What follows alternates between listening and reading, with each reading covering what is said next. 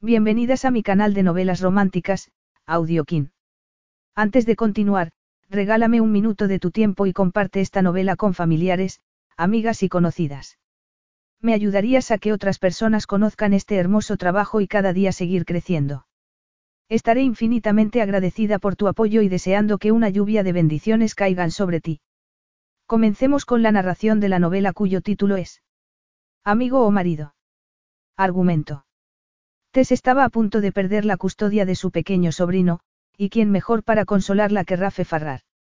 Para el resto de las mujeres, Rafe era la personificación del Playboy, para ella, solo era su mejor amigo, bromista y encantador. Pero, cuando Rafe le propuso que se casaran con el fin de mantener la custodia, su amistad empezó a ser algo más íntima y sensual. Ninguno de los dos sabía cómo comportarse como marido y mujer, pero donde parecían entenderse sin ningún problema era en el dormitorio. Capítulo 1. Mañana. Tan pronto. Testrelauni cerró los ojos, horrorizada, y deseó poder despertarse de aquella pesadilla. Pero su plan tenía un pequeño fallo, no, un gran fallo, ya estaba despierta, y temblando como si tuviera 40 de fiebre. Junto con el aluvión de adrenalina, un pánico cegador que le retorcía las entrañas fluía por todo su cuerpo. La mano floja que se llevó a la sien tenía los dedos trémulos y gélidos. Chloe decidió pasar por alto el tono de súplica de su tía. Solía hacer caso omiso de todo lo que la incomodaba, además, no tenía motivos para sentirse culpable. Si Tess se molestaba, Ian apoyaría a Chloe.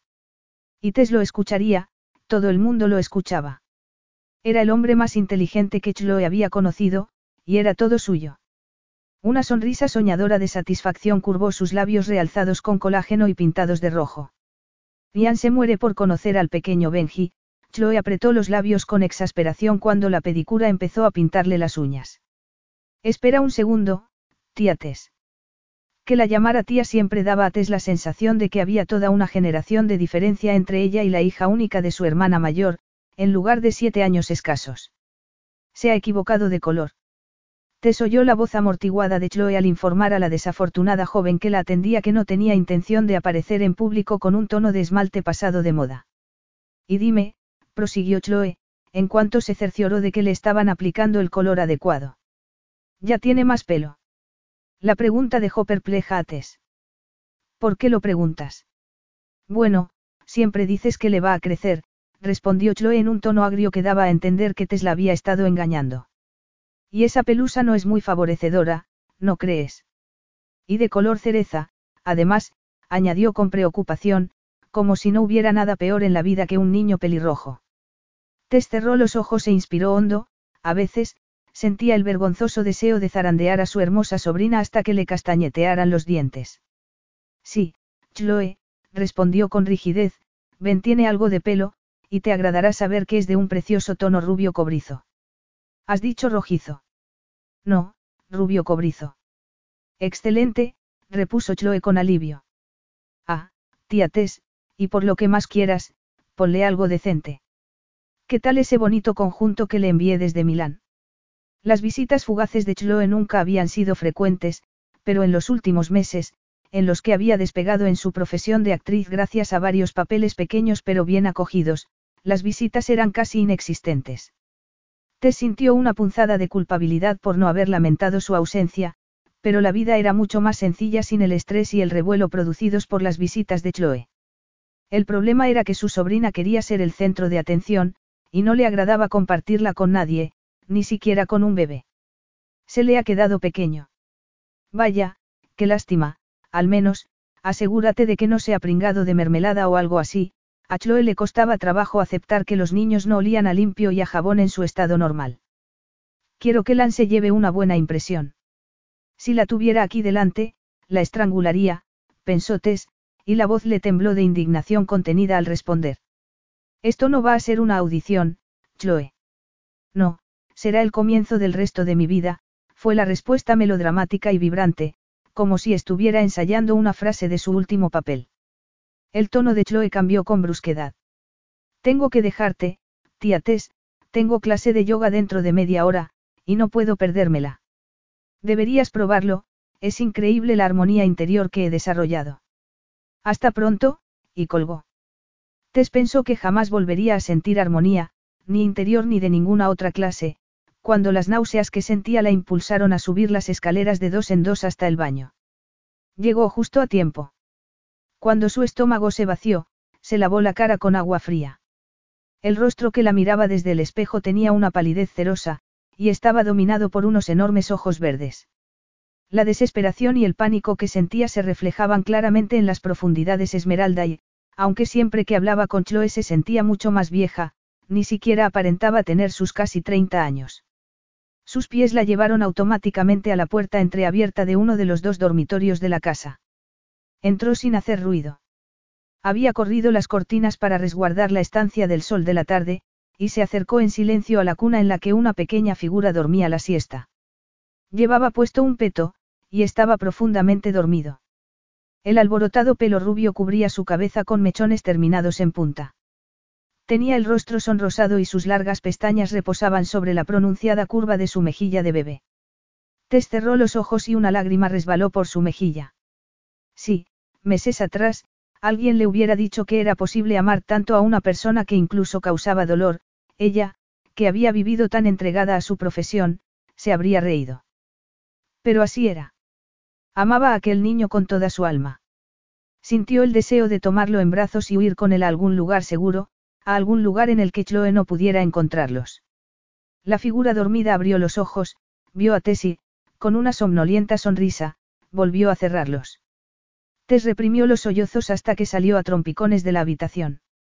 En las calles reinaba una total oscuridad cuando Rafe Farrar se dirigía hacia la mansión de piedra resguardada tras sus altos muros de las afueras de aquella pintoresca aldea. Una aldea lo bastante alejada del tramo conocido de costa para evitar la explotación y permanecer relativamente intacta y dormida. Había pasado allí lo que la mayoría de las personas consideraría una infancia idílica.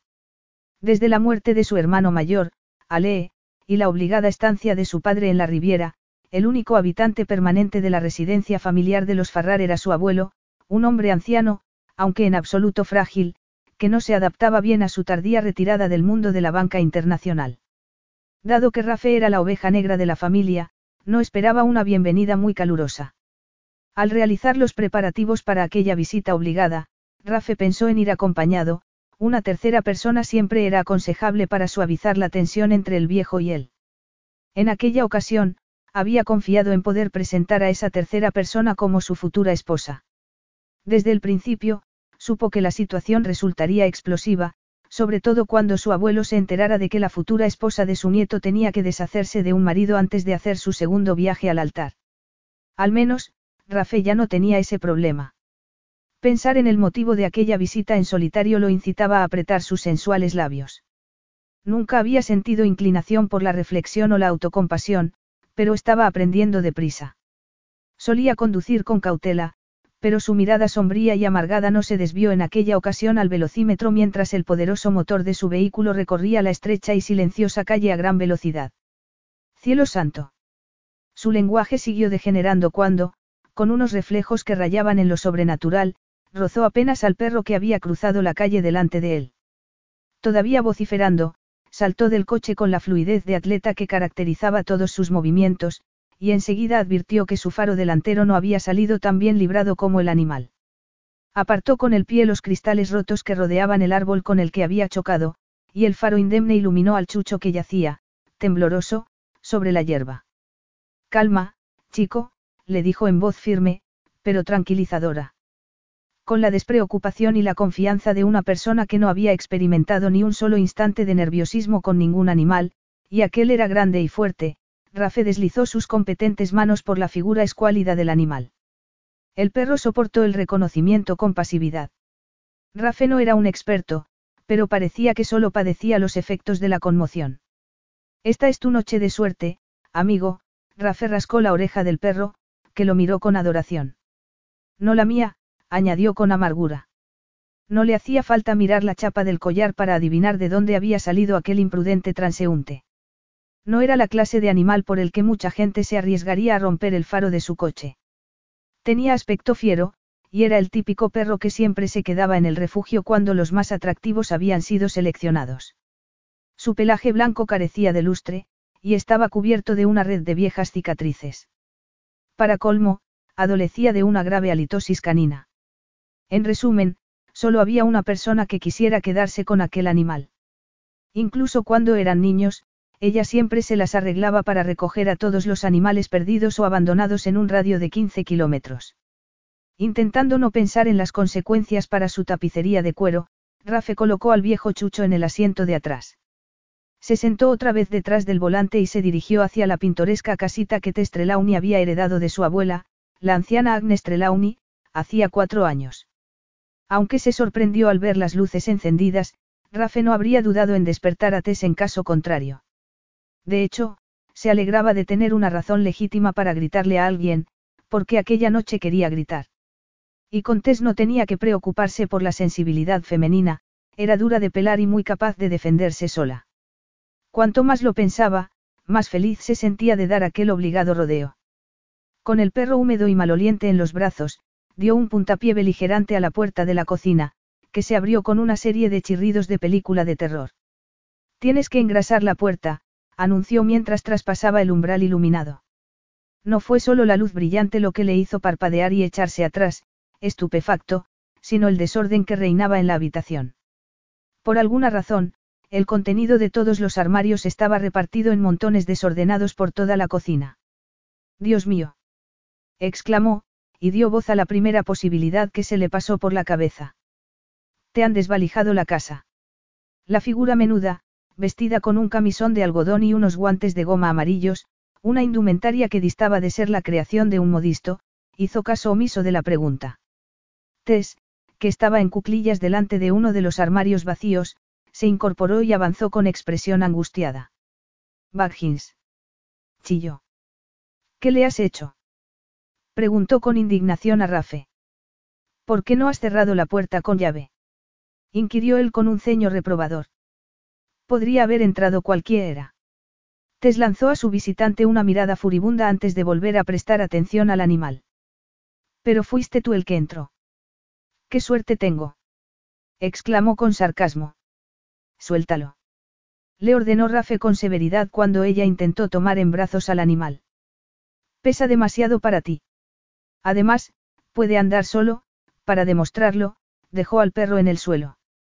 Pero no quería arriesgarme a que se fuera otra vez de paseo y matara a un pobre motorista desprevenido, declaró, y cerró la puerta con firmeza. Vaya. La angustia de Tess se redujo un poco cuando Baggins empezó a comportarse como el cachorro que ya no era. Arreglé la valla, pero ha aprendido a escarbar y salir por debajo. Imagino que lo golpearías con ese llamativo coche tuyo, Tess frunció los labios en señal de desaprobación. Solo lo rocé. Rafe advirtió que Tess estaba descalza. Como el resto de su cuerpo, sus pies eran menudos, y aunque era delgada, distaba de ser un palillo. Su esbeltez no era angulosa, sino sinuosa, suave y atractiva, por todas partes. Aquella posdata mental lo tomó desprevenido, y una vez formulado el pensamiento, le pareció natural especular sobre lo que se escondía bajo aquel exiguo camisón. Carraspeó y logró controlar sus pensamientos carnales. No era pensar en el sexo lo que lo molestaba, sino pensar en el sexo y en simultáneamente. Ahórrate los detalles sobre tus veloces reflejos, por favor. Rafe, que estaba sudando tinta para controlar otro tipo de reflejos, desplegó una sonrisa que dejó al descubierto unos dientes blancos y perfectos. Tomo nota de tu gratitud por mi sacrificio. ¿Qué sacrificio? Un faro roto y, sí, gracias por preocuparte, salí indemne, una vez controlado el nivel de testosterona, Rafe comprobó con inmenso alivio que podía mirarla a los ojos y ver a Tess, su amiga, y no a Tess, una mujer. Era sabido por todos que el rechazo podía incitar a un hombre a hacer y pensar tonterías. Eso ya lo veo. Porque tengo la impresión de que habrías preferido verme con un brazo roto. Reflexionó Rafe con ironía. Si esta es la clase de bienvenida que das a tus invitados, dudo que tengas alguno. Ojalá no los tuviera, le espetó Tess. Antes de que me lances más piedras, encanto, intenta recordar que este cuerpo fuerte y masculino encierra un alma sensible, tomó la mano de Tess y la plantó con ademán enérgico sobre su pecho. ¿Lo ves? Soy de carne y hueso. Tess no halló indicio alguno de un alma, pero sí pudo percibir el calor corporal de Rafe y los latidos lentos y regulares de su corazón. Contempló sus propios dedos extendidos sobre la camisa durante lo que pareció una eternidad, era una experiencia extraña e inquietante estar allí en pie, así. Sintiéndose un tanto mareada, incluso confundida, alzó la mirada, pero el rostro de Rafe se tornó borroso. Rafe contempló aquellos ojos grandes y luminosos y se apresuró a soltarle la muñeca. La mano de Tess cayó, sin vida, a un costado de su menudo cuerpo. Rafe carraspeó. Y, por si no lo sabías, hay una gran diferencia entre llamativo y elegante. No es más que uno más de tus juguetes, debería haber comido algo, pensó Tess, mientras se llevaba la mano con preocupación a la cabeza, medio mareada. Si insultas a mi coche, me insultas a mí. Tess exhaló un suspiro de alivio y sonrió. El rostro de Rafe ya no aparecía borroso. Preferiría insultarte a ti. Creía que ya lo hacías. Tess se encogió de hombros, Rafe se estaba tomando bastante bien su impertinencia, lo cual intensificaba su culpabilidad. Sabía perfectamente que a quien quería gritar era Chloe, solo que su sobrina no estaba allí y Rafe sí. Menos mal que él tenía las espaldas anchas, muy anchas, pensó, y deslizó una rápida mirada a aquellos hombros sólidos y poderosos. Bueno, parece que Baggins no te guarda rencor, reconoció. La exhibición de alegría juvenil estaba destinada a Rafe, no a ella. Eres muy malo, lo regañó con afecto. Rafe no cometió el error de creer que la regañina amorosa iba dirigida a él. Siempre has hecho gala de un concepto muy original de la disciplina, Tess, observó con ironía. Tess chasqueó la lengua. Al menos, no soy un matón, como tú, replicó. Anoche vi cómo tratabas a ese pobre hombre. Creía que no tenías televisor, para estar a tono con tu estilo de vida ecológica a base de lentejas y arroz integral.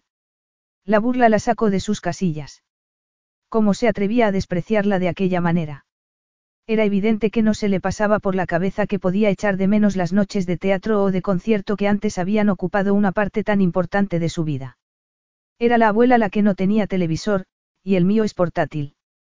Y solo porque cultivo hortalizas no me gusta que insinúes que me he convertido en una, le dijo con aspereza. Además, no eres el más indicado para hablarme así.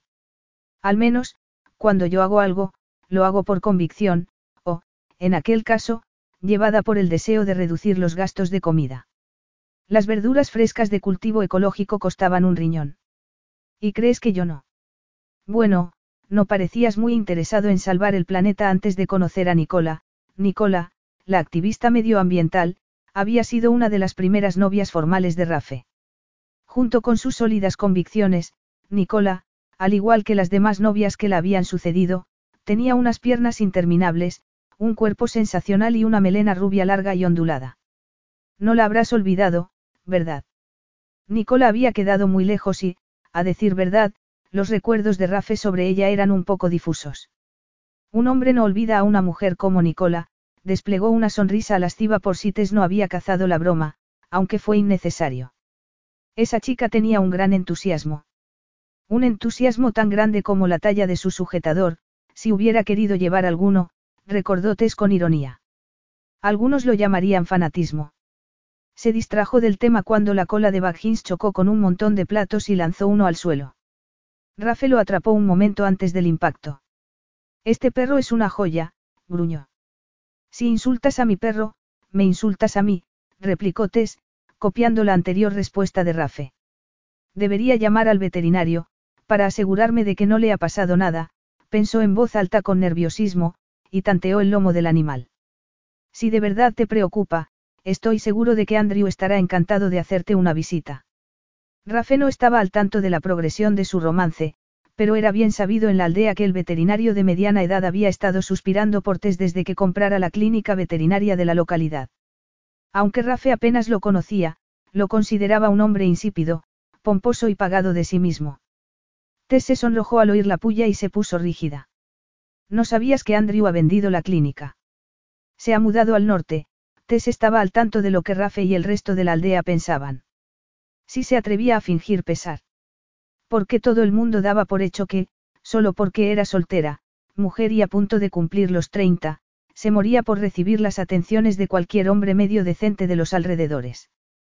Cierto que los hombres medio decentes escaseaban y que Andrew había sido una grata compañía, pero aunque lo único que habían compartido era una buena comida de vez en cuando, a juzgar por los comentarios maliciosos y las miradas sagaces, la aldea entera creía que Tess tenía una relación mucho más íntima con él. Rafe elevó el labio superior. Siempre me pareció un adulador, dijo en tono ofensivo. Si te sirve de consuelo, a él tampoco le caías muy bien. Rafe dio unas palmaditas al cariñoso animal. Es nuevo. Como casi todas las cosas desde la última vez que nos honraste con tu presencia. Tú sigues siendo la misma. Tess no se sintió halagada, no creía que esa fuera la intención de Rafe. En realidad, es de segunda mano. Era el perro del señor Pettifer. ¿Te acuerdas de él? Rafe asintió. Recordaba vagamente al frágil octogenario. Nadie lo quería. No me sorprende. No creía que hubiera muchos hogares dispuestos a acoger a aquella fea bestia. Exasperada, Tess se retiró el pesado flequillo de pelo castaño de los ojos con impaciencia y fijó la mirada en el rostro apuesto y severo de Rafe. Tiene un corazón de oro. Y mal aliento. Pues Ben lo adora, por la forma en que lo dijo, Rafe dedujo que, en opinión de Tess, no existía mejor recomendación. Tal vez estuviera equivocada, porque no veía mucho a Rafe últimamente, pero tenía un aire distinto. No sabía lo que era exactamente. ¿Has estado bebiendo? Especuló Tess en voz alta. Todavía no, contestó Rafe con una carcajada temeraria y discordante. Justo lo que necesitaba. Anunció, y sacó una botella polvorienta del botellero. Sus ojos oscuros leyeron la etiqueta. Licor de bayas, mi favorito. El sacacorchos. Añadió en tono imperioso, y extendió la mano. El licor de bayas de la abuela. Tess tuvo la certeza de que algo iba mal. En otras circunstancias, lo habría hostigado para que le contara lo que era, pero en aquellos momentos, no le importaba mucho conocer las preocupaciones de Rafe, solo quería quitárselo de encima para poder pensar, aunque, por el momento, no le había servido de mucho, reconoció a regañadientes. No pretenderás ofrecer a tu paladar el licor casero de la abuela. Se burló. A solas, no. Una invitación tentadora, pero son las tres de la madrugada, le recordó Tess, y consultó de forma automática su reloj de pulsera para confirmar su afirmación. Solo que su muñeca estaba desnuda. A decir verdad, ella tampoco estaba muy vestida, reconoció con incomodidad, y tiró del borde de su gastado camisón de algodón. Tuvo el recuerdo de haber agitado los brazos, y solo Dios sabía lo que habría dejado al descubierto. Aún así, allí solo estaba Rafe, que ni siquiera habría pestañeado aunque la hubiera encontrado completamente desnuda. Aunque fueran las tres de la madrugada, Rafe estaba vestido con la cansina perfección acostumbrada. Como no, su indumentaria era cara y elegante. Consistía en unos pantalones de color verde oliva y una fina camisa, claro que los detalles no importaban, sobre todo, cuando medía 1,90, tenía un cuerpo atlético, hombros anchos, cintura estrecha y piernas largas, y se paseaba por ahí emanando la clase de sensualidad pensativa que hacía que las mujeres pasaran por alto el hecho de que su rostro no era del todo bonito. Fuerte, atractivo e interesante, sí, bonito, no. Sé la hora que es, aunque no sé si tú, Rafe paseó la mirada por el desorden de la cocina. Sueles tener arrebatos de limpieza bien avanzada la noche, Tess. No podía dormir, le explicó ella en tono defensivo, y se quitó los guantes amarillos para arrojarlos sobre el escurridor. No le importaba si Rafe la consideraba una excéntrica, o incluso una chiflada. Últimamente, no le importaba mucho lo que Rafe pensara. En su opinión, el éxito no lo había cambiado para mejor. Había sido un niño agradable, aunque irritante, cuando tenía dos años menos que ella. Te seguía siendo dos años mayor, pero el tiempo parecía haber devorado la diferencia de edad y la había despojado de la sensación de superioridad que proporcionaban unos cuantos meses en la niñez. No era probable que muchas personas se sintieran superiores en compañía de Rafe.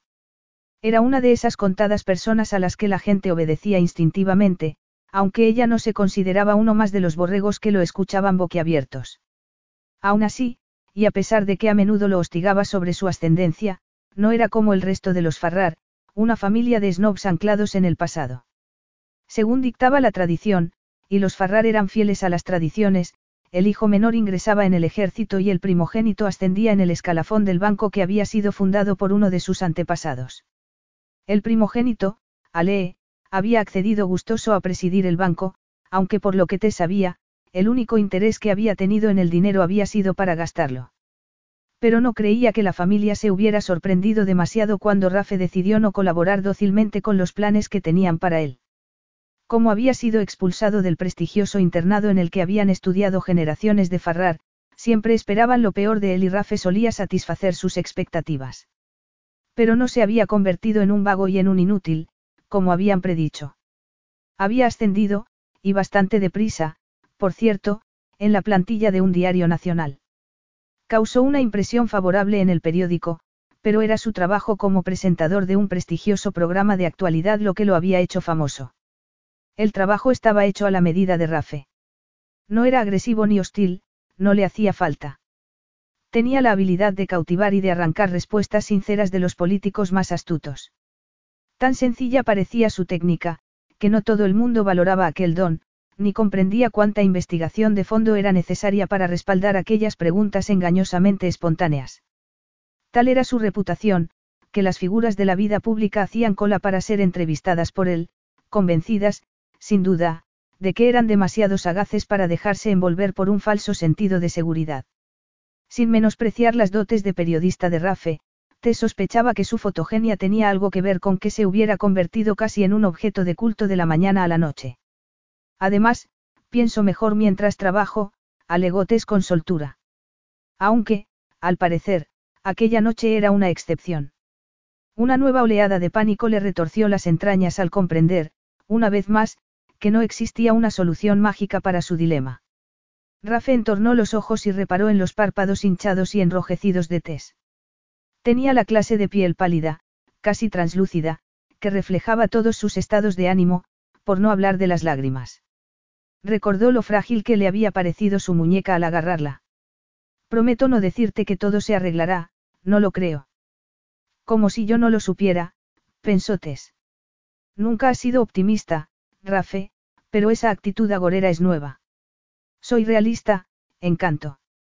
La vida es un asco, descorchó la botella y vertió un buen chorro en una taza. Me alegro tanto de que hayas venido, ya me siento mejor. Distraídamente, aceptó la taza que le tendía. Um, está bueno, anunció con cierta sorpresa antes de tomar otro sorbo menos vacilante del famoso licor de su abuela. Famoso, al menos, en los confines de la parroquia por su potencia más que por su delicado paladar. Rafe se estremeció al probar la bebida, pero decidió no desilusionarla. ¿Qué te ha pasado que sea tan terrible? inquirió con condescendencia, mientras rellenaba su propia taza. Desde luego, no has cambiado nada. A Tess le produjo una sensación de perverso placer ver el destello de irritación en los ojos de Rafe. Siempre tienes que superar a los demás en todo, ¿verdad? Incluso tienes que sentirte desgraciado a gran escala. Tess sintió una oleada de calor en la boca de su estómago vacío. No había podido probar bocado desde la terrible llamada de Chloe. ¿Qué insinúas? Insinúo que la felicidad y la desgracia de mi vida sencilla no pueden compararse con tus inmensas alegrías y tus hondas penas. Rafe elevó sus cejas oscuras. Has sacado todo eso de un simple, ¿qué pasa? Me has preguntado, pero en realidad, no te interesaba, lo acusó y le tendió su taza para que se la rellenara. Claro que por qué iba a interesarte. Pensaba que éramos amigos, Tess. Lo éramos cuando teníamos 18 años respectivamente, lo corrigió, e inyectó una cruda burla en su observación. La verdad, pensaba que no frecuentabas mucho los barrios bajos últimamente, Rafe. Las palabras de Tess contenían el grado justo de verdad para incomodarlo, y el grado justo de injusticia para enojarlo. Antes de que Tess tuviera el bebé y dejara atrás su vida en la ciudad, se habían visto con frecuencia. Tal como estaban las cosas, no solía ir a la aldea a menudo, y después de las primeras negativas, había dejado de invitar a Tess a Londres. Tú también te has apartado, le recordó. Yo he vuelto, y ese era el quid de la cuestión. Cuando era una profesional ambiciosa todavía tenían algo en común, pero ese algo se había esfumado cuando la vida de Tess se había centrado en torno al bebé. Ella se sentía bastante satisfecha con su vida, pero no era tan ingenua como para esperar que otras personas, incluido Rafe, compartieran su interés por los dientes de leche de Ben. Rafe estuvo a punto de recordarle, con cierta grosería, que su decisión no había nacido enteramente de la nostalgia por la vida idílica de su infancia. Se mordió la lengua y se señaló el pecho con el dedo. ¿Y qué es esto? Un holograma.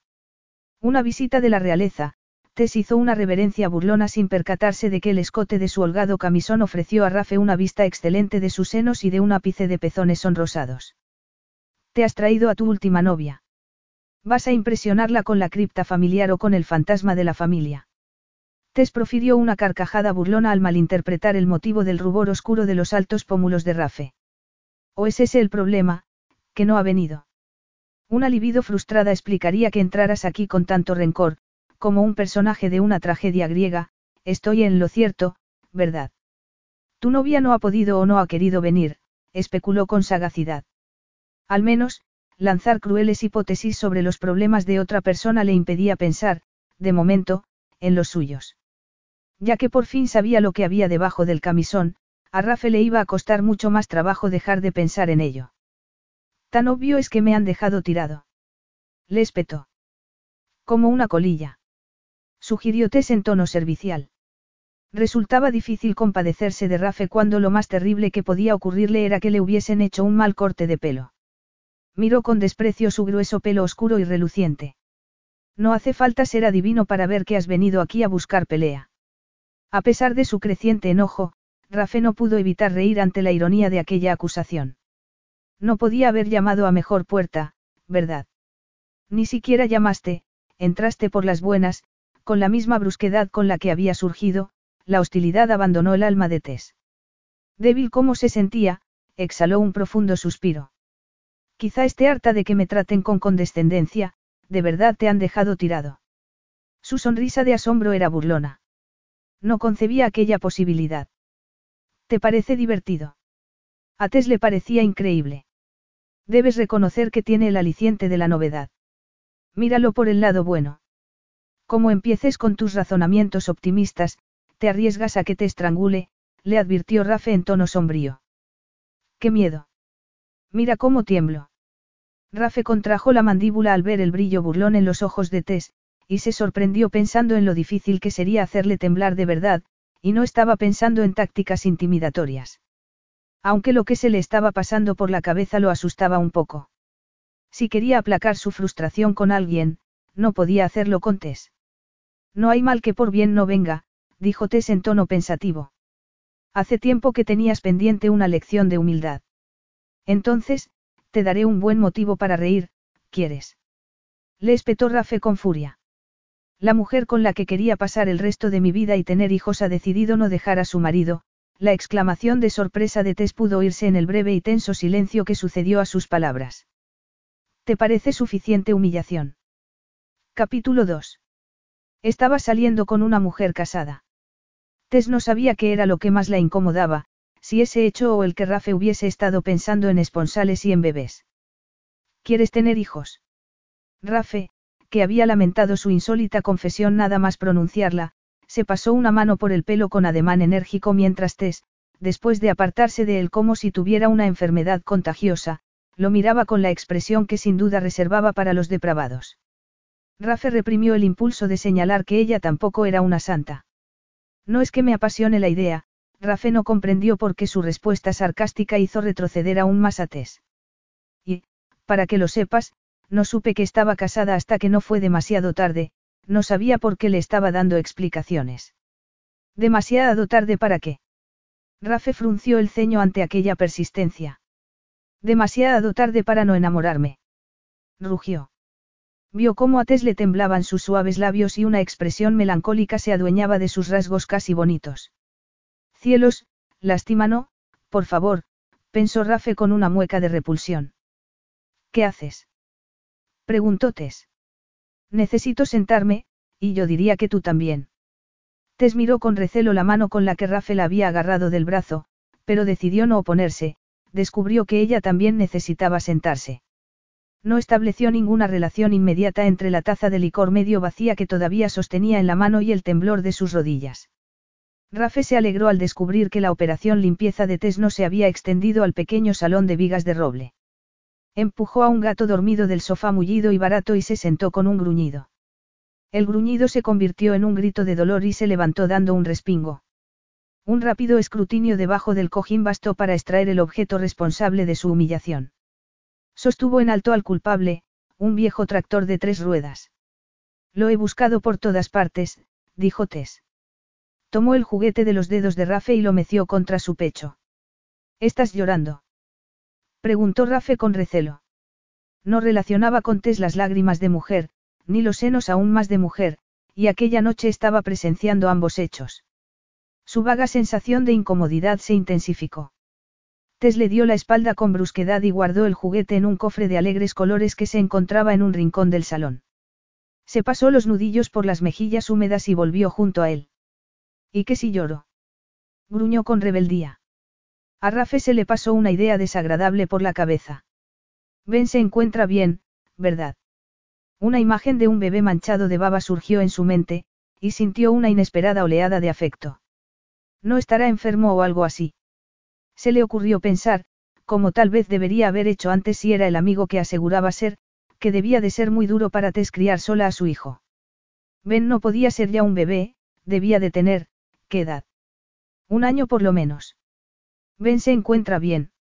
Está durmiendo arriba, en su cuarto, las lágrimas empezaron a fluir de nuevo y Tess se sentía incapaz de contenerlas, así que abandonó cualquier intento de parecer dueña de sí, de sus lágrimas, de su vida, de cualquier cosa. Pero ocurre algo malo. No suele señalar lo evidente, graznó. Rafe exhaló un suspiro indulgente. Será mejor que me lo cuentes. ¿Para qué? Preguntó Tess con una pequeña carcajada histérica. No puedes ayudarme. Mujer de poca fe. Nadie puede, insistió con voz lúgubre. El alcohol había derribado todas sus defensas de un plumazo. Sin levantar la cabeza para mirarlo, la apoyó en el pecho sólido y amplio que, de repente, estaba muy a mano. Con los ojos fuertemente cerrados, apenas consciente de lo que hacía, le dio uno, dos y tres puñetazos en el hombro. En un nivel profundo del inconsciente que registraba detalles ajenos a su desgracia, el cerebro de Tess estaba almacenando información irrelevante, como la firmeza de los músculos de Rafe y su fragancia. No soporto la idea de perderlo. No lo soporto, Rafe. Sollozó en un susurro atormentado. La angustia de Tess le hacía sentirse impotente.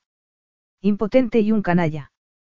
Tess se estaba poniendo literalmente en sus manos, exhibiendo una confianza en el que tenía todo el derecho del mundo a esperar si realmente era el amigo que afirmaba ser.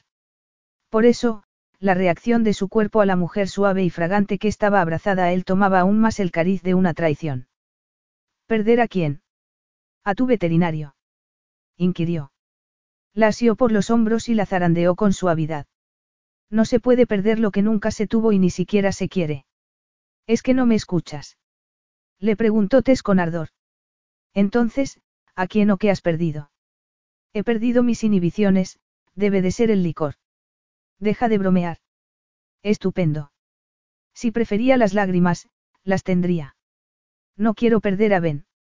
No vas a perder a Ben, la tranquilizó Rafe en tono confiado. Rafe siempre creía que lo sabía todo. Pues en aquella ocasión, no. Te alzó con furia la cabeza. Las lágrimas brillaban en las puntas de sus pestañas. Claro que voy a perderlo. Chloe quiere quedarse con él. Gimió. Rafe la miró sin comprender. Lo que Tess decía no tenía ningún sentido, quizá tuviera menos tolerancia al alcohol de la que Rafe había creído. Sé que Chloe siempre consigue lo que quiere, observó con ironía, pero en esta ocasión, no creo que estés obligada a decir que sí. No deberías beber, Tess. No lo entiendes. Rafe movió la cabeza y no contradijo la afirmación de Tess cuando ella fijó sus angustiados ojos de color esmeralda en los de él. Yo no soy la madre de Ben, sino Chloe, con lastimeros sollozos, volvió a derrumbarse sobre el pecho de Rafe, dejando que él asimilara la increíble noticia.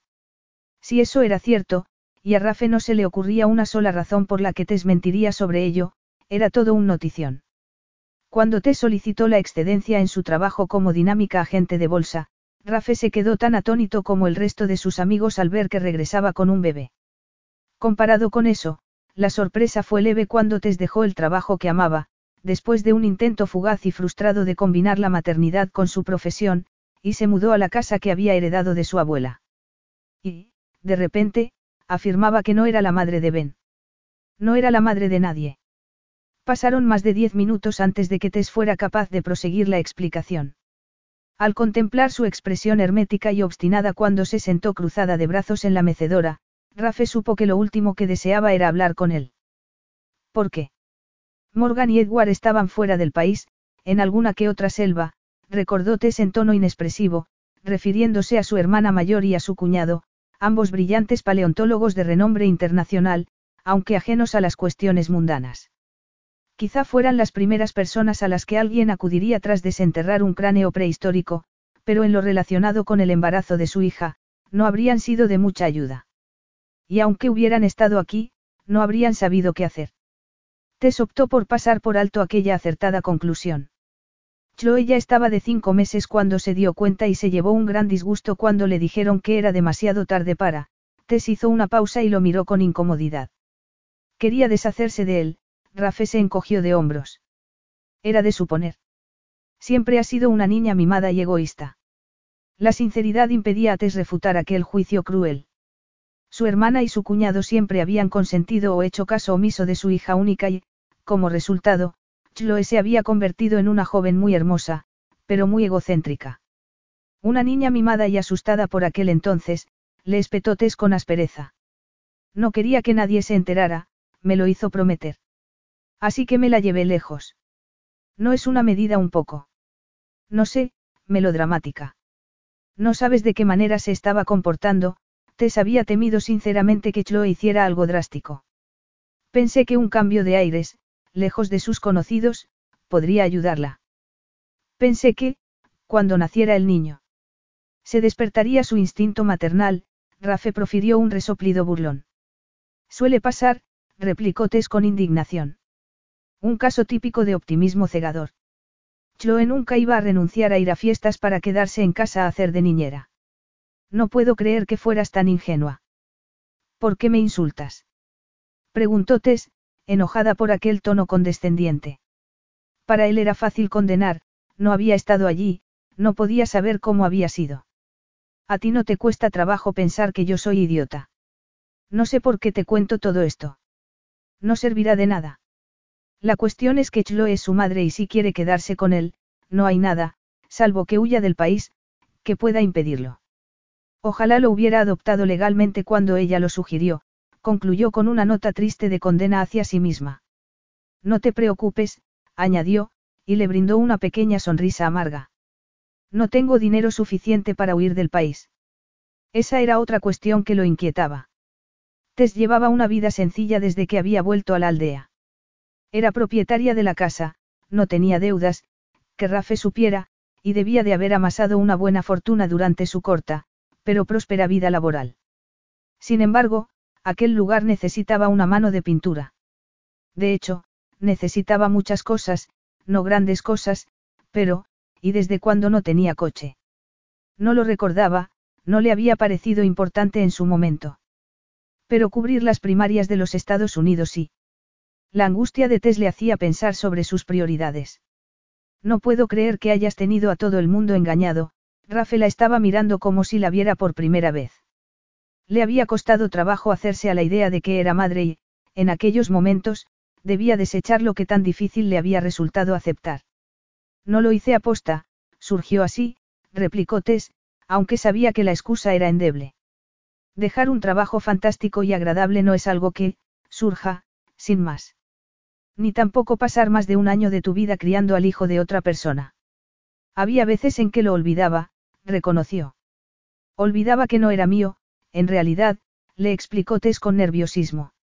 Y sé que lo que hice debe de parecerte un poco surrealista, pero no lo planeé como una solución definitiva. Chloe no quería a Ben, quería deshacerse de él, darlo en adopción. Me pareció tan terrible, tan definitivo, siempre se oyen historias de mujeres que han renunciado a sus bebés en momentos de dolor y que luego lo han lamentado.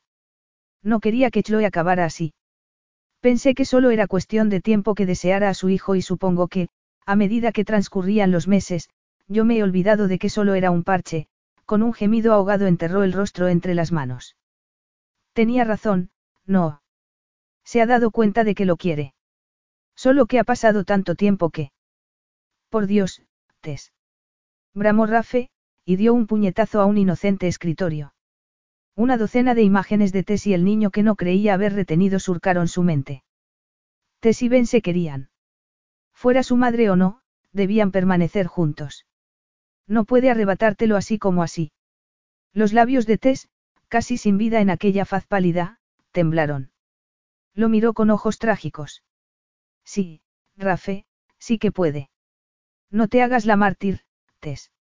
No puedes creer que sea bueno para Ben vivir con Chloe, masculló con incredulidad. Ya la conoces, se cansará de la novedad a los dos meses y que será del pobre Ben. Así que deja de llorar y piensa en cómo vas a impedírselo. La cruel insinuación de que se estaba comportando como una mema le dolió. ¿Y qué crees que he estado haciendo? Lo mires por donde lo mires, Chloe es su madre, le recordó en tono agudo. Yo solo soy un familiar.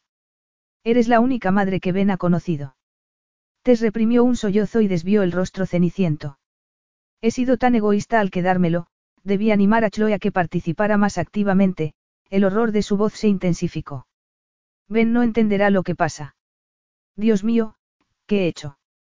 Rafe se puso de rodillas junto a la mecedora y tomó la barbilla de Tess en la mano. Tú lo querías, la reprochó con suavidad. Hay una persona a la que no has mencionado, Tess lo miró sin comprender. ¿Qué hay del padre? Tess enderezó la espalda en actitud defensiva. ¿Qué hay de él? No tiene ninguna influencia. Imagino que Chloe sabrá quién. Por supuesto que lo sabe. Le ha dado apoyo económico. El padre ya no está. Podrías ponerte en contacto con él y preguntarle. Está muerto, lo interrumpió Tess con aspereza. Murió antes de que Ben naciera. Chloe va a casarse, por eso siente que ha llegado el momento de recuperar a Ben. ¿Quién es el afortunado? Ian Osborne. Rafe arrugó la frente. Me suena. Ian Osborne el actor. Rafe movió la cabeza. Tiene su propia serie. Rafe asintió. El culebrón de médicos y enfermeras. Supongo que ha sido una astuta maniobra de Chloe para promocionarse en su profesión, más que amor verdadero. La verdad es que está colada por él, le dijo Tess con pesimismo.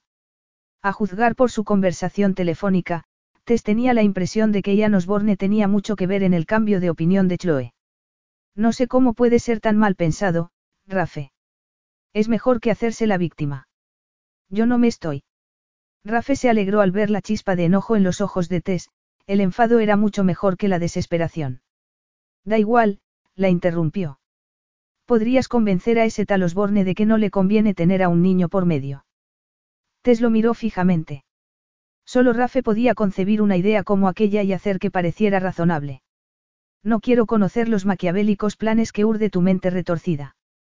Necesito hacer lo que es mejor para Ben, replicó con firmeza, intentando parecer más valiente de lo que se sentía, lo que debería haber estado haciendo desde un principio, preparar a Ben para que vaya a vivir con su madre. Si el desenlace era inevitable, tenía que dejar a un lado sus sentimientos y hacer que la transición fuera lo menos dolorosa posible. Y si Chloe y el Talian hacían desgraciado a Ben, les haría desear no haber nacido nunca. No puedes preparar a un niño para perder a la única madre que ha conocido, Rafe tenía los ojos entornados cuando Tess desvió la mirada. Lo que necesitamos es inspiración.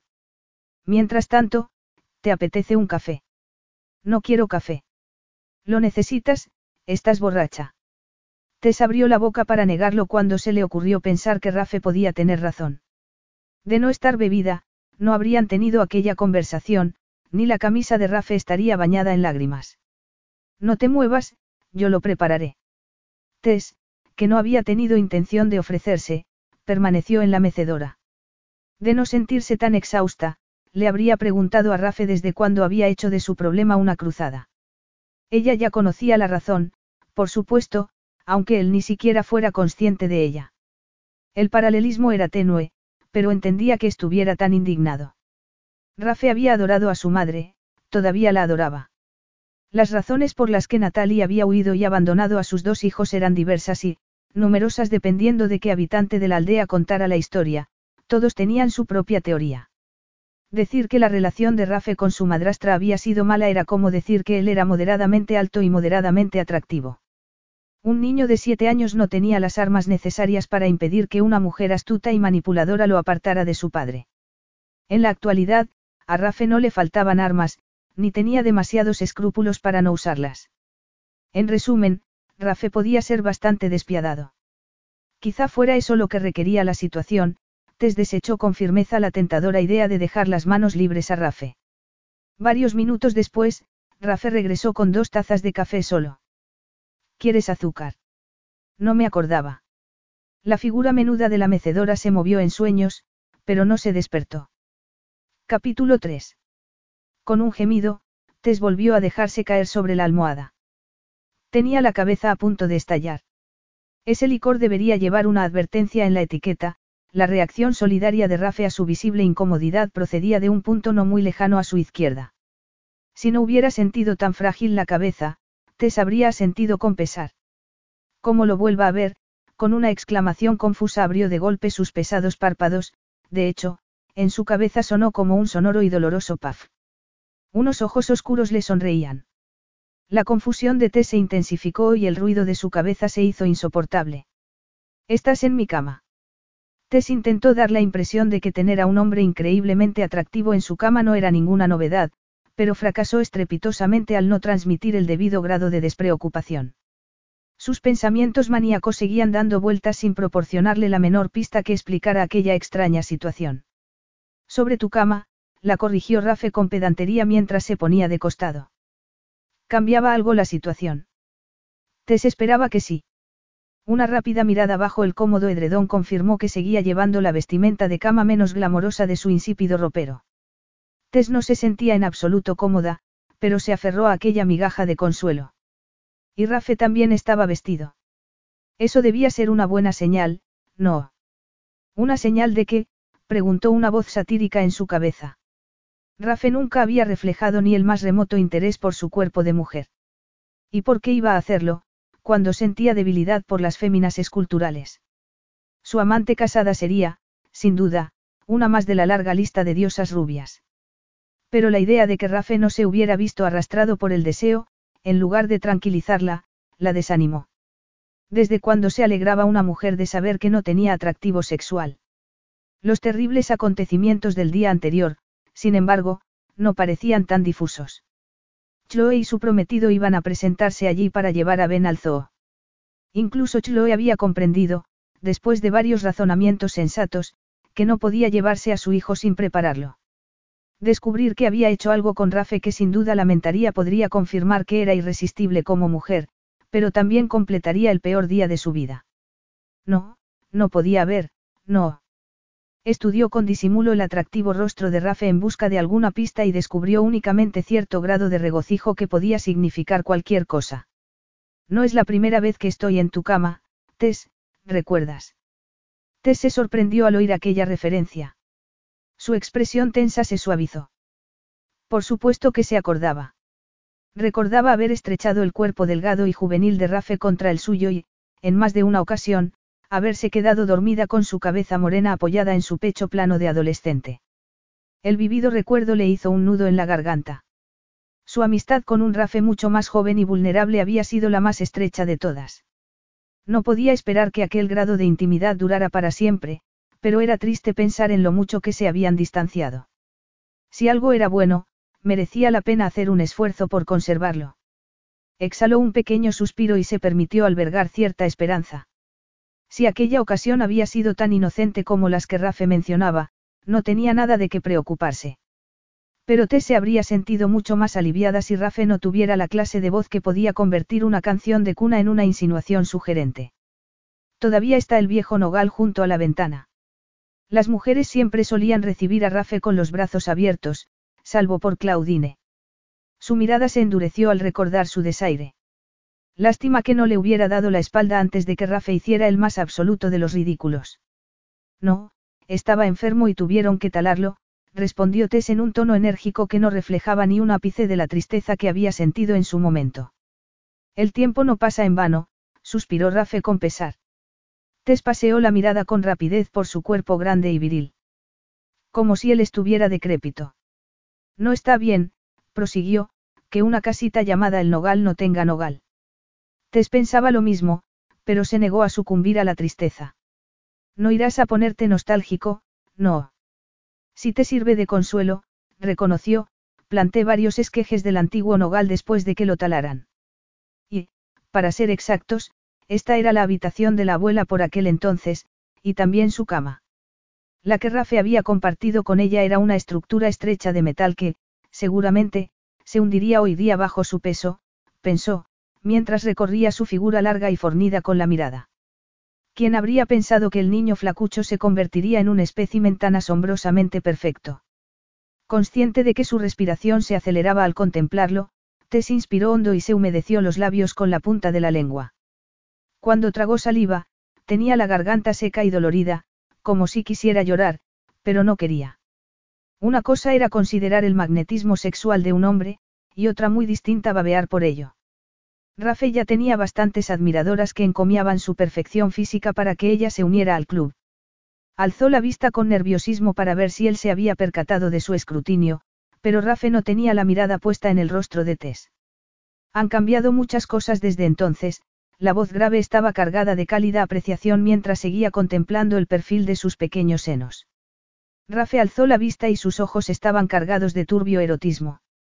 Los senos trémulos de Tess reaccionaron como si los hubiera acariciado con su cálida boca. La sorprendente imagen desterró todo pensamiento racional de la mente de Tess durante un largo momento candente. Con las mejillas ardiendo, luchó por recuperar la cordura. Hay cosas que no cambian, como tu total desconsideración con los demás, era un embuste como la copa de un pino, así que para justificarlo, Tess rebuscó en la memoria algún ejemplo que lo ilustrara. Se sintió triunfante al descubrir uno. Tu familia debía de preocuparse mucho todas esas noches en las que desaparecías. Si la preocupación es directamente proporcional a la intensidad del castigo, estaban muy, pero que muy angustiados, la nota cínica de su voz la impulsó a escrutar el rostro pétreo de Rafe. El recuerdo de los cardenales que vio en una ocasión en su espalda, cuando toda la cuadrilla había ido a nadar, surgió en su cabeza. De repente, todas las ocasiones en las que Rafe se había negado a despojarse de su jersey de mangas largas en un caluroso día de verano cobraron sentido y la horrorizaron. Se olvidó del dolor de cabeza y se incorporó con brusquedad. Sus ojos llameaban de indignación. Te pegaba. Pensó en Gullifarrar, con su pequeña boca ruin y sus carnosos puños y se le puso la piel de gallina. Nunca me lo dijiste. Nadie, ni sus padres, de los que tenía un vago recuerdo, ni la querida abuela Agie le habían puesto nunca la mano encima. Déjalo, Tess, dijo Rafe con aspereza. Pero.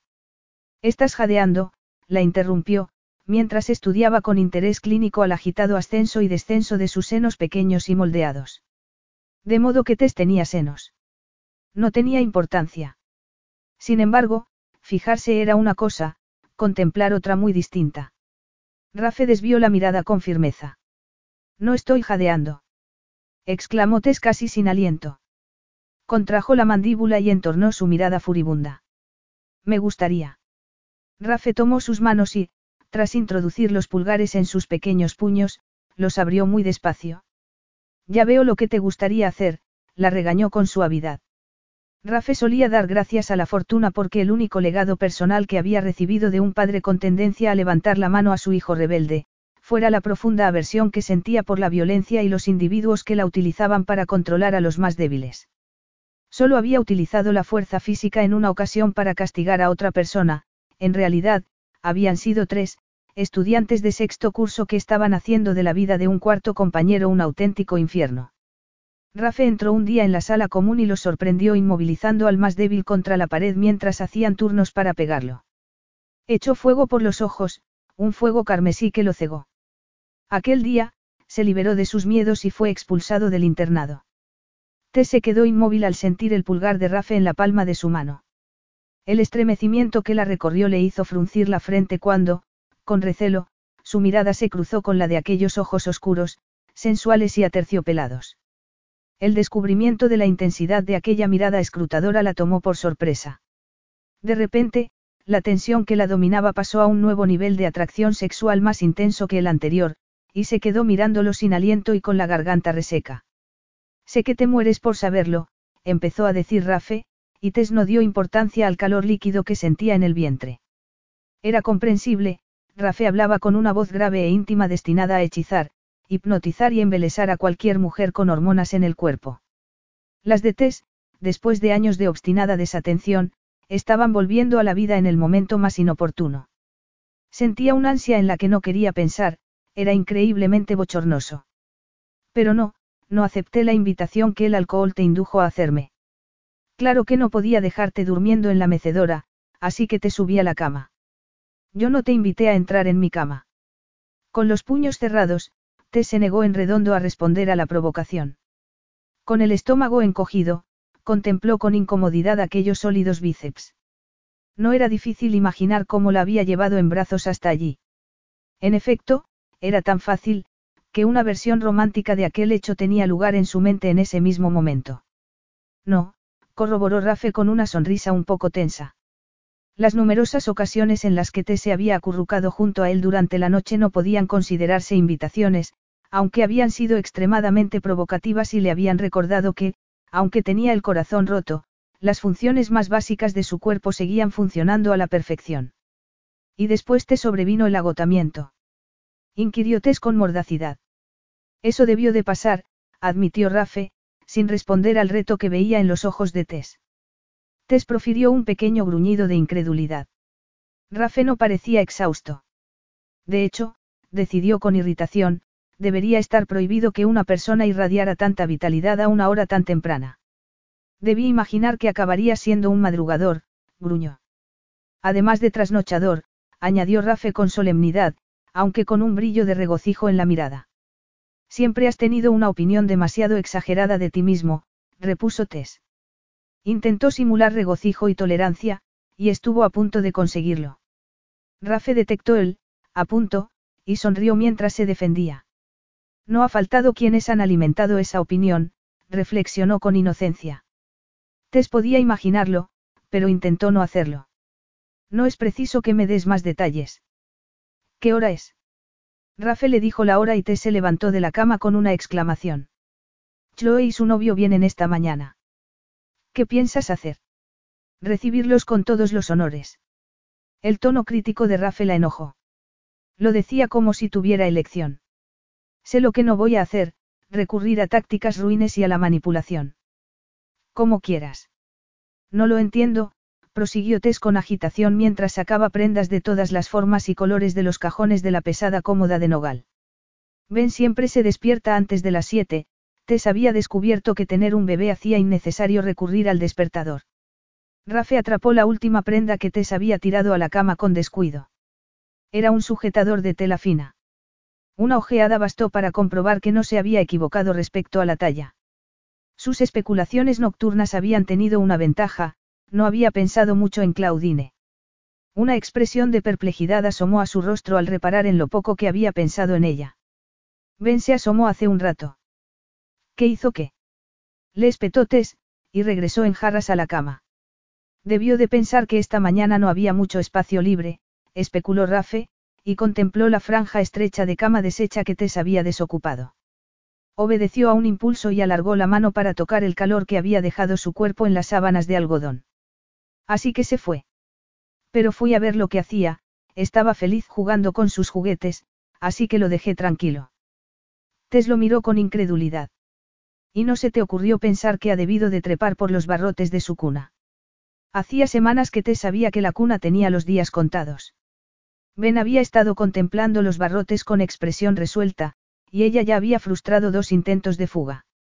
Y eso es. Peligroso. Le espetó. Bueno, parecía estar bien. No puedo creer que le hayas dejado vagar solo. Podría haberse caído por las escaleras. Exclamó Tess, con voz aguda por la alarma. Tranquilízate, hay una especie de cerca en lo alto de las escaleras. Lo sé porque ayer casi me maté intentando saltarla mientras te subía en brazos. Tess exhaló un suspiro de alivio. Ben no estaba herido, pero había otros traumas. Entonces, me vio contigo en la cama, gimió. No creo que lo que ha visto haya corrompido su moralidad, replicó Rafe con un tono de impaciencia en su voz lánguida. No se trata de eso. La rutina es muy importante para los niños. Acuérdate de decírselo a Chloe, ¿quieres? Tess se mostró tan afligida que Rafe lamentó de inmediato la broma fácil. Te habría despertado si lo hubiera visto triste. ¿Qué vas a hacer con Chloe? Preguntó con suavidad. Rafe apoyó los pies en el suelo y se estiró. La fina tela de su camisa se tensó sobre su sólido pecho y Tess desvió la mirada enseguida. ¿Qué puedo hacer? Hizo lo posible para luchar contra la oleada de impotencia que la invadía. Voy a recordarle que hay que ir poco a poco para causar a Ben el menor trastorno posible. Seguiré viéndolo, claro, le tembló la voz al tiempo que elevaba la barbilla en actitud desafiante. Él vendrá a verme, yo iré a verlo, seré su tía favorita. ¿Y crees que accederá a proceder con cautela? Rafe contempló cómo el delicado rostro en forma de corazón de té se cubría con una máscara de férrea resolución. Ya lo creo que accederá, dijo en tono lúgubre. Con expresión severa, tomó la ropa que había seleccionado al tuntún de la cama. Imagino que ya sabes dónde está la salida, Tess no necesitaba distracciones aquella mañana, y Rafe era una de ellas. No podría darme una ducha. Tess resopló con exasperación. Era un error imitar la mirada lastimera de un cocker espaniel cuando tu cuerpo se parecía a un elegante y musculoso Doberman. Supongo que sí, accedió con poca cortesía. A medio camino hacia la puerta, se detuvo y se volvió hacia él. No hace falta que te diga que preferiría que no mencionaras a nadie lo que, lo que te he contado. Que Ben no es mío. Me puse un poco tonta, Tess hizo una mueca mental al recordar sus patéticos sollozos sobre el pecho de Rafe. Rafe contrajo la mandíbula con indignación. Para que luego hablen de la amistad. Aquella exhibición de confianza resultaba conmovedora. ¿Quieres decir que no puedo pregonarlo por toda la aldea? Rafe conocía a muchas personas, pero pocas eran las que consideraba sus amigas y las que merecían su confianza. No era mucho pedir que la confianza fuera mutua. Te suspiró. Está bien, está bien, no hace falta que te molestes. Solo quería cerciorarme. Quizá no te hayas dado cuenta, pero me siento un poco vulnerable emocionalmente después de lo de anoche. Puede que también deba pedirte que hagas un juramento de confidencialidad. Ah, ya lo había olvidado, mintió Tess con fluidez. No sabía por qué la idea de conocer las confidencias de Rafe sobre su vida amorosa la impulsaba a salir corriendo. Había sido fácil burlarse de las numerosas relaciones superficiales de Rafe, incluso despreciarlas, pero no le hacía gracia imaginar a Rafe enamorado, dispuesto a casarse. Como si fuera tan fácil de olvidar, repuso Rafe, y Tess vio el destello de dolor en su mirada. En ese momento, decidió que no quería saber nada sobre la mujer que se había ganado el corazón de Rafe para luego, de forma incomprensible, romperlo en pedazos. No pretendía ser insensible, pero, se le pasó una idea intrigante por la cabeza e intentó explorarla. Anoche no querías estar solo. Por eso te quedaste. Porque volvía patrones de comportamiento creados en la infancia. Rafe se frotó la mandíbula con barba incipiente con la mano. Ates nunca la había besado un hombre sin estar rasurado, y se sorprendió preguntándose distraídamente cómo. Yo también me lo he preguntado. No tendría gracia que fuera a tu cama cada vez que necesitara un poco de afecto y ternura. Reflexionó, y la miró con expresión pensativa. A Tess le dio un vuelco el corazón. Muy gracioso, repuso con voz ronca. Sí, hilarante, confirmó Rafe sin rastro de humor. Cuando Rafe salió de la ducha, Tess estaba en la cocina. Le había puesto el desayuno a Ben que, como de costumbre, no tenía prisa en tomárselo. Había la misma cantidad de avena cocida en el suelo que en su estómago. Tess dejó de intentar persuadirlo de que tomara otra cucharada y retomó su frenética labor de volver a guardarlo todo en los armarios. Buenos días, amigo, Rafe, que era capaz de tratar con el político más ladino, no estaba muy seguro de cómo hablarle a un niño de un año. Guiñó un ojo al bebé de rostro solemne. Ben respondió con una sonrisa que insinuaba que no era tan angelical como parecía. Un hombre. exclamó, y señaló a Rafe con un dedo regordete.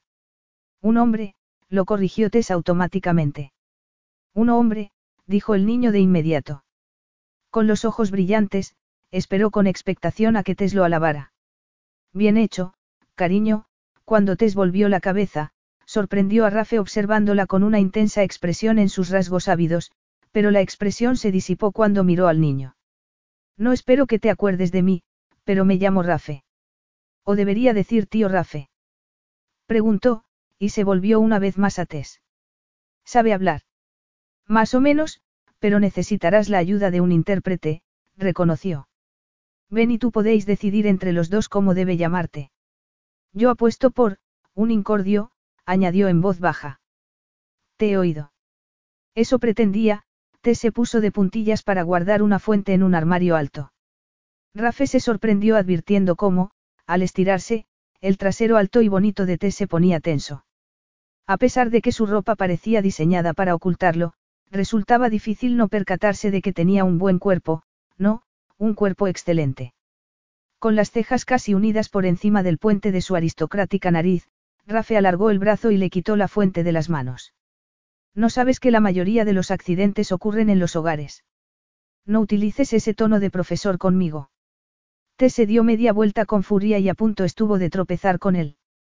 Como no se contentaba imaginando si la tomaría en sus brazos si se caía, su rebelde cerebro empezó a teorizar sobre lo que sentiría. Un pequeño gemido de lucha brotó de sus labios. Estaba a punto de sucumbir al pánico cuando, con los brazos extendidos delante de ella para protegerse, retrocedió tan deprisa que se dio un golpe en la espalda con la encimera. De repente, el ambiente estaba tan cargado de tensión sexual que Tess apenas podía respirar. Él también lo siente, pensó, y contempló con perplejidad los ojos oscuros y dilatados de Rafe. Desayuno. exclamó una vocecita con severidad. Los adultos, que con un sobresalto de culpabilidad comprendieron que no estaban solos, miraron a su pequeño interlocutor. Simultáneamente, decidieron olvidar lo que acababa de ocurrir. Buena idea, ven. ¿Está ocupada esta silla?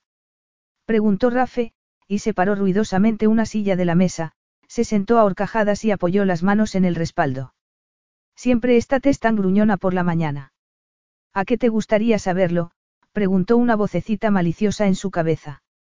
Lo cierto, prosiguió Rafe, para acallar aquella voz, es que estás irritable porque tienes cosas que hacer, mucho estrés y un poco de resaca. ¿Y de quién es la culpa? replicó Tess. Yo no bebo sola, lo cual quería decir que, como rara era la ocasión en que tenía compañía masculina, nunca bebía. Eso es admirable, sin duda. Hay algunas cosas que yo tampoco hago solo nunca. Pero beber no es una de ellas, confesó con alegría. Prepararé unos huevos con tocino para los dos, ¿quieres? Yo no tengo hambre y no recuerdo haberte invitado a desayunar. Pensaba que se te había olvidado. No, ha sido una grosería intencionada. Además, no tengo huevos, una grosería que Rafe parecía estar tolerando demasiado bien. Tienes que comer, declaró él, y realizó un examen crítico de la menuda figura de Tess. Su expresión sugería que no había encontrado mucho que fuera de su agrado. Estás demasiado delgada. Por suerte para mí, sobre gustos no hay nada escrito. Y Tess necesitaba un tipo sensible y corto de vista. Y alto, por favor. Al final, podría salir ganando. Quiero decir que hay muchos tipos a los que les asusta la idea de casarse con una madre soltera. Tipos egoístas y frívolos como tú. La verdad es que puedo pasarme sin ellos, le dijo Tess con rotundo desprecio. No necesito a ningún hombre. Con unos labios como aquellos, Rafael lo dudaba. De repente, sintió el impulso de poner a prueba su teoría sobre los labios generosos y apasionados. Ya no le puedes echar la culpa al alcohol, amigo. Eso fue lo que asustó a tu veterinario. En lo relativo a la insensibilidad, Rafe era uno de los grandes. Por última vez, te diré que no era mi veterinario y no, fue por algo muy distinto, el hombre no la creyó cuando Tess le dijo que no quería casarse con él, así que se vio obligada a confesarle la verdad, y el veterinario huyó espantado. Se enteró de que roncabas, ¿eh? ¿Cómo reaccionaría Rafe si se lo decía? Se avergonzaría, sentiría lástima por ella. Tess inspiró hondo, elevó la barbilla y, desechando la punzada de autocompasión, adoptó una expresión estoica. Yo no ronco. Rafe elevó una ceja oscura. ¿Cuánto te apuestas? dijo con voz lánguida. Desde donde estaba sentado, abrió la puerta de la nevera con la puntera del zapato. Vaya, ¿quién iba a decirlo? Preguntó, y miró a Ben con expresión alegre. Tocino y, si la vista no me engaña, también nuevos. De corral, espero, se volvió hacia Ben. Tess se había olvidado de que los tenía. Lo único que había olvidado, anunció Tess, y experimentó una enorme satisfacción dando un portazo a uno de los armarios, es lo irritante e insensible que eres. Pero me echas de menos cuando no estoy, ¿verdad? Tess no se detuvo a pensar en las posibles consecuencias de responder con sinceridad. Por extraño que parezca, corroboró con aspereza, sí. Rafe se volvió para mirarla a tiempo de ver una expresión de estupefacción en el rostro de Tess, y se sorprendió identificándose con esa emoción. Lo que demuestra lo necesitada que estoy de compañía adulta, el intento de bromear no funcionó. Yo también te echo de menos, Tess, unos ojos verdes recelosos se cruzaron con otros castaños y reflexivos. Echas de menos tener a alguien a quien dar órdenes, lo acusó Tess con brusquedad cuando el silencio empezó a prolongarse demasiado. No hay muchas personas en el mundo con las que se pueda ser uno mismo, con defectos incluidos. ¿Quieres decir que tienes vía libre para ser grosero e insoportable conmigo? Por los malos modales. Corroboró Rafe, y se apropió del biberón de zumo de Ben para brindar por ello. Tess intentó mirarlo con severidad, intentó no sonreír, pero el buen humor de Rafe resultaba contagioso. Rafe estaba tomando los huevos con tocino que Tess le había preparado a regañadientes, incluso le había dado a Ben varias cucharadas de su versión triturada, cuando Tess vio acercarse el enorme coche reluciente. Oh, no. Gimió, y elevó las manos en el aire. Ya están aquí. Es demasiado pronto, sinceramente, diez años más tarde seguiría siendo demasiado pronto. ¿Qué voy a hacer? Rafe contempló aquella muestra de agitación con expresión afable y una ceja enarcada. Darles con la puerta en las narices. Si no puedes decir nada constructivo, resopló Tess, y se encaró con él, al menos, cierra la boca. La casa está hecha un desastre. Rafe no entendía la relevancia de aquel incierto comentario, pero sabía que las mujeres sentían un gran aprecio por los ambientes exentos de polvo. La casa no, pero tú sí, anunció con espontánea brutalidad. Tess contuvo el aliento. La confianza daba asco, y Rafe estaba haciendo peligrosamente real esa expresión. Ven, déjame a mí, Tess lo miró con recelo mientras él levantaba su cuerpo atlético de la silla. Para empezar, puedes quitarte esto, Tess se quedó paralizada cuando Rafe empezó a desabrocharle con calma la larga y holgada Rebeca. Se la quitó de los hombros con un ademán exagerado. Tenía mucha habilidad para quitar la ropa, seguramente contaba con amplia experiencia, pensó Tess. Quizá debería haber hecho un esfuerzo por desayunar. Se sentía un poco mareada. Bueno, ¿qué esperabas? Le espetó con acritud mientras Rafe seguía contemplando la sencilla camiseta negra que llevaba debajo. Era incapaz de apreciar lo mucho que realzaba su figura firme y estrecha cintura. Además, no entiendo por qué importa lo que lleve puesto.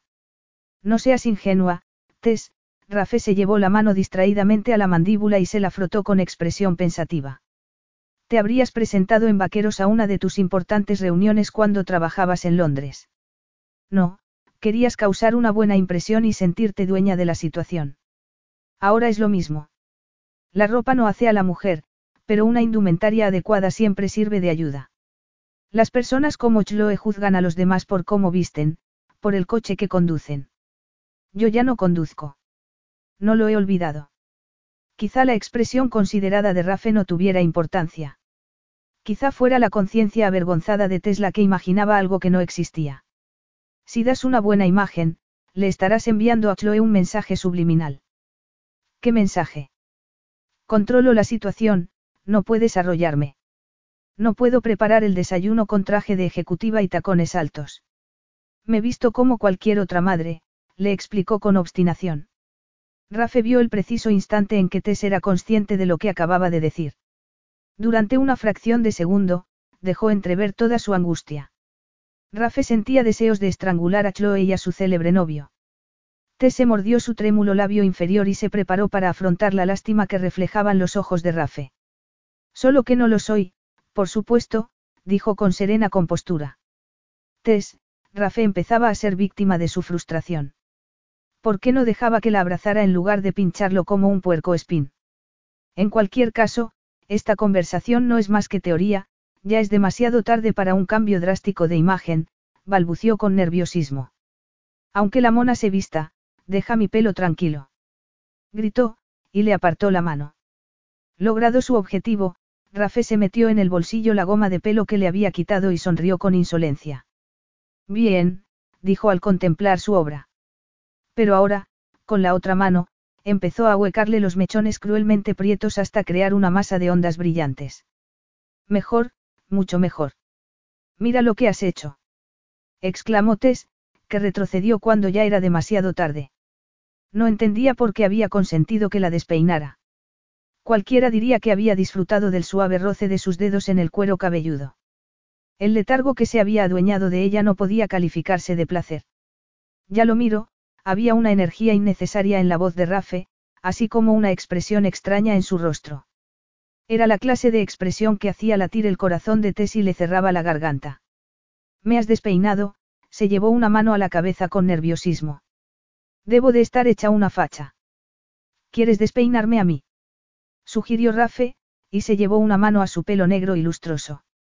El deseo la envolvió como una pesada manta. Tess no podía respirar, no podía pensar, pero sí imaginar. Sintió un hormigueo en los dedos al imaginarse hundiéndolos en aquella mata sedosa para acariciar el contorno de su cabeza. Abrió los ojos con estupefacción y movió la cabeza en señal de negativa. Como quieras, Rafé se encogió de hombros. Pero no olvides que te lo he ofrecido. No lo haré. Creo que deberías intentar estar atractiva, no presentable, tenía la mirada puesta en los lustrosos mechones castaños que caían justo por debajo de los hombros. La competitividad distraerá a Chloe. El comentario era injustificado y un poco cruel. Muy gracioso.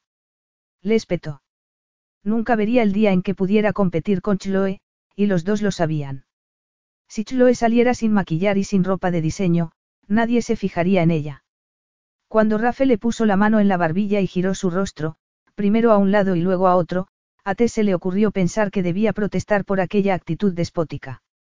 Tienes una piel increíble, lo decía como si fuera una acusación. Por todo el cuerpo, añadió con voz ronca. Tess se puso rígida y se apartó de él. ¿Cómo lo sabes? Una intensa alarma intensificó el verde de sus ojos. Rafe se encogió de hombros. Te llevé a la cama, y no llevabas nada debajo del camisón. Menudo cara dura estás hecho. Exclamó Tess, y se puso colorada y sudorosa al mismo tiempo. Sin querer, sí, sin querer, repitió con firmeza al oír la exclamación burlona de Tess, te toqué el trasero, mátame si quieres. Podría haberte dejado caer, te habría parecido mejor. Lo recordaré para la próxima vez. No habrá una próxima vez, Tess respiraba con dificultad. No podía desterrar la imagen de los dedos de Rafe en su, se rió de sí misma para sus adentros. ¿Acaso mi vida sexual es tan aburrida que empiezo a desear haber estado despierta cuando me agarraban sin querer? No sabía que fueras tan puritana. ¿Sabes? Observó Rafe, mientras la miraba con ojos entornados y poco amistosos, no solías estar tan reprimida. Acostarte conmigo te habría sentado mucho mejor que beberte media botella de licor. Y a mí tampoco me habría sentado mal, añadió en tono lúgubre. Tess se quedó boquiabierta de estupefacción.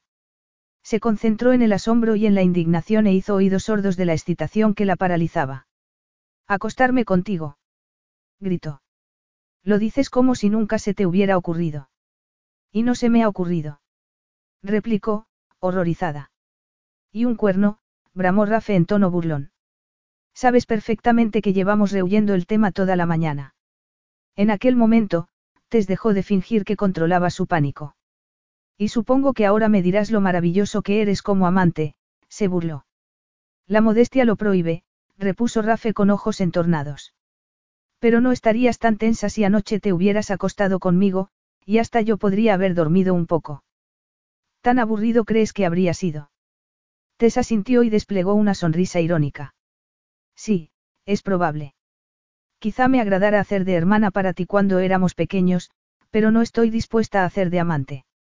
Imaginar a Rafe cerrando los ojos y fingiendo que ella era la mujer a la que amaba la repugnaba. Estoy segura de que hay, curas menos drásticas para el insomnio. Una pastilla no va a solucionar mi problema. Ni el tuyo. Y, dirigió una mirada de preocupación hacia Ben y bajó la voz, el sexo sí. No, reconoció Rafe con los dientes apretados. Pero nos hará olvidar durante un rato. El tono lúgubre de su voz grave disipó el enojo de Tess y la conmovió. Había estado demasiado absorta en sus propios problemas para pensar en los de él. ¿Tan terrible ha sido, Rafe? Preguntó con tristeza. Sin darse cuenta, alargó la mano y le tocó la cara. Unos ojos oscuros como la noche se posaron en la compasión que brillaba en la mirada de Tess antes de contemplar su esbelto brazo. Rafe elevó la mano para cubrirla de ella, y Tess se estremeció al percibir la fuerza controlada de sus dedos largos y morenos. Tan terrible como para pensar en acostarme contigo, Tess. Profirió una áspera carcajada. Llevas la modestia demasiado lejos. Eres una mujer preciosa. Hermosa no. Tess no daba vueltas en la cama por las noches pensando en las deficiencias que podría corregir la cirugía estética, pero en aquellos momentos, le costaba bromear sobre ello. La belleza se marchita. Tú tienes una buena estructura o sea, anunció Rafe con firmeza. Qué poético. Tan malo es, Tess, querer dar y recibir un poco de consuelo. La voz de Rafe estaba exenta del cinismo que Tess tanto detestaba, y sus ojos la escrutaban despacio. Dicho así, parecería una insensible si discrepara. Cielos, aquel hombre tenía labia. Y no era solo lo que decía, sino cómo lo decía. Aquellos ojos, ese carisma, era de extrañar que se le hubiera nublado el cerebro. No, sí, me estás confundiendo, protestó con voz débil. Cuanto más lo pienso, más convencido estoy de que cerrar la puerta del dormitorio y decir, a la basura con todo, sería lo mejor para los dos, Rafe hundió los dedos en la mata de pelo sedosa y acercó su rostro al de ella. ¿A quién le haríamos daño? gruñó. Tess estaba segura de que había varias buenas respuestas a aquella pregunta ronca e íntima, pero en aquel momento no podía recordar ninguna. Ahora mismo, a mí, movió un poco la cabeza para demostrarle por qué. Una mezcla ambigua de miedo y excitación la recorrió cuando Rafe deslizó los dedos bajo la mata de pelo hacia su nuca. El roce fue como una corriente eléctrica, se propagó por todas sus terminaciones nerviosas. Tess cerró los ojos y jadeó mientras se preguntaba si no resultaba patético que aquel fuera el incidente más sensual de toda su vida. Rafe sintió el estremecimiento de placer que recorrió el cuerpo menudo de Tess y su mirada se intensificó. Sabía que estarías de acuerdo conmigo, la intensidad de su alivio lo tomó por sorpresa. Fue casi tan grande como la expectación que agudizó todos los sentidos de su cuerpo. Alertada por él, ya te lo dije, de su voz, Tess abrió la boca para ponerlo en su sitio. Y lo habría hecho si en aquel mismo instante Rafe no la hubiera silenciado con un beso. Tess abrió los ojos con estupor y fijó la mirada en su rostro, tan próximo al de ella. Fue la expresión de sus espectaculares ojos lo que vació su cabeza de todo pensamiento. Suspiró y dejó caer los párpados. La oleada de placer fue tan intensa que gimió, y el sonido se fundió con el gemido masculino que vibraba en el pecho de Rafe. Tess agitó las manos en el aire y cerró los puños para no agarrarlo y apretarse contra él, porque comprendió, mientras Rafe levantaba la cabeza, que eso era exactamente lo que quería hacer. Echando chispas verdes por los ojos, se limpió los labios con el dorso de la mano. Todavía retenía el sabor de Rafe, pero no estaba dispuesta a revelarlo. Me has besado. Me habría llevado un chasco si no te hubieses dado cuenta. ¿Cuál es el veredicto? El veredicto es que estás loco de atar si crees que accedería a acostarme contigo. Te lo diré aún más claro, se señaló los labios y habló muy despacio. Anoche fue la última noche que habrás dormido en mi cama. Capítulo 4. Es la clase de afirmación de la que acabarás arrepintiéndote, repuso Rafe, y palpó la firmeza del labio inferior de Tess con la yema del pulgar. Era una tontería permanecer de brazos cruzados mientras Rafe se tomaba libertades con ella, pero por alguna razón que desconocía, Tess era incapaz de moverse. Era consciente del ansia que crecía en su seno. Piensa en lo tonta que te sentirás, encanto, cuando te lo recuerde la próxima vez que estemos juntos en la cama. Broma o no, la arrogancia de Rafe la dejó sin aliento. También provocó otras reacciones. Sus senos se apretaron contra la fina tela de la camiseta y varias imágenes de cuerpos sudorosos y entrelazados se agolparon en su mente. Aunque Rafe no estuviera acostumbrado al rechazo, no era justo que la utilizara para curar su ego herido. Enojada, arrancó la mirada de aquellos ojos cálidos e hipnóticos, pero se quedó embelesada con la mano que exploraba la cara interna de su labio inferior. Nunca se había percatado de lo elegantes y hermosas que eran las manos de Rafe, de lo largos y fuertes que eran sus dedos. Sorprendentemente, al tiempo que su furia se evaporaba, Tess sintió el impulso irresistible de lamer, un pequeño gemido escapó de sus labios entreabiertos. Ya basta, Tess. Tess apartó la cabeza para romper el contacto con la mano de Rafe. Él le acarició el cuello antes de retirar la mano por completo. Tess exhaló un suspiro de alivio. ¿Por qué te han rechazado sientes la necesidad de demostrar que todavía tienes lo que hay que tener? Lo hostigó con voz ronca. Y lo tengo. Tess no podía pensar en una sola respuesta sincera que no la incriminara. El sonido de unas voces distantes se hizo inteligible. Toma las llaves. No volveré a conducir tu adorado coche. No es culpa mía que la calle sea tan estrecha, tía Tess. Tess luchó contra la niebla de la atracción sexual. Era como nadar contra la marea. De repente, advirtió que Rafe debía de llevar un buen rato agarrándola por la muñeca, porque la dejó con cuidado tras la espalda de Tess antes de colocarse junto a ella. Chloe. ¿Cómo podía haberse olvidado de ella? Tess arrancó los ojos del rostro burlón de Rafe y se volvió para afrontar las consecuencias y a su sobrina. La incredulidad y la estupefacción se debatían en el hermoso rostro juvenil de Chloe mientras miraba alternativamente a Rafe y a su tía. No pareció agradarle lo que veía o pensaba, porque sus labios temblaban. Y, desde luego, estaban más llenos que la última vez que Tess los había visto. Aquel fugaz pensamiento fue reemplazado por cuestiones más apremiantes. Habría visto y comprendido Chloe lo que ocurría. Que me lo explique, pensó Tess, pero enseguida desechó la caprichosa ocurrencia. ¿Es ese tu coche? El rostro sorprendentemente travieso del acompañante de Chloe lucía una mueca de pesar. Rafe alzó la vista de las llaves que el hombre se estaba metiendo en el bolsillo y miró a Chloe. Es muy grave. Preguntó con estoicismo. ¿Qué va? Solo un rasguño, protestó Chloe, restando importancia al asunto. Fuese lo que fuese lo que Chloe había visto o comprendido de la escena que había interrumpido, la había irritado. Quizá estuviera enamorada del hombre apuesto que estaba a su lado, quien, como Tess advirtió con preocupación, era mucho más maduro de lo que aparentaba en la pantalla, pero no había llegado al momento de su vida en el que podía reírse de su enamoramiento de adolescente con Rafe. Tess tuvo que reprimir una carcajada, que sin duda era histeria, porque la situación no tenía gracia, y plantarse una rígida sonrisa de bienvenida en los labios. Chloe, cuánto me alegro de verte, la hipocresía de aquella mentira chirrió en sus oídos. Y tú debes de ser Ian. La sonrisa que el hombre maduro le devolvió era cálida y abierta. Tess creía que sentiría un rechazo automático hacia él, pero no fue así, y eso resultaba desconcertante. Claro que Rafe tenía parte de culpa del desconcierto de Tess. La fragancia que emanaba de su cuerpo le hacía cosquillas en la nariz. Era tan, tan viril. Ven, mira quién ha venido. Mamá, Tess no vio la expresión perpleja de Rafe cuando hizo las presentaciones. A Ben no parecieron impresionarle mucho los, cariño, pequeño Benji, y, no es un cielo, y mucho menos los besos ardientes que le plantaron en sus regordetas mejillas. Tess temía lo que pudiera hacer en cualquier momento, en lo referente a la diplomacia, los niños pequeños eran únicos. Ben podía tener limitaciones verbales, pero tenía maneras muy eficaces de expresar su desagrado. Chloe sonrió a Ben con expectación, pero él no parecía muy feliz.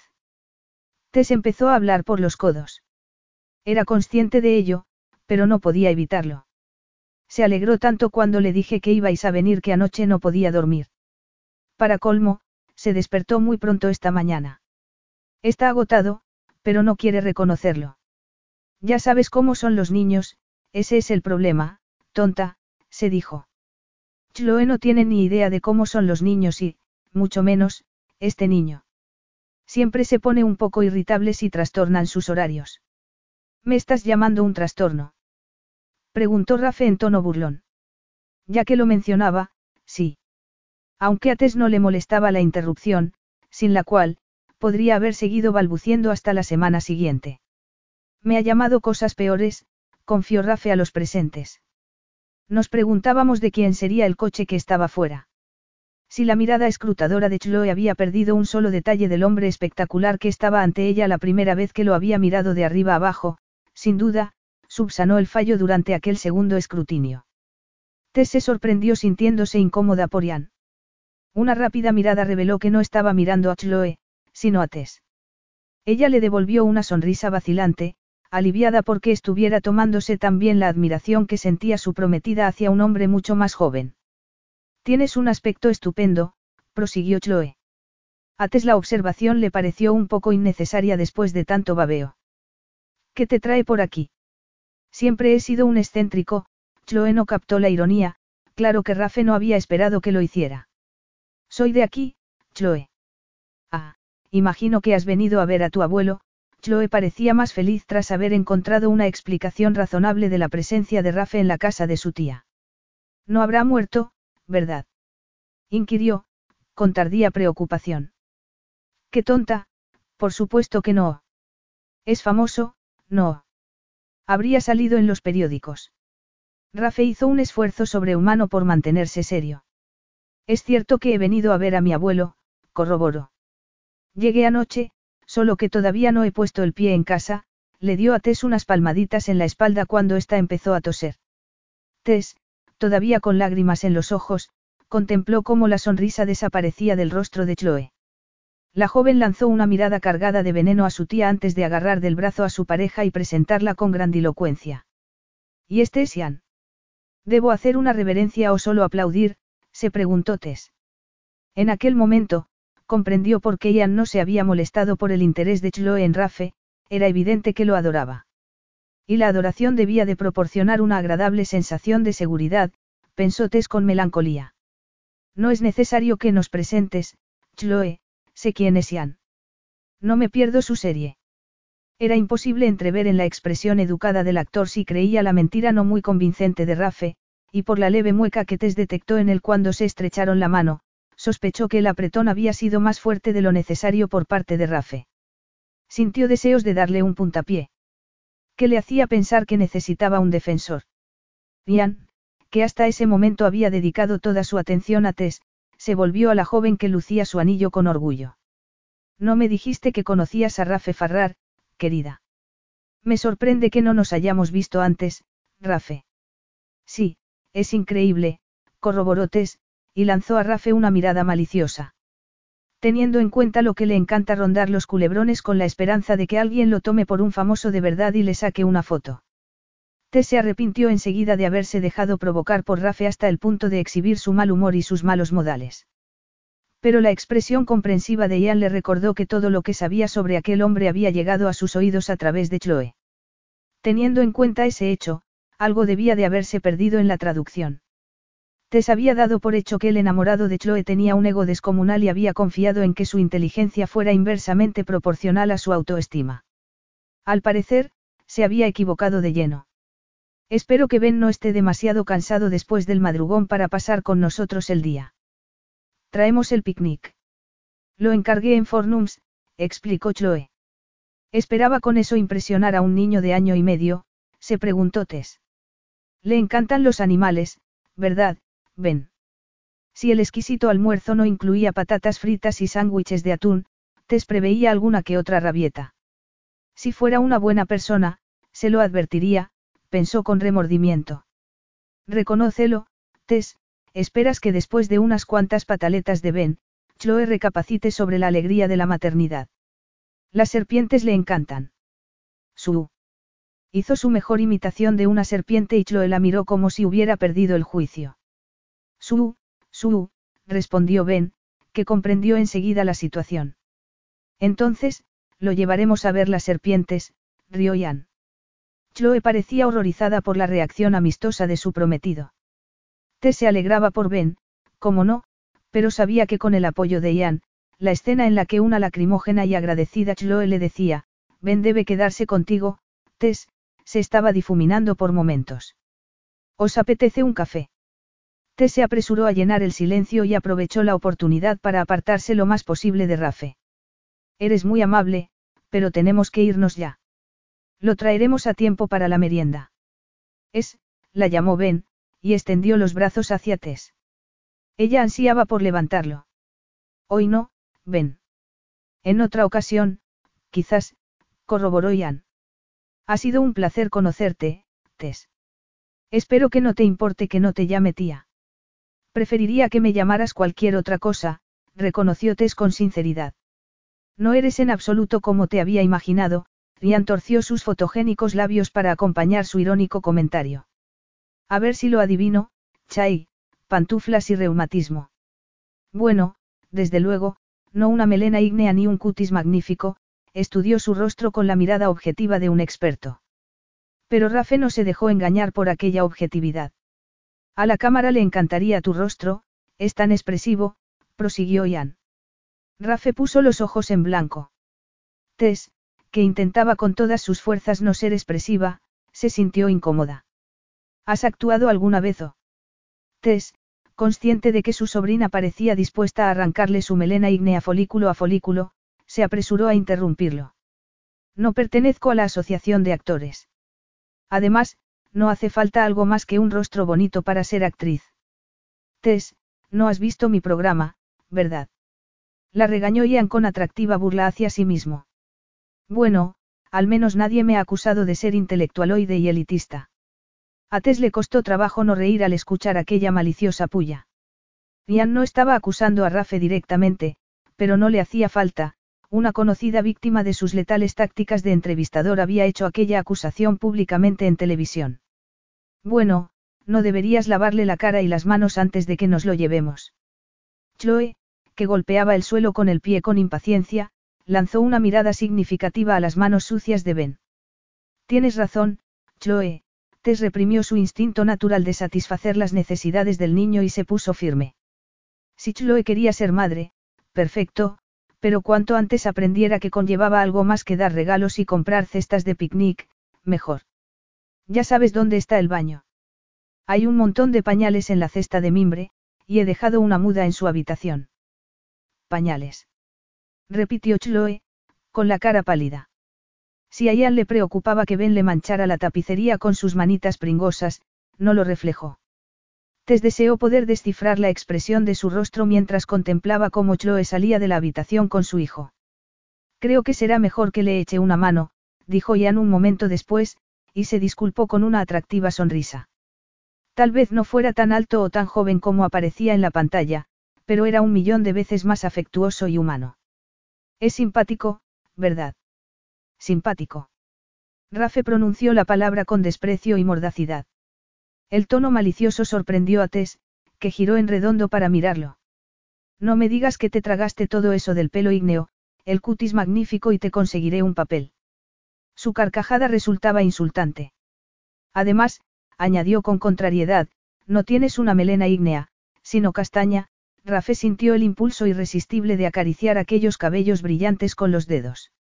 Alargó la mano para tocarlo antes de percatarse de que aquel podía no ser el momento idóneo para caricias espontáneas. No creía que fueras tan ilusa, Tess. Ese hombre es un estafador. Es decir, que es un mentiroso si piensa que merece la pena mirarme, quizá, Igneo, no fuera la descripción más exacta, pensó Tess, pero tenía mucho más glamour que, castaño. Estás furioso porque te ha calado nada más verte. Lo que quiero decir, la corrigió Rafe con impaciencia, es que sabe que podrías ponerles las cosas difíciles. Intenta camelarte. No, mentira, está consiguiendo camelarte, aunque si sigue adulándote con tanto descaro, va a tener problemas con Chloe. Estaba verde de envidia, y no me extraña. ¿Qué no te extraña? Repitió Tess con incredulidad. No puedo creerte, de verdad. Ian tiene razón, te has convertido en un snob, susurró con ira, mientras movía despacio la cabeza. Aunque te parezca imposible, todavía no estoy tan desesperada para convertirme en una marioneta cuando un hombre me dice un cumplido. Solo estaba constatando un hecho objetivo. Sí, claro, objetivo. Pues sí, cielo santo, estoy siendo mucho más objetiva que tú. ¿Por qué frunces el ceño de esa manera? Le. Intentaba comprender por qué llamaste a Chloe, mamá, delante de Ben. ¿Por qué es su madre? Tess se preguntó si Rafe no estaría mostrándose obtuso solo para enojarla. No es ningún secreto. Perdona, pero pensaba que lo era, repuso Rafe, y volvió a fruncir el ceño. ¿Quieres decir que Ben, lo sabe?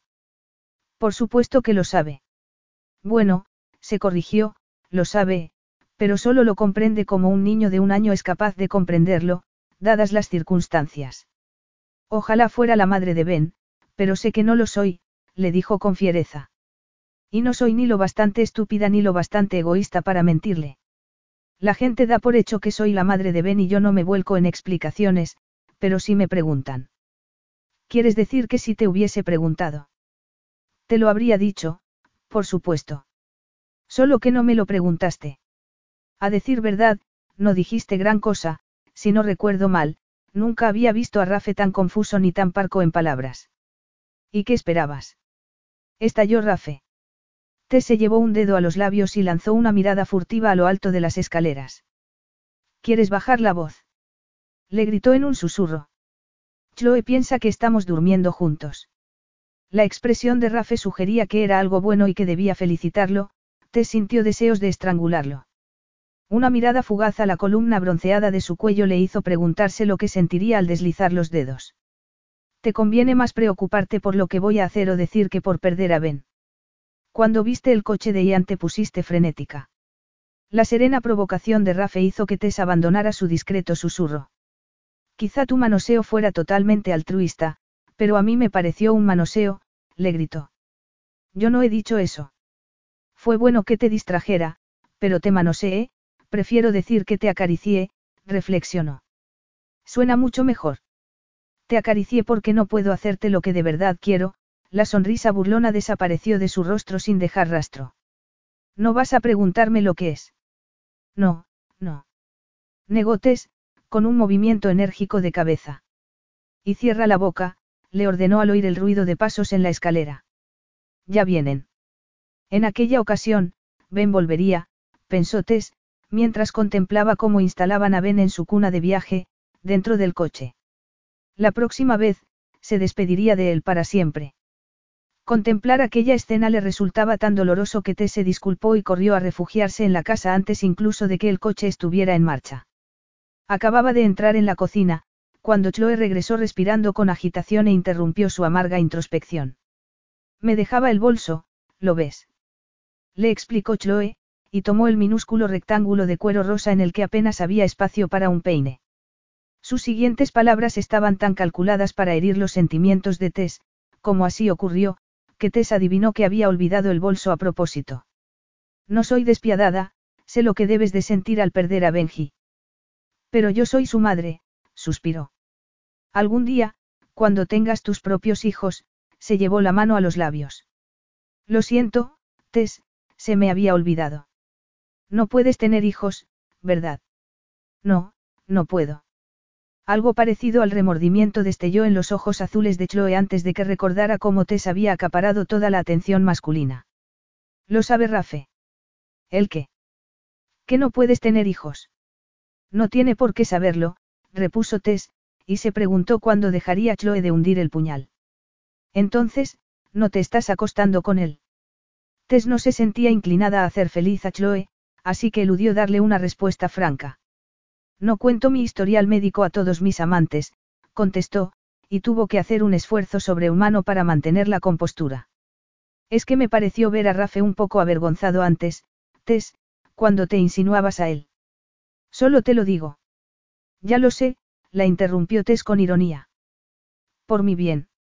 Tomo nota de tu preocupación, Chloe, pero sinceramente, no creo que exista una situación que pueda avergonzar a Rafe, irritarlo y enfurecerlo, sí, avergonzarlo, no. Qué bien me conoces, a pesar del tono burlón, Rafe daba muestras de estar bastante enojado en aquellos momentos. Rafe. Chloe giró en redondo al oír la voz a su espalda. Su estudiada sonrisa coqueta se desvaneció al percibir el desprecio y la furia de la mirada de Rafe. No te había visto.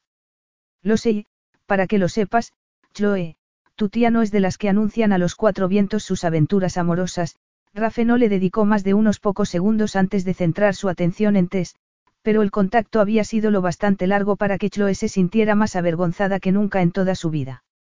Bueno, me voy, dijo Chloe con voz débil. No es mala idea, corroboró Tess sin mirar a su sobrina. Es cierto. Rafe atravesó el umbral y cerró con firmeza la puerta de la cocina.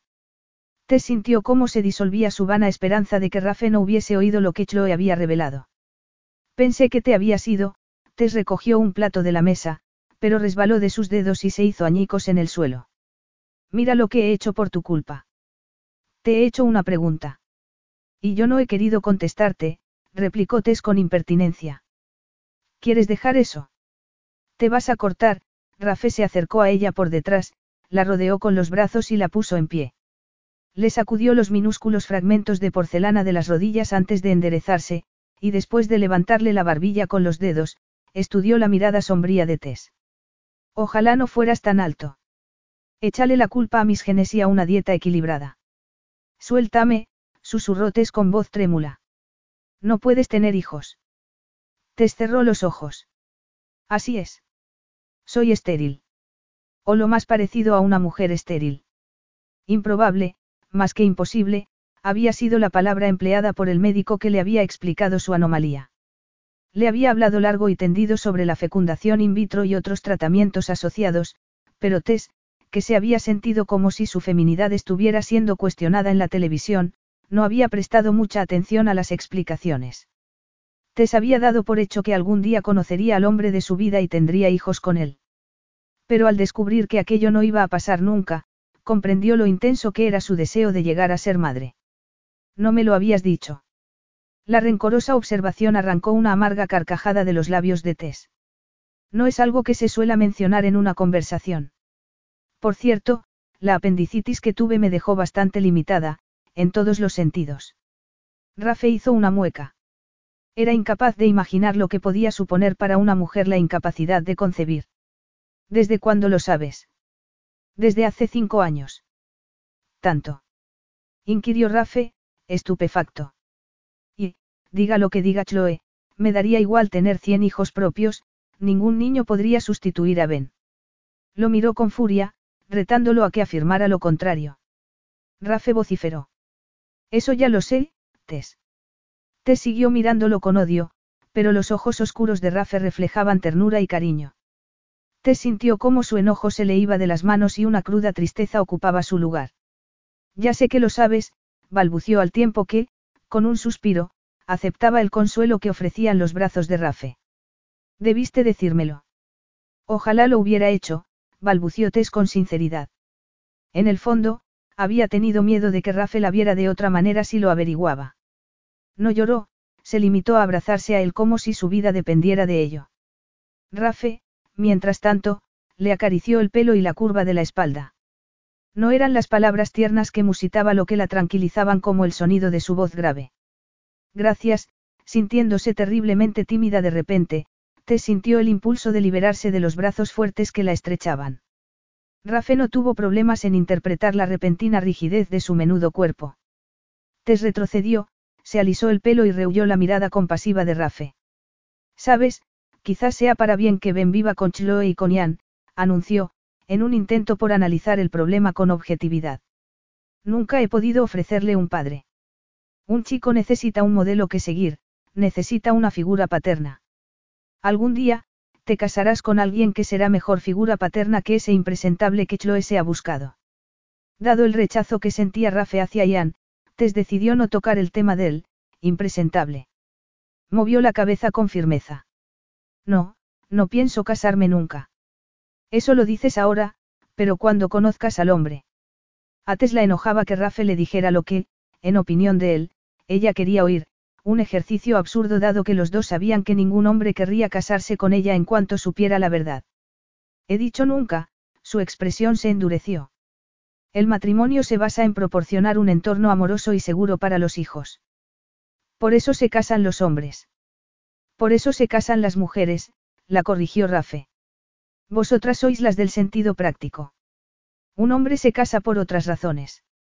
Tenemos muy mala prensa, pero la mayoría de los hombres, cuando se casan, piensan en el amor, no en unas caderas fecundas, sus ojos se posaron, por propia voluntad, en la cintura de avispa de Tess y en sus caderas. Carraspeó. No era su carácter fecundo o no fecundo lo que le dificultaba desviar la mirada. Estás hablando de sexo. Un hombre no tiene por qué casarse para disfrutar del sexo, Rafe. Pero no te estoy diciendo nada que no sepas, ¿verdad? Hay una diferencia entre el sexo y el amor, y hasta los hombres frívolos como yo sabemos reconocerlo. Tess parpadeó al percibir la furia que impregnaban sus palabras. Cielos, lo había olvidado, Rafe había amado y perdido. No era de extrañar que hablara con tanto ardor sobre el tema.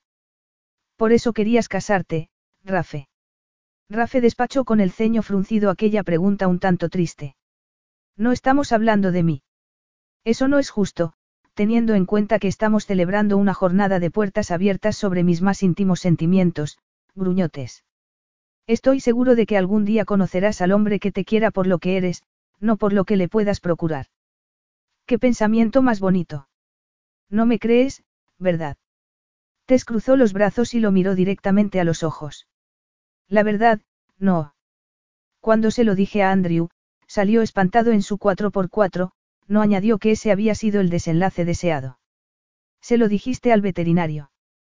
Por alguna razón, el hecho de que Tess hubiese revelado su secreto a otro hombre, sobre todo a ese, mientras que a él se lo ocultaba, lo encolerizó. Bueno, me pidió que me casara con él. Será cara dura. Masculló Rafe. Bueno, eso demuestra lo despreciable que es. Rafe se estaba pasando de la raya, teniendo en cuenta que no había hablado con Andrew más que en dos ocasiones, según creía Tess. ¿Qué mosca te ha picado, Rafe? preguntó. Tienes por norma menospreciar a todos los hombres a los que yo aprecio. Pensaba que las irracionales éramos las mujeres. ¿Irracional yo? inquirió Rafe con perplejidad. Primero Andrew y ahora Ian. Y el pobre lo único que ha hecho ha sido ser simpático. El pobre es el típico hombre patético que, al primer síntoma de calvicie o barriga. No he visto ninguno de esos síntomas en Ian, lo interrumpió Tess. Se gasta una fortuna para cerciorarse de que no los veas. Dios mío, tienes una lengua viperina. La necesito para mi trabajo, encanto, reconoció sin escrúpulos. Tú Ian ha pescado a la primera joven belleza casadera lo bastante tonta o enamorada, y en el caso de Chloe son ambas cosas, para convertirse en objeto de envidia universal. Sus colegas le darán una palmadita en la espalda y lo llamarán, machote. Es lo típico. Eso no es más que una generalización, replicó Tess con sorna. Rafe cambió de táctica. Entonces, ¿te parece bien que haya una diferencia de edad tan acusada?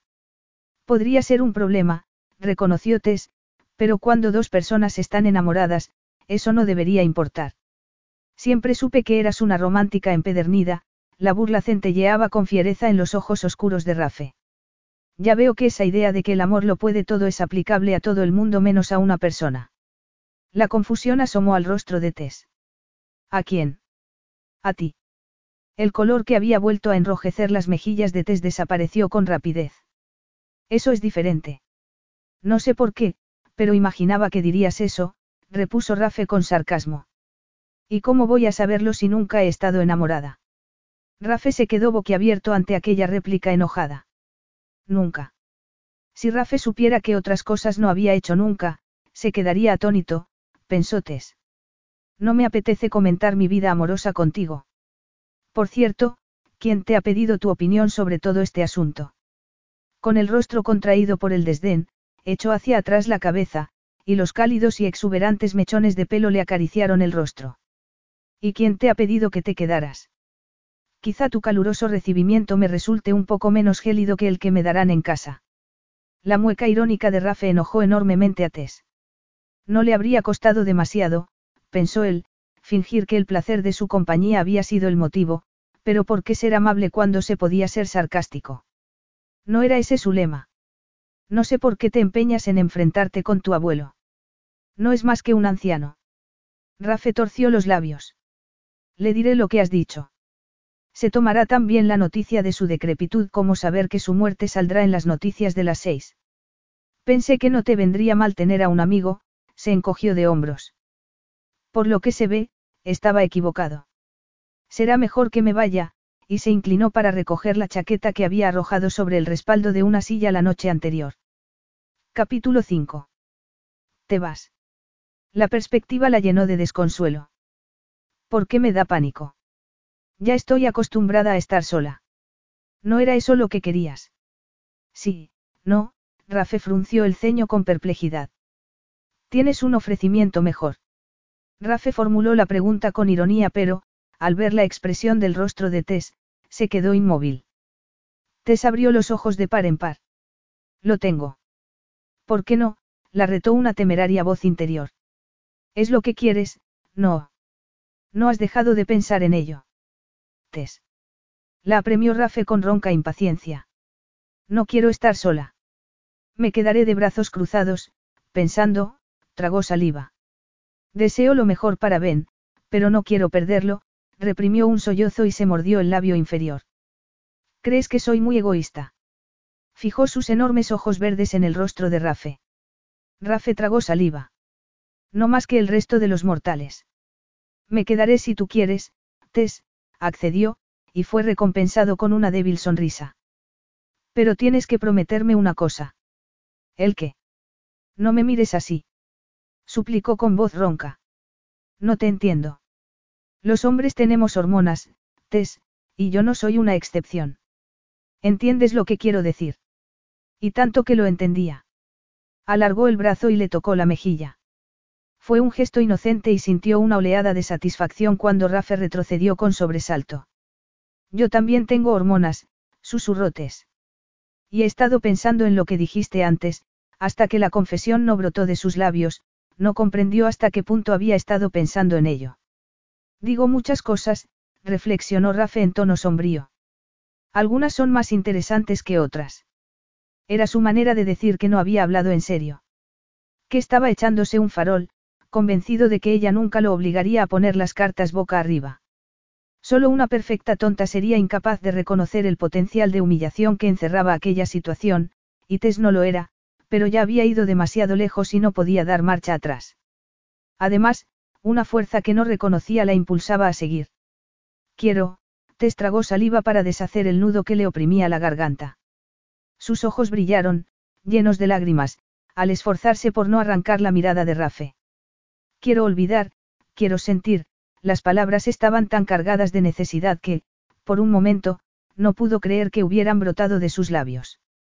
Pero Rafe no había dicho nada todavía, lo cual no era una buena señal. No me mires así, fuiste tú quien me metió la idea en la cabeza. Gritó con rencor. Tú dijiste que no haríamos daño a nadie, que no había nada malo en dar y recibir un poco de consuelo.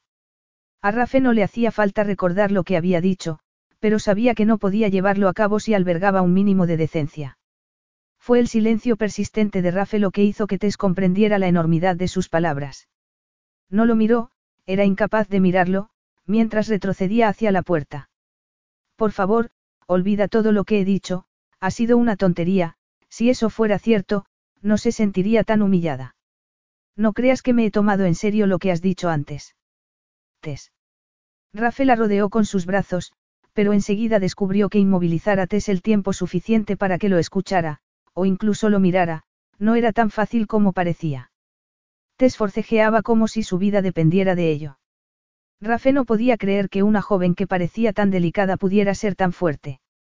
Tenía miedo de hacerle daño antes de que se agotara. Deja de dar coces. Hizo una mueca de dolor cuando ella le dio un segundo puntapié en la espinilla. Te cansarás antes que yo, le prometió. Tess dejó de resistirse con tanta brusquedad que a punto estuvo de escurrirse entre los brazos de Rafe y caer al suelo, pero Rafe consolidó el abrazo. Lamento que no creas que hablaba en serio, masculló, porque lo dije muy en serio. Nada me gustaría más que llevarte a la cama, pero eres. ¿Acaso aquella patente mentira estaba destinada a consolarla? ¿Qué soy, Rafe? Tess permaneció en pie con pasividad y le lanzó una mirada furibunda. Demasiado flaca, demasiado fea, demasiado fácil. Un hombre no se aprovecha de una mujer sensible que está sufriendo tanto como tú. Dime, en circunstancias normales, querrías acostarte conmigo. Vamos, Rafe, no me vengas con remilgos. Esta mañana estabas más que dispuesto a aprovecharte de mí, se burló Tess. Un rubor apagado cubrió los pómulos bronceados de Rafe. Hablaba sin pensar. Te estaría utilizando. Si Rafe no estuviera pensando, ya estaríamos en. Tess enrojeció al pensar en dónde estarían si ella se hubiera salido con la suya. Igual quiero que me utilices. No lo dices en serio, Tess. No soporto que me digas lo que quiero decir. Me estaba comportando como un egoísta, y ahora mismo, anunció con brusquedad, en este preciso instante, siento un impulso abrumador de ser extremadamente egoísta, la avidez de la mirada de Rafe fue un bálsamo para la autoestima maltrecha de Tess. La humillación no era tan intolerable si el hombre al que se había insinuado la encontraba moderadamente atractiva. Sí. El ceño entre sus delicadas cejas se marcó por el recelo. Dame un respiro, Tess. Intento hacer lo que está bien y, su impresionante tórax se elevó y descendió pesadamente. Para tu información, es doloroso. Me alegro. Tess lo decía de corazón, y se notó. El regocijo se reflejó en las facciones severas pero hermosas del rostro de Rafe. Me complace que mi agonía te resulte placentera. En serio, Tess. No he dejado de hablar en serio. No eres la clase de persona a la que le van las aventuras de una sola noche, anunció con firmeza. Rafe imaginaba que, si Tess había tenido una sucesión de amantes, él se habría dado cuenta. Como no, debía haber habido alguno, pero había sido muy discreta. Pensar en aquellos individuos anónimos no suavizó su mal humor. ¿Y tú sí? replicó Tess. No, claro que no, negó con irritación. A mí me gusta la monogamia. La monogamia en serie, añadió Tess. Como quieras llamarlo, accedió Rafe con contrariedad. Lo que intento explicarte es que yo puedo separar mis emociones del sexo. Terminó Tess con voz estridente. Exacto, estamos hablando de sexo, no de un compromiso para toda la vida. ¿Crees que me echarás a perder para otros hombres? ¿Crees que acostarme contigo sería tan maravilloso que cometería la torpeza de enamorarme de ti? Dios mío, ya veo que te valoras muy alto últimamente. La mirada de reproche de Rafe silenció sus carcajadas burlonas y le hizo sentirse ruin y miserable. Lo que dijo a continuación intensificó ese sentimiento. Sé que la decisión de Chloe ha puesto tu vida patas arriba y ya no distingues el día de la noche. Ni el amigo del amante, asintió Tess con expresión pensativa. Rafe estaba siendo razonable, por supuesto, pero eso no impidió que a Tess le diera un vuelco el estómago cuando contempló sus labios. Era una locura, pero nunca había ansiado nada tanto en la vida como sentir los labios de Rafe sobre los de ella, y aquellas manos fuertes sobre su piel ardiente.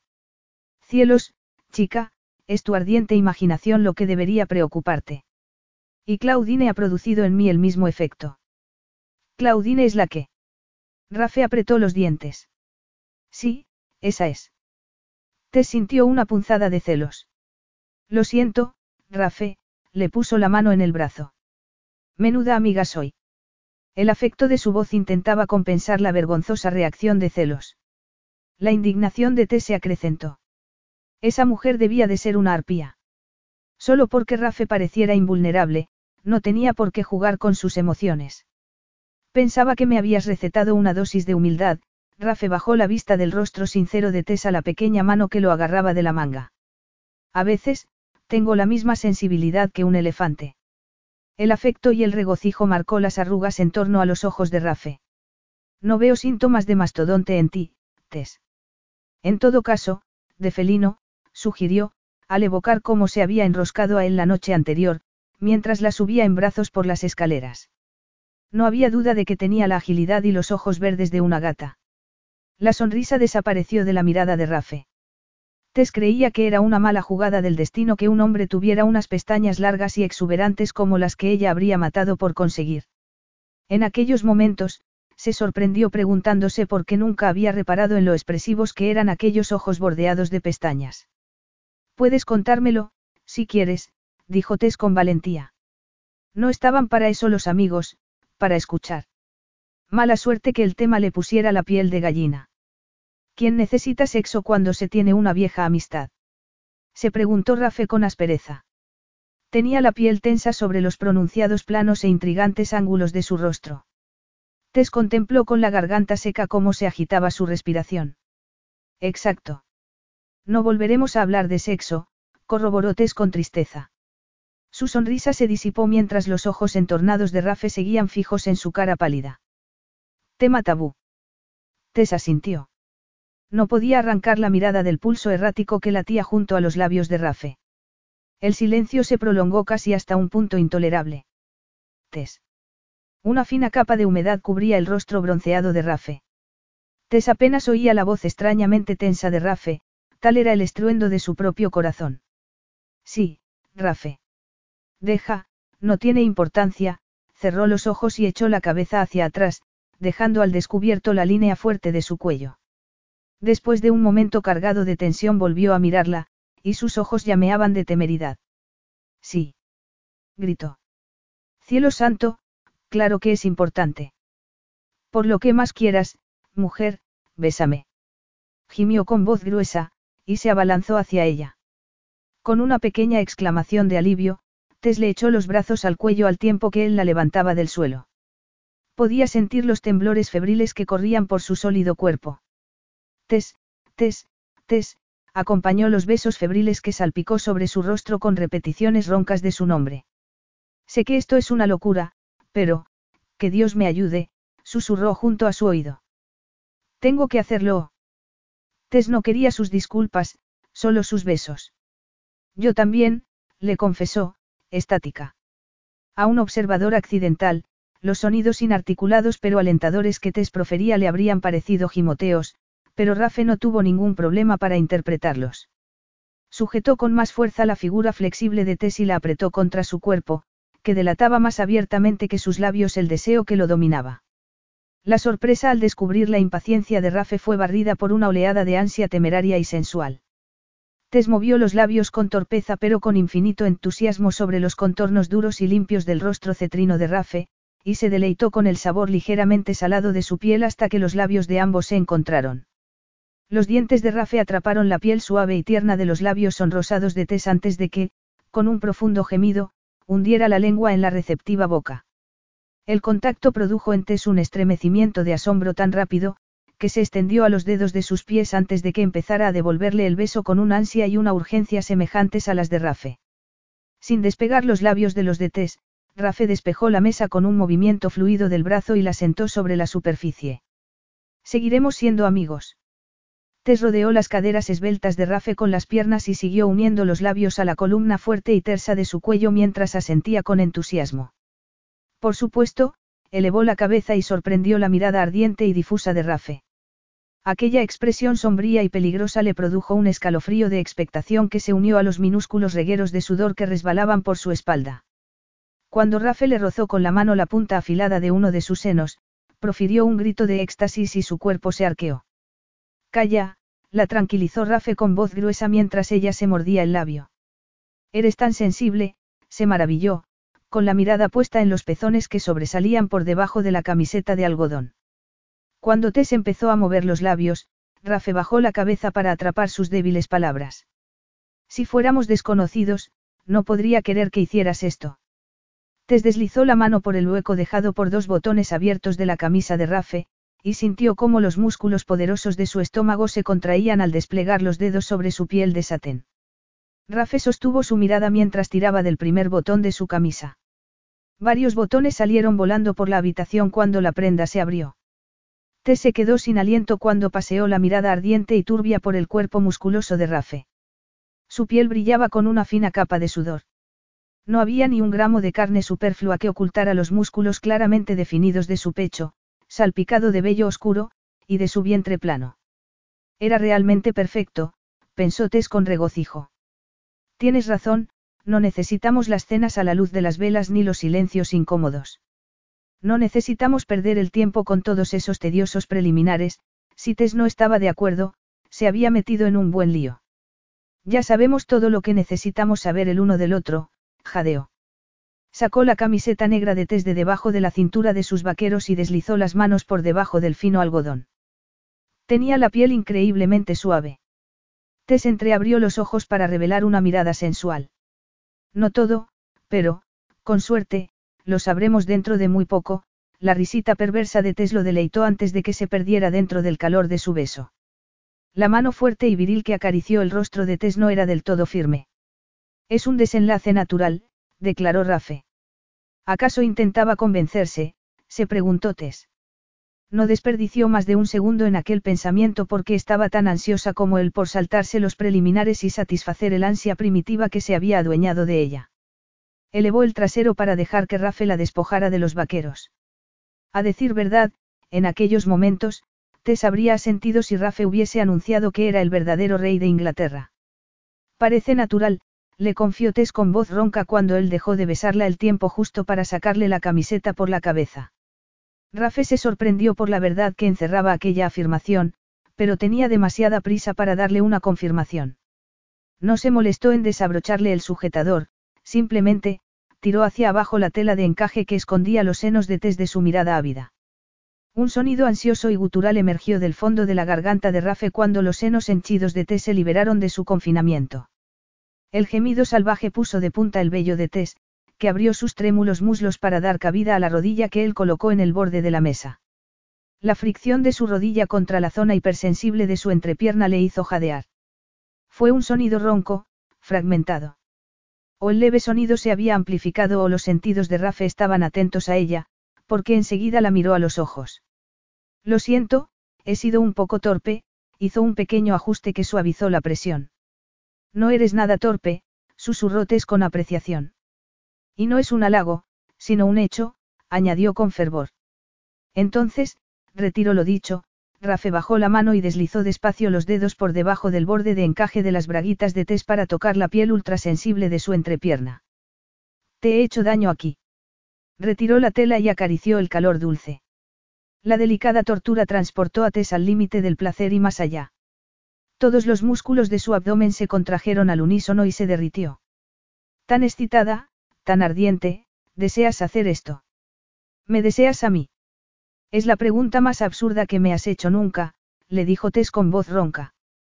Rafe reaccionó con una mirada tan primitiva de depredador que Tess profirió un grito de deseo. Te, deseo, Rafe, por favor, jadeó. Rafe no pareció tener problemas para descifrar aquella súplica inarticulada. Contempló durante un instante cómo el cuerpo pálido de Tess se retorcía sinuosamente bajo el de él. Después, con un pie todavía en el suelo y el cuerpo inclinado sobre el de ella, la empujó hacia atrás hasta que Tess quedó tumbada sobre la mesa, con el pelo en forma de abanico en torno a su delicado rostro sonrojado. Rafe paseó la mirada con avidez por los contornos esbeltos de su cuerpo casi desnudo. Las exiguas prendas de encaje que se estiraban por debajo de sus senos y en sus muslos hacían que pareciera más desnuda, más suya. Luchó con el poco autocontrol que le quedaba para subyugar el deseo primitivo de poseerla, que mantenía en tensión todos los nervios y tendones de su cuerpo. La lentitud y la suavidad tenían su lugar, pero no era aquel. Al mismo tiempo, no quería echarlo todo a perder con las prisas.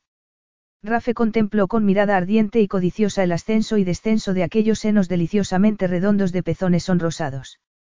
Tocó despacio el lado de un seno trémulo antes de que sus ávidos labios tomaran posesión del pezón henchido y sonrosado. La cabeza morena de Rafe sobre la piel pálida de su pecho era la imagen más erótica que Tess había visto jamás. Gritó cuando él le lamió un pezón y lo torturó con los labios. Tess permaneció envuelta en una deliciosa nebulosa sensual hasta que los centros de placer de su cerebro se sobrecargaron. No soportaba más aquella agonía. Se aferró con frenesí a la piel dorada de la espalda de Rafe, y dejó marcas rojas con las uñas en la carne firme. Si no haces algo, moriré. Dijo con sinceridad. No serás la única, repuso Rafe con voz grave. Tess apenas se percató de que Rafe se estaba quitando la ropa. De repente, Rafe deslizó sus manos fuertes por debajo de los muslos de Tess, y ella oyó el ruido del encaje al rasgarse un segundo antes de que él se acomodara entre sus piernas. Sintió su erección contra el vientre. La cruda realidad de lo que estaba a punto de hacer la asaltó en ese momento, pero lo que más la sorprendió fue que no estaba asustada. Con las uñas grabando medias lunas en la delicada carne de sus palmas, Tess levantó los brazos por encima de la cabeza. Quiero ver, dijo, y le dirigió una mirada febril. Ansiosa por incrementar el contacto íntimo, movió y giró las caderas de forma incansable bajo las de Rafe. Rafe cubrió las manos de Tess con las suyas y las inmovilizó a cada lado de su cabeza. ¿Qué quieres ver? A ti. Fue increíble ver cómo la penetraba despacio, hasta que a todos los efectos, se hicieron uno. Y aún más increíble, por no hablar del placer indescriptible que le procuraba, fue que su menudo cuerpo pudiera acomodarlo. Tess estaba sollozando de asombro cuando sus miradas se cruzaron. Aunque no hubiera nada más, era la sensación más maravillosa que había experimentado en toda su vida. ¿Era esto lo que esperabas? Tess movió la cabeza. Todavía no se habían inventado las palabras que pudieran describir con precisión una experiencia tan erótica. Además, temía abrir la boca porque estaba sucumbiendo a un deseo casi abrumador de decir que lo amaba. ¿Y esto? Rafe empezó a moverse. Tess cerró los ojos con fuerza al ver que aquello mejoraba. No estaba segura, pero creyó haber gritado algo al respecto justo antes de que las lentas embestidas de Rafe se tornaran más vigorosas. Mucho más vigorosas. Después, no hubo más pensamientos, solo el ritmo fiero y primitivo que la arrastró hasta la cima de un clímax desgarrador. Apenas unos segundos después, oyó gritar a Rafe y sintió cómo se liberaba dentro de ella. Una vez saciada, Tess podía comprender por qué los dos habían tenido tanta prisa por llegar al final del viaje. Capítulo 6. ¿Qué haces? Protestó Tess cuando Rafe la levantó a ella, y todas las prendas que estaban a su alcance, en brazos.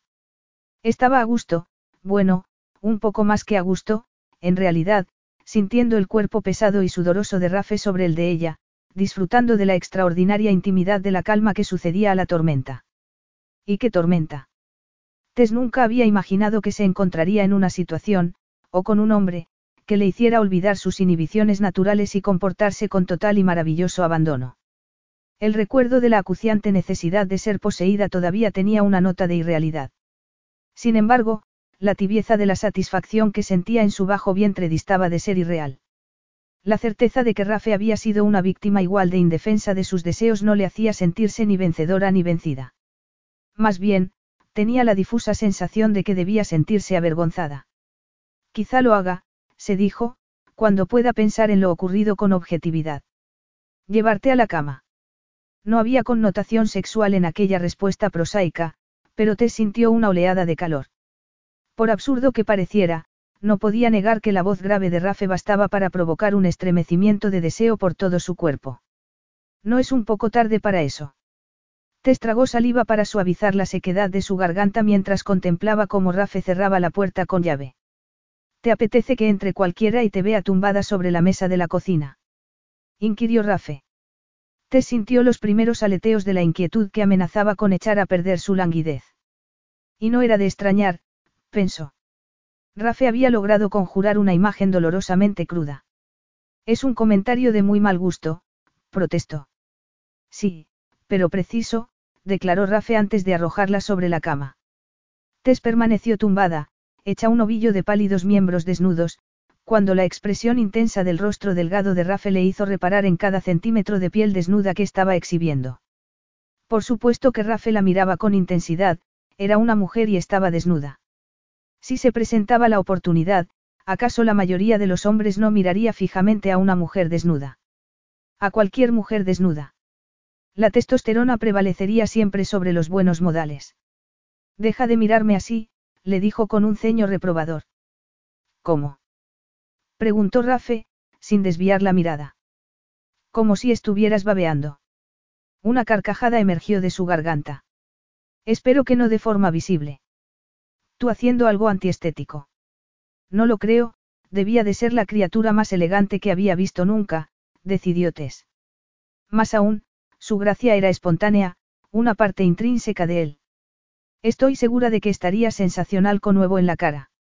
Aunque el comentario parecía más una crítica que un cumplido, Tess lo estaba devorando con la mirada. Pequeños detalles insignificantes la fascinaban, como el lunar de forma oval que Rafe tenía justo encima del pezón derecho, y la forma en que, cielos, cualquiera diría que estás enamorada. Abrió los ojos con angustia. No, no puede ser. Ahora no. Con Rafe, no. ¿Te encuentras bien? Preguntó Rafe con el ceño fruncido. Tess había palidecido de forma tan drástica que, por un momento, creyó que iba a desmayarse. Las mujeres no solían tener aspecto de estar a punto de vomitar después de que Rafe les hiciera el amor. Estoy bien, muy bien, exclamó, y le salió un gallo cómico en la última palabra. Aquella respuesta chillona no hizo sonreír a Rafe, que apretó la mandíbula con resolución. Se negaba en redondo a creer que Tess estuviera lamentando lo ocurrido. No se lo permitiría. Es normal que babee un poco, Tess, cuando estás exhibiendo tu hermoso cuerpo de esa manera, la fiera sonrisa burlona hizo que Tess, incapaz de seguir tolerando el escrutinio, se deslizara bajo las sábanas con las mejillas ardiendo. No era una queja. Sin embargo, reconoció Rafe con un suspiro de pesar, así nos resultará más fácil hablar, y tenemos que hablar. ¿Más fácil para quién? se preguntó Tess. Rafe se había puesto los pantalones, aunque no se hubiera atado el cinturón, pero no llevaba camisa. Un torso lleno de pectorales perfectos impedía que una mujer se concentrara. ¿De qué quieres hablar? No del comienzo de una relación profunda y sincera, por supuesto. Tess hizo caso omiso de la insatisfacción que empezaba a formarse en su pecho. A Rafe debía de temer que ella se pusiera sentimental y pegajosa. No tienes por qué preocuparte, Rafe, sé que no ha significado nada. Estoy segura de que ya tienes bastantes problemas y no necesitas ninguna otra complicación, yo, desde luego, me siento así, en aquellos momentos, debía dedicar toda su energía al dilema sobre Ben. Era el momento más inoportuno para satisfacer sus propios placeres egoístas. Al menos, no tendremos que preocuparnos por un embarazo no deseado. Bromear sobre aquel asunto era lo más difícil que Tess había hecho en la vida. ¿Y qué obtenía a cambio? Rafe ni siquiera parecía aliviado. A decir verdad, no tengo interés en comentar lo vacío y sin sentido que te ha parecido nuestro abrazo. Yo no he dicho eso. Protestó Tess. Me identifico con ese sentimiento, replicó Rafe en tono sombrío. La sometió a un escrutinio severo y se apresuró a sacar a colación el tema que más le preocupaba en aquellos momentos. ¿Desde cuándo no has estado con un hombre? Preguntó con engañosa naturalidad. Nada podía haber parecido más espontáneo que la respuesta de Tess, quizá demasiado espontánea. Desde hace tiempo, Tess jugó con el fleco de su colcha de alegres colores antes de colocarla de forma artística sobre la sábana blanca. Mucho tiempo. ¿Quieres dejar la colcha en paz? gritó Rafe con brusquedad. Le arrancó la tela de los dedos y se sentó en el borde de la cama. Tal vez, concedió con desafío. Rafe contempló la expresión que asomó al rostro de Tess y vociferó. No parecía posible, pero en el fondo había sabido contra todo pronóstico que tenía razón. Peor aún, la parte políticamente incorrecta, la parte neangertal de su ser había sentido un placer primitivo al saber que había sido el primero. No hace falta que vociferes. Lo regañó Tess. Rafe lo consideraba muy necesario. Mucho tiempo quiere decir nunca. ¿Y qué? Lo desafió Tess, y elevó su rostro enrojecido. No hace falta que abras una investigación. Rafe apretó sus labios sensuales hasta reducirlos a una delgada línea. No puedo creer que hayas tirado por la borda con tanta frivolidad algo que tanto valoras. Rafe, precisamente Rafe, iba a darle lecciones de moral. No ha sido frívolo. Gritó Tess, al tiempo que se ponía de rodillas y tiraba de la sábana hacia la barbilla. El recelo de la mirada sagaz de Rafe le hizo comprender lo fácilmente que se podían malinterpretar sus palabras. ¿O no? Quiero decir, que no ha sido del todo frívolo, se contradijo enseguida. Solo diferente. Y no es como si hubiese estado esperando a que el hombre ideal apareciera en mi vida. No me digas. Para tu información, replicó Tess en tono desafiante, hace unos años mantuve una relación bastante seria y estaba a punto de, tirarlo por la borda, como tú dices con tan buen gusto, le espetó, cuando el médico me dijo que no podía, ya sabes. Así que se lo dije a Tom. No es que fuéramos a casarnos ni nada parecido, pero pensé que tenía derecho a saberlo, una mirada distante empañó sus ojos al recordar lo ocurrido cinco años atrás. ¿Y qué hizo Tom? Preguntó Rafe en un tono engañosamente lánguido. Dijo que lo sentía, pero qué. El muy cretino te dejó. Masculló Rafe con fiereza. Te se encogió de hombros. Le daba miedo la enfermedad. No es que estuviera enferma, exactamente, pero... Ahora ya sé de dónde sacas todas esas ideas absurdas. ¿Qué ideas absurdas? Siempre hablas como si fueses una minusválida, no una mujer completa. Aquella acusación fue muy dolorosa. Solo intento ser realista. Lo siento si eso te incomoda. Realista respondió Rafe con furia. Más bien, autocompasiva, pero no esperes que te haga ninguna concesión por tu incapacidad. Miles de personas llevan una vida feliz y productiva con incapacidades reales. No puedes tener hijos. ¿Y qué? Saltotes. ¿Cómo podía un hombre, sobre todo alguien tan egoísta e insensible como Rafe, empezar a comprender? ¿Es eso lo que quieres decirme? Lo que quiero decir es que la vida no es justa, pero es así. El que no puedas tener hijos es parte de lo que eres, como el color de tus ojos, pero no eres tú. La voz de Rafe se había vuelto sorprendentemente tierna y te sintió un nudo de emoción en la garganta. La cuestión es que a mí, desde luego, me has parecido toda una mujer. Un hombre que se había acostado con una mujer virgen y vulnerable debía sentirse como un canalla de primera clase, y Rafe así se sentía, pero el sentimiento estaba desvaneciéndose con rapidez al mismo tiempo que su interés sexual se estimulaba. En realidad, estimulaba, no acertaba a describir el ansia que empezaba a crear nudos tortuosos en su vientre. De repente, tuvo una vivida visión de un hombre sin rostro que retomaba lo que él había dejado, y los músculos de su vientre se contrajeron con fiero rechazo. No era propio de él dejar algo inacabado. Para mí, desde luego, no ha sido gran cosa. No me siento desflorada ni nada parecido, con una carcajada destinada a ilustrar que no albergaba neurosis de ningún tipo, Tess rechazó con firmeza la idea. Para que lo sepas, me siento liberada, fortalecida incluso, le explicó, y alzó las manos con expresividad. El gesto se volvió contra ella en el momento en que la sábana resbaló a su cintura. No se sintió especialmente fortalecida cuando corrió a cubrirse de nuevo. Debería haberlo hecho hace años, masculló con resuelto buen humor. Rafaela estaba observando con aquella expresión sombría, reflexiva y enigmática tan propia de él. No tenías más que pedirlo. Ja. La carcajada de Tess fue genuina, aunque impregnada de amargura. Menuda bola. Nunca te habías fijado en mí, lo cual debía de ser la única razón por la que su amistad hubiese sobrevivido a la pubertad. ¿Lo ves? Se burló, y lo señaló con el dedo. No puedes negarlo. Rafe atrapó el dedo y, sin dejar de mirarla a los ojos, se lo llevó a los labios. Besó la yema con suavidad antes de metérselo lentamente en la boca. Lo lamió. Todos los músculos del estómago de Tess, además de los tanto tiempo desatendidos, se contrajeron al unísono.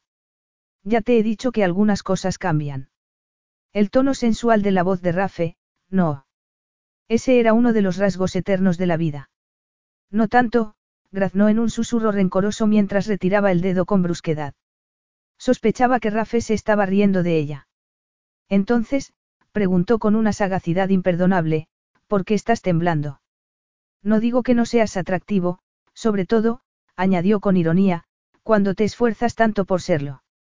Te lo recordaré la próxima vez que hagamos el amor, repuso Rafe en tono enigmático. No estarás sugiriendo que hagamos esto. Con regularidad. La cama de metal tembló cuando Rafe se colocó cómodamente junto a ella. No se me ocurre ninguna razón sensata que lo impida. Yo sí. A mí se me ocurren cientos de razones. He dicho una razón sensata. Los dos tenemos necesidades que ninguna otra persona está satisfaciendo en este momento. Como proposición, tiene todo el encanto de una encuesta demográfica.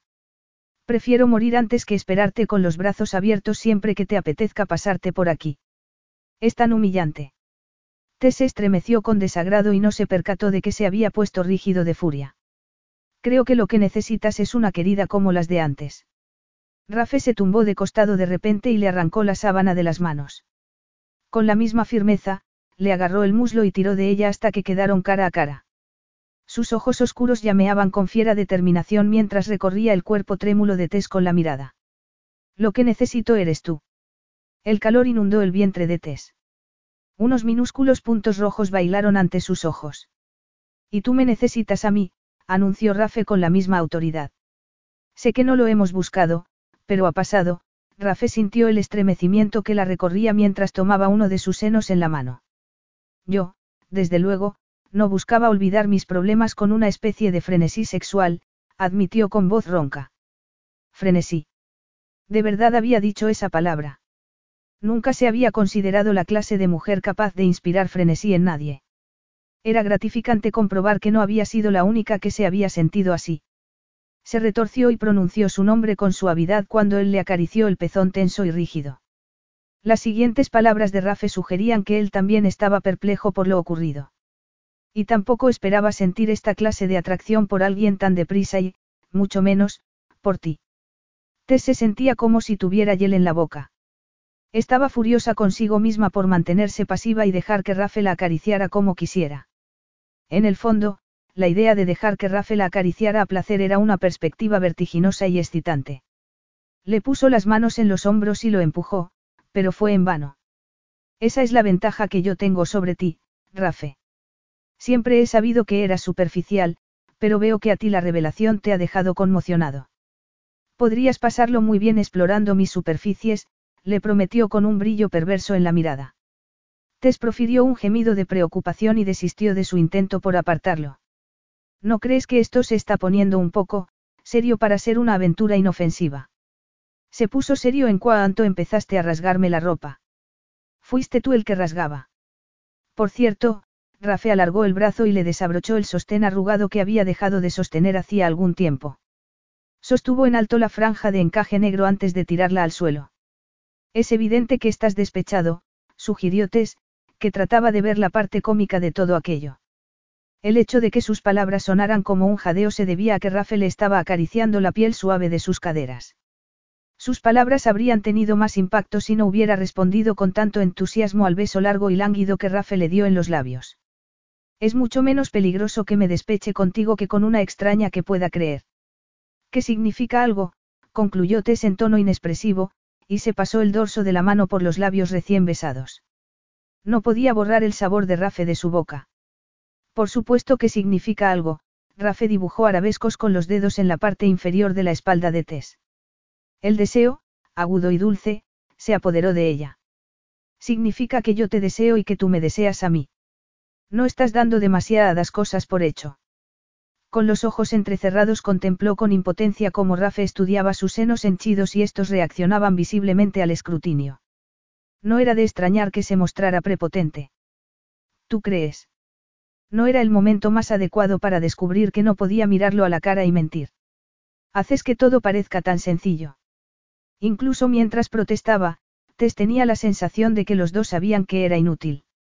Había cosas inevitables en la vida, y ella había descubierto, bastante avanzada la suya, que cuando Rafe decía que la deseaba, era absurdo resistirse. ¿Podría ser un defecto genético? se preguntó. De eso nada. Hasta ahora, lo único que hemos hecho ha sido discutir.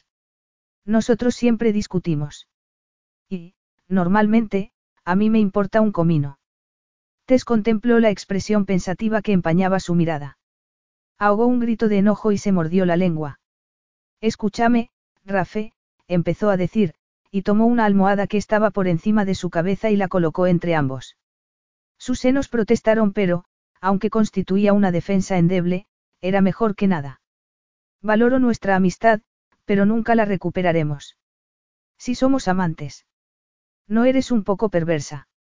Lo mismo dices que lo único que hacemos es discutir cómo afirmas que merece la pena que conservemos nuestra amistad a cualquier precio, incluida mi cordura. La sorpresa le hizo olvidar lo peligroso que era mirarlo directamente a los ojos. Solo hicieron falta dos segundos de exposición a aquella mirada intensa y llameante para que Tess quedase paralizada de deseo. Deberías ir a ver a tu abuelo, le costaba articular las palabras. ¿Y yo? Te quedarás aquí sola, dándole vueltas a la cabeza. Creo que mi idea es mejor. ¿Sabes cómo herir los sentimientos de un hombre, Tess? Aquí estoy yo, ofreciéndote mi cuerpo y mi vasta experiencia. Quizá pareciera una broma, pero Rafe hablaba muy en serio. Sabía que Tess había disfrutado de su primera y frenética unión, sus reacciones habían sido más elocuentes que cualquier palabra de elogio. Rafe se sorprendía deseando enseñar, no, deseando, no. Queriendo enseñarle las sutilezas, lo gratificante que podía ser la contención. Se contendría tanto que ella le suplicaría que la poseyera, decidió, y sonrió con sombría determinación. Él también suplicaría un poco, solo para demostrarle que no tenía nada de malo pedir. Serás presumido. Tess prorrumpió en carcajadas. No ha sido un alarde sin sentido, Rafe tomó la almohada que Tess acababa de arrojarle a la cabeza. Estoy segura de que tienes experiencia, pero ahórrate los detalles. Comparado contigo, Tess, un gatito recién nacido tiene más experiencia, pero eso está a punto de cambiar, tomó la barbilla de Tess entre el dedo pulgar e índice y se negó a consentir que desviara la vista. No sé si quiero cambiar. ¿Qué vas a hacer? Fingir que no hemos hecho el amor. ¿Que no te ha gustado? ¿Que no deseas repetir la experiencia tanto como yo? Movió la cabeza con reprobación de lado a lado. Demasiada farsa para una sola mujer. Cambia tu costumbre de toda una vida, Tess. Vive el momento. Esa es una filosofía muy peligrosa, aunque no añadió que atractiva y tentadora. Eres una mujer cálida y sensual, Tess. Tess sabía que no era cierto, pero Rafe insuflaba autoridad a sus palabras. El hecho de que su mano estuviera acariciándole el pecho de nuevo acrecentaba el engaño.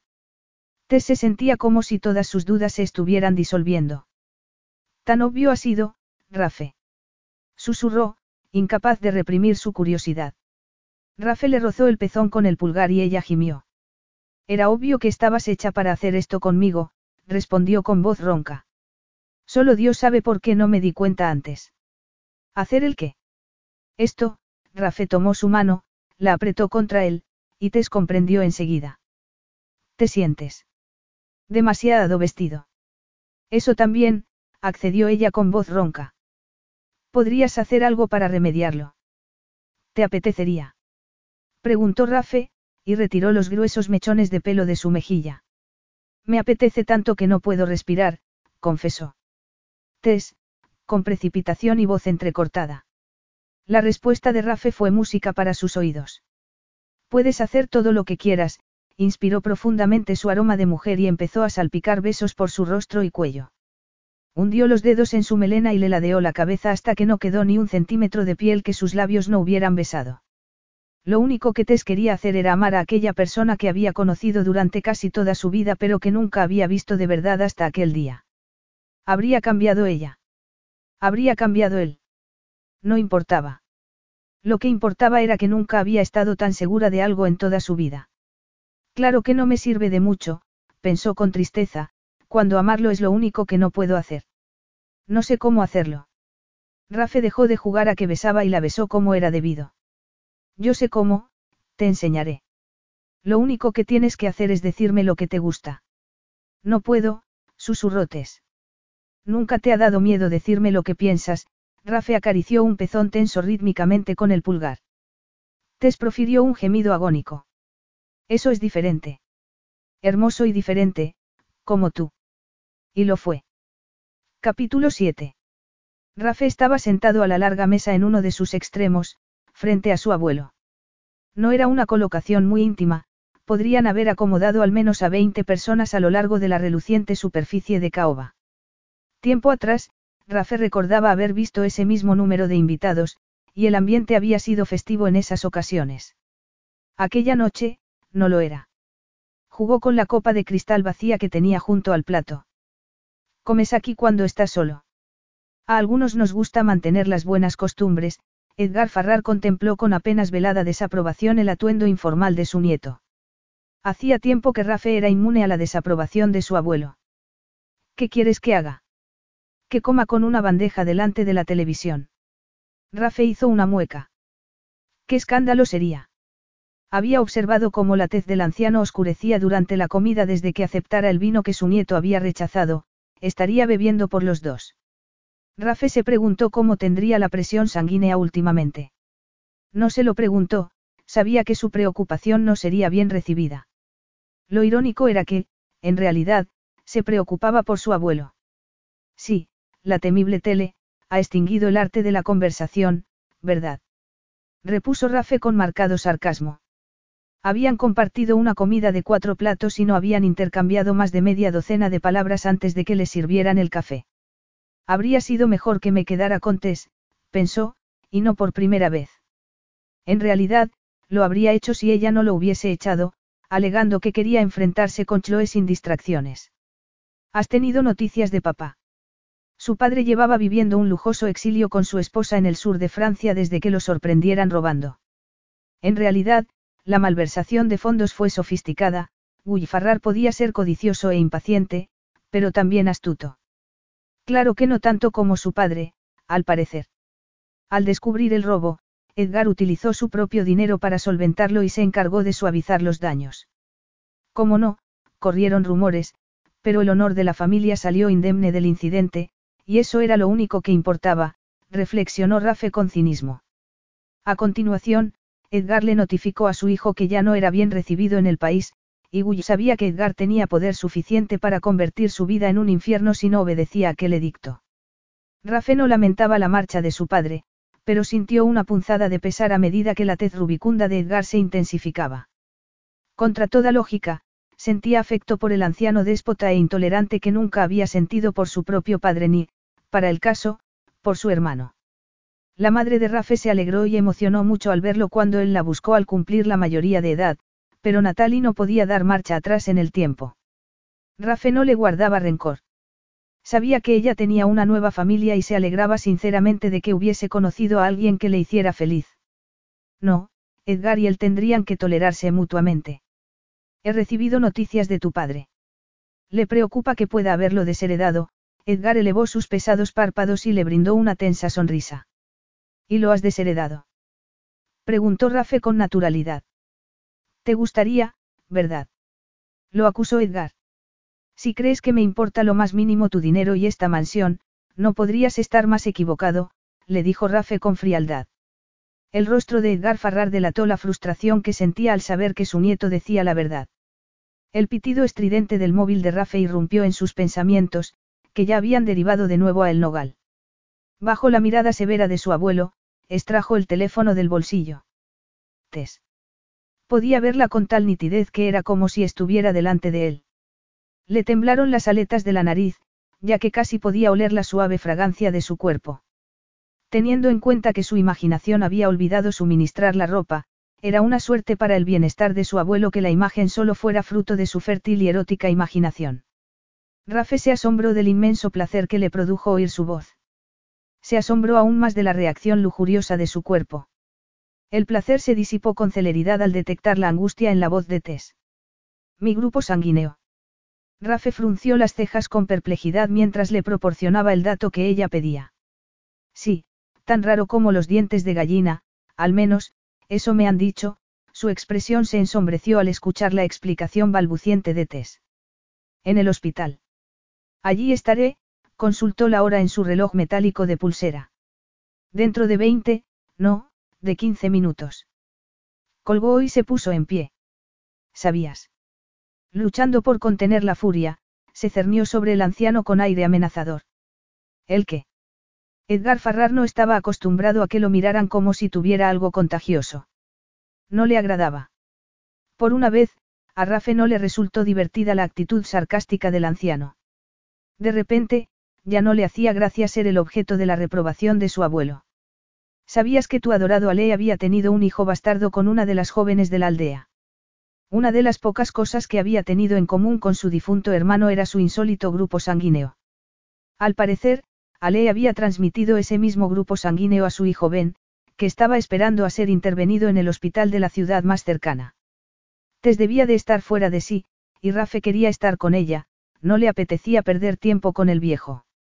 Edgar Farrar se puso en pie con ímpetu, olvidándose de la artritis de su rodilla. Lanzaba chispas por los ojos. ¿Cómo te atreves? Claro, contestó Rafe en tono burlón, mientras se ponía la chaqueta. No hay que hablar mal de los muertos y él valía diez veces más que yo, pero no digas que no sabías que el santo de Ale engañaba a la pobre Annabel siempre que podía, rió con aspereza cuando el rubor bañó las mejillas ya enrojecidas de su abuelo. Por supuesto que lo sabías, pero la engañaba con una discreción tan exquisita y con tan buen gusto que hacías la vista gorda. ¿A dónde crees que vas, chico? gritó Edgar a la espalda rígida del único nieto que le quedaba. ¿Crees que habría dado la espalda a un hijo de Ale si hubiese sabido que existía? La voz trémula del viejo detuvo a Rafe. Se dio la vuelta. Cualquier heredero sería preferible a mí, ¿no es cierto? Contempló el rostro del anciano. Eso pensaba. Rafe. Cierra la boca. Si no llego pronto al hospital, te quedarás sin heredero, le espetó con furia, sin apenas volver la cabeza. Era la primera vez que alguien le ordenaba a Edgar Farrar que se callara. Tardó varios momentos en recuperarse de la conmoción, pero y tanto que se recuperó. No puede levantarse todavía, señor Farrar, protestó débilmente una enfermera cuando Rafe se incorporó en la estrecha cama. No, no puede, confirmó la otra figura uniformada, más madura y autoritaria, que había acompañado a Tess a la sala de reconocimiento. No me apetece pasarme la noche rellenando formularios de accidente por triplicado después de que caiga de bruces al suelo, después de una breve pausa, Rafe, que había sentido un vertiginoso mareo al incorporarse, accedió con una sonrisa de pesar. Muy bien, le traeré un té con galletas y ya verá cómo enseguida se siente bien, dijo la enfermera en tono enérgico, y se alejó con la más joven. Los dos se miraron. Té sabía que debía hacer algo, decir algo. No se podía hacer una revelación como la que ella le había hecho a Rafe por teléfono sin dar ninguna explicación. Qué coincidencia encontrarte aquí, dijo Rafe con ironía mientras Tess avanzaba torpemente hacia él. ¿Albergas algún otro secreto en ese pecho encantador? Alzó la mirada del trémulo contorno y vio cómo ella se ruborizaba. Siento haberte soltado la bomba de esa manera, pero era urgente. ¿Cómo está el niño? Rafe hablaba como si le preocupara, ¿en qué estoy pensando? Si no le preocupara, no estaría aquí, se regañó. Está en el quirófano, explicó con voz ronca. Es posible que tengan que estirparle el bazo, se mordió el labio inferior y prosiguió. Pero se pondrá bien, gracias a ti. ¿Y los demás? Chloe se dio un buen golpe en la cabeza, pero no es más que una contusión. Podrá volver a casa mañana por la mañana. El conductor del camión está todavía bajo los efectos del shock, lo cual no es sorprendente. Debe de ser una pesadilla ver que te fallan los frenos. Siéntate, Rafé se puso de costado, levantó la cabeza y dio una palmada al borde de la estrecha cama en la que yacía. Pareces exhausta. Quizá fuera el trauma de la última hora, pero la ternura de la voz de Rafe le hizo un nudo en la garganta. ¿Te han sacado mucho? Contempló con recelo la tirita del brazo mientras se sentaba en la cama. De hecho, se alegraba de poder sentarse. La cabeza no había dejado de darle vueltas desde que Ian, desolado, la había telefoneado para contarle lo ocurrido. Mientras había tenido algo que hacer, como era llamar a Rafe para que donara sangre, había podido mantenerse a flote. En aquellos momentos, solo cabía esperar, y estaba tan tensa que una palabra afilada bastaría para romperla en dos. Me han dejado seco. Estoy pálido e interesante. En realidad, estaba tan atractivo que el corazón había estado a punto de salírsele del pecho al verlo tendido en la cama. Más bien amarillento y enfermizo, Tess se llevó una mano a la mejilla. Igual que yo. Menos mal que me acordé de que tenías ese grupo sanguíneo tan raro. Insólito suena mejor. Congelaron un poco de tu sangre por si acaso la necesitaban cuando te operaron de la rodilla hace unos años, ¿verdad? Siempre guardan algo en la nevera para mí, confirmó Rafe. Cuando me dijeron cuál era el grupo de Ben, enseguida comprendí que debía de ser el mismo. Teniendo en cuenta el parentesco, intervino Rafe en voz baja. Sabía que te enfadarías conmigo, contempló su rostro con preocupación y descubrió que él estaba observando el de ella con la misma diligencia. Por no hablar, dicho sea de paso, de que soy el tío de Ben. Lo cierto era que Rafe había estado pensando en exigirle una explicación, pero al ver el pequeño rostro pálido y angustiado de Tess su rencor se había esfumado, dejando a su paso un deseo abrumador de abrazarla y borrar las arrugas de preocupación de su frente. No sé qué me pasa, encanto, pero no estoy enfadado contigo, reconoció con brusquedad. Sé que estoy furioso con Alee, y tiene suerte de estar muerto, reflexionó, con mirada cargada de desprecio al pensar en su difunto hermano. Siempre fue un mujeriego, pero no pensé que caería tan bajo, mea culpa, añadió con ironía mientras Tess apoyaba su frente en la de él. Con un suspiro, Tess se quitó los zapatos y se tumbó junto a él sobre la cama. Era un alivio que no hubiese puesto en duda su revelación. Rafe podía haberse enfurecido, con razón, si hubiese creído que estaba difamando a un hombre muerto que no podía defenderse. Pero Rafe sabía mejor que nadie que Alee no había sido un tipo agradable. De hecho, lo despreciaba tanto como ella. El perfume de Tess era mucho más placentero que el olor de antiséptico del hospital. Rafe inspiró hondo. No sabía si a ella le consolaría que le acariciara el pelo, pero a él le agradaba hacerlo. Debe de haber una norma que prohíba que estemos así. Teniendo en cuenta las listas de espera de la seguridad social, compartir cama podría ser la solución del mañana. Te sonrió débilmente y frotó con la mejilla la mano que Rafe había levantado para acariciarle el pelo. Me quedaré aquí tumbada un momento. No puedo hacer nada hasta que no me digan sí. Por supuesto que te lo dirán, la tranquilizó Rafe. No debería haberlo perdido de vista, dijo Tess con la voz amortiguada por el hombro de Rafe. Rafe le puso la mano en la nuca e inspiró hondo. ¿Cómo se podía consolar a una persona que parecía inconsolable? Supongo que todos los padres piensan lo mismo cuando le pasa algo a su hijo, y no empieces con eso de que solo eres un familiar, le advirtió con ternura. A todo esto, se puede saber que vio Chloe en Alee. ¿Qué pregunta más tonta? Lo mismo que las demás, supongo. Ella era muy joven, y no puedes negar que Alee era muy, muy atractivo. Dios mío. Tú también. Tess siempre había despreciado al hijo mayor de los Farrar por intentar humillar a su hermano pequeño siempre que se presentaba la ocasión, incluso cuando Rafe era bastante reservado. Debía de enfurecer a Lee que Rafe supiera sobreponerse a sus maliciosas burlas, aunque también lo volvía más perverso. Algunas personas veían el encanto de Alee cuando lo conocían, Tess solo había visto aquella vena de perversidad. Me parecía un hombre despreciable, respondió con indignación, al tiempo que levantaba la cabeza. Pero tú también tienes parte de culpa en todo esto. Yo.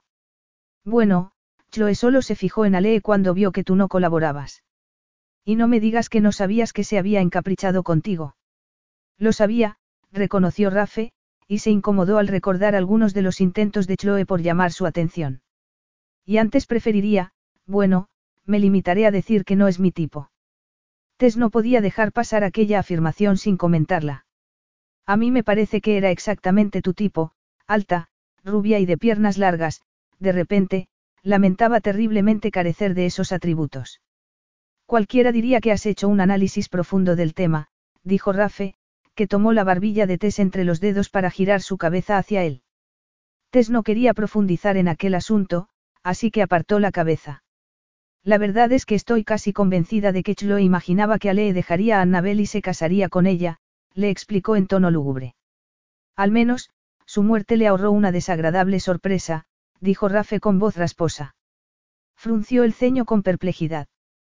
Conociendo la pasión que siente Chloe por el materialismo, me sorprende que no haya exprimido a mi abuelo hasta el último penique. Chloe no es tan avariciosa, protestó Tess. Si tú lo dices.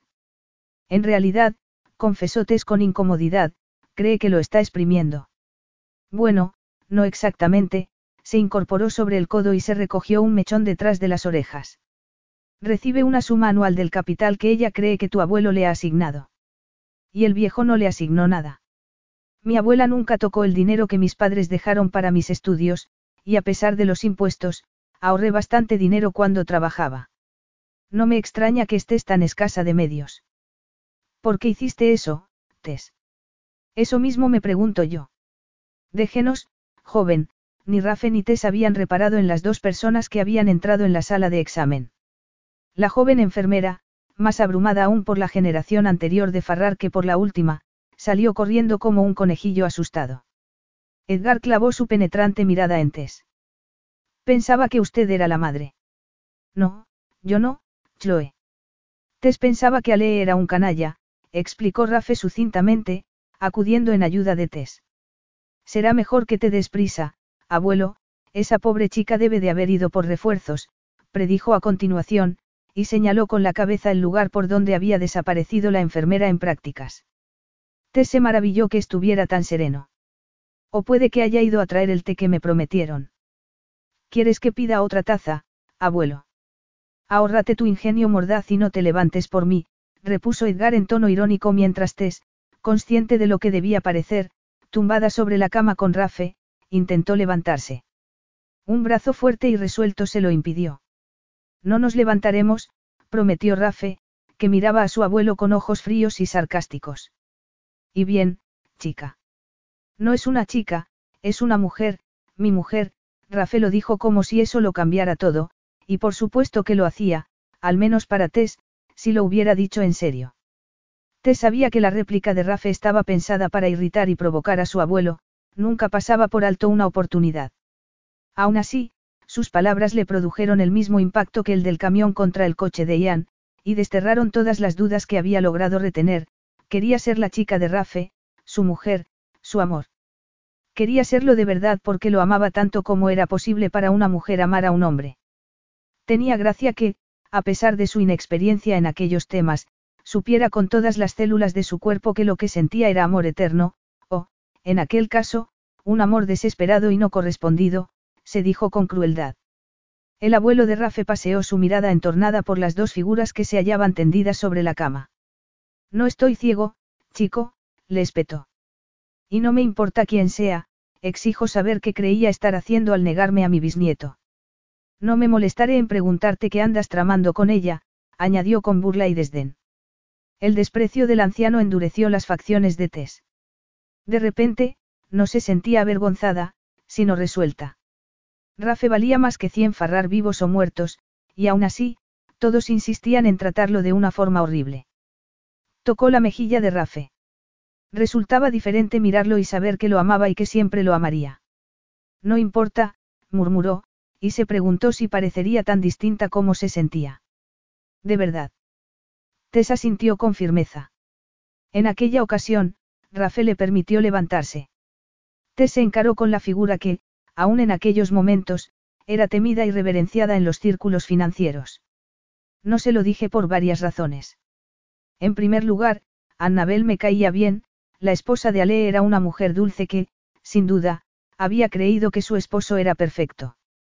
Antes incluso de su muerte, se había sentido desolada por su incapacidad de darle un heredero. Saber que Chloe se había quedado embarazada de Ale habría sido un golpe demasiado fuerte para la desconsolada viuda. Siempre ha sido amable conmigo y no quería herir sus sentimientos. En segundo lugar, la voz le temblaba mientras contemplaba con desdén a Edgar Farrar, vi cómo su familia hacía desgraciado a uno de sus miembros, su mirada se suavizó fugazmente al volver la cabeza hacia Rafe. No tenía razones para creer que lo harían mejor la segunda vez, anunció con sarcasmo. Rafe contempló, estupefacto, como su abuelo se arredraba y rehuía la mirada de aquellos ojos verdes críticos e imperdonables. Dudaba que Tess comprendiera lo insólito de aquella situación. Rafe era, es responsabilidad de mi hijo, barbotó el anciano con incomodidad. Yo no debía interferir en su manera de educar a Rafe, la frase carecía de la convicción habitual de Edgar y, a juzgar por su expresión, el anciano era consciente de ello.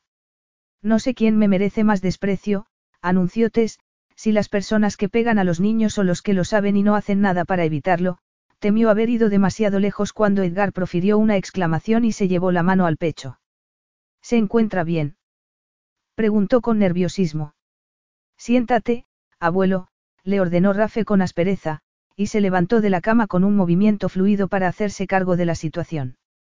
¿Quieres que llame al médico? No seas estúpido, lo único que necesito son mis pastillas, Edgar extrajo un frasco del bolsillo de su chaqueta con dedos trémulos. Así está mejor, susurró momentos después. Tess se sintió aliviada al ver que los labios de Edgar habían perdido el tono azulado. Tu padre es un mamarracho, declaró el anciano. Cuando me enteré de lo que hacía, le dije que si volvía a ponerte la mano encima lo molería a palos. Y dicen que la violencia engendra violencia, comentó Rafe. A pesar del sarcasmo, Tess advirtió que estaba pensativo. Entonces, ha criado sola al niño, los sagaces ojos del anciano se posaron momentáneamente en Rafe.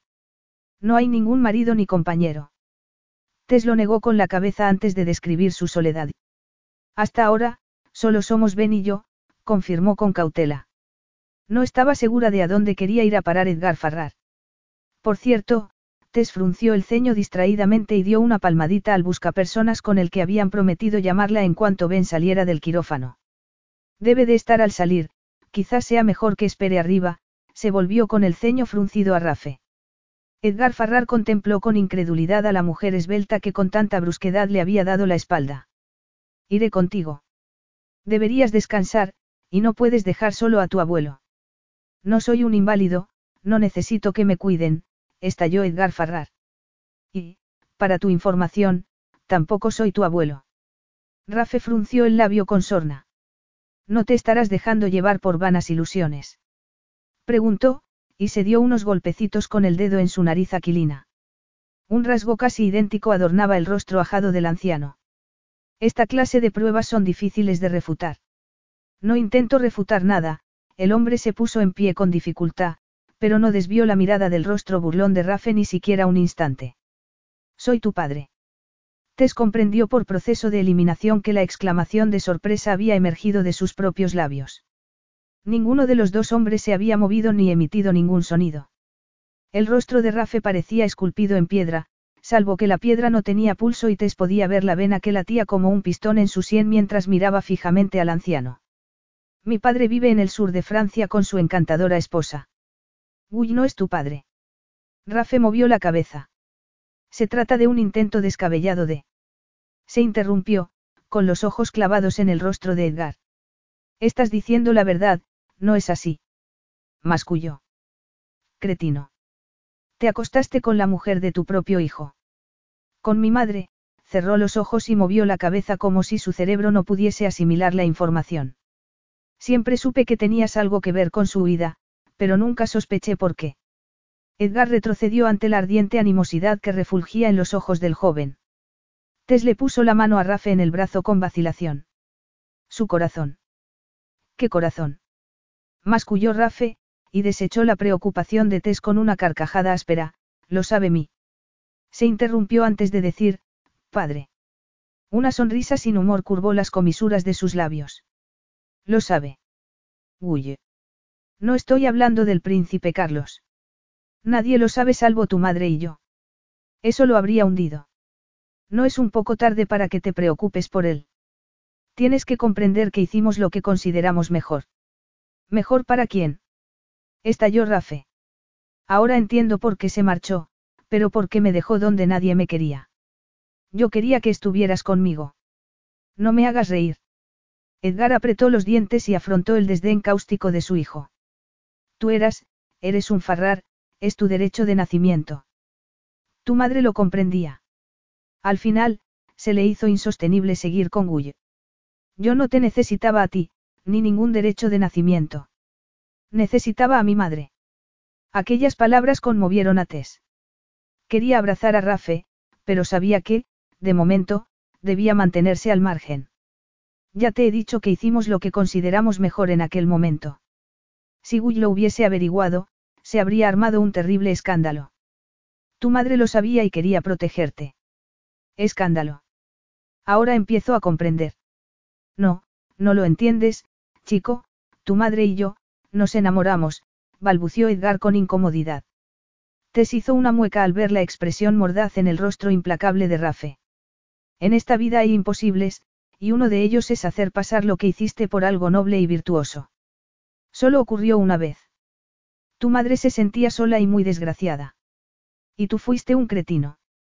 Lo olvidaba, ese soy yo, ¿verdad? No estoy orgulloso. De ser el padre de la oveja negra de la familia, sí, ya me he dado cuenta a lo largo de los años. No estoy orgulloso de lo que os hice a tú, a Guy, a tu madre y a ti. Me sentía culpable. Ahora veo que al intentar compensar a Guy y a Lee, les consentí demasiadas cosas. No quería darte a ti un trato preferente. Y lo lograste. Ale no era la clase de chico capaz de perdonar a su hermano pequeño que fuera mejor persona y más brillante que él en todos los sentidos. Si yo te hubiera mostrado algún favoritismo, solo habría agudizado su rencor. Seguramente, me excedí, reconoció Edgar con contrariedad, pero tú siempre has sido tan obstinado, moví muchos hilos para que no te echaran de ese condenado colegio, incluso me ofrecía subvencionarles una nueva biblioteca. Lo único que tenías que hacer era decir que lo sentías, y no era mucho pedir teniendo en cuenta que fuiste responsable de dos dislocaciones, una fractura y varios dientes rotos. Yo tampoco salí indemne. Pero fuiste incapaz de disculparte. Nunca has necesitado a nadie, lo acusó Edgar con aspereza. No te necesito a ti, le dijo a su padre con fría deliberación. Tess se sorprendió sintiendo lástima por el soberbio anciano. Contempló su rostro arrugado y, por primera vez, se hizo evidente que estaba viejo y cansado. ¿Por qué ahora? preguntó Rafe. Podría morir sin que tú lo supieras, y no quería que recayera en tu madre esa responsabilidad. De repente, me pareció importante que lo supieras. El busca vibró en el bolsillo de Tess. Desgarrada por el deseo conflictivo de estar en dos lugares al mismo tiempo, puso una mano en el hombro de Rafe y dijo su nombre. Rafe contempló la pequeña mano y el rostro pálido de Tess con una expresión que indicaba que se había olvidado de que ella estaba allí. Tengo que irme. Te acompaño. Pero, solo tuvo que mirarlo a los ojos para reprimir la réplica. Mañana podremos trasladarlo a maternidad. No sabe cuánto se lo agradezco, dijo Tess por enésima vez. Y era cierto. Sentía un patético agradecimiento hacia todas las personas cuya formación había salvado la vida de Ben. Podrá quedarse con él en maternidad, pero no va a despertarse hasta que no reduzcamos el somnífero. Lo que debe hacer es ir a casa y dormir. No puedo, empezó a decir. Me encargaré de que lo haga, doctor, la interrumpió Rafe. Tess lo miró con indignación mientras el médico respondía a una nueva llamada sobre otro paciente. Voy a quedarme. Para quedarte dormida mañana, y al día siguiente, cuando Ben te necesite de verdad. Dicho de aquella manera, Tess tenía que reconocer que su vigilia nocturna no parecía una solución muy práctica. Puedes hacer lo que quieras, claro. Está bien, está bien, accedió Tess de mal humor, y lanzó una última mirada a la pequeña figura dormida. Pero me llamarán si no. No te lo han dicho ya hasta la saciedad. Rafe suspiró. Vamos, Tess, estás estorbando, le dijo sin miramientos.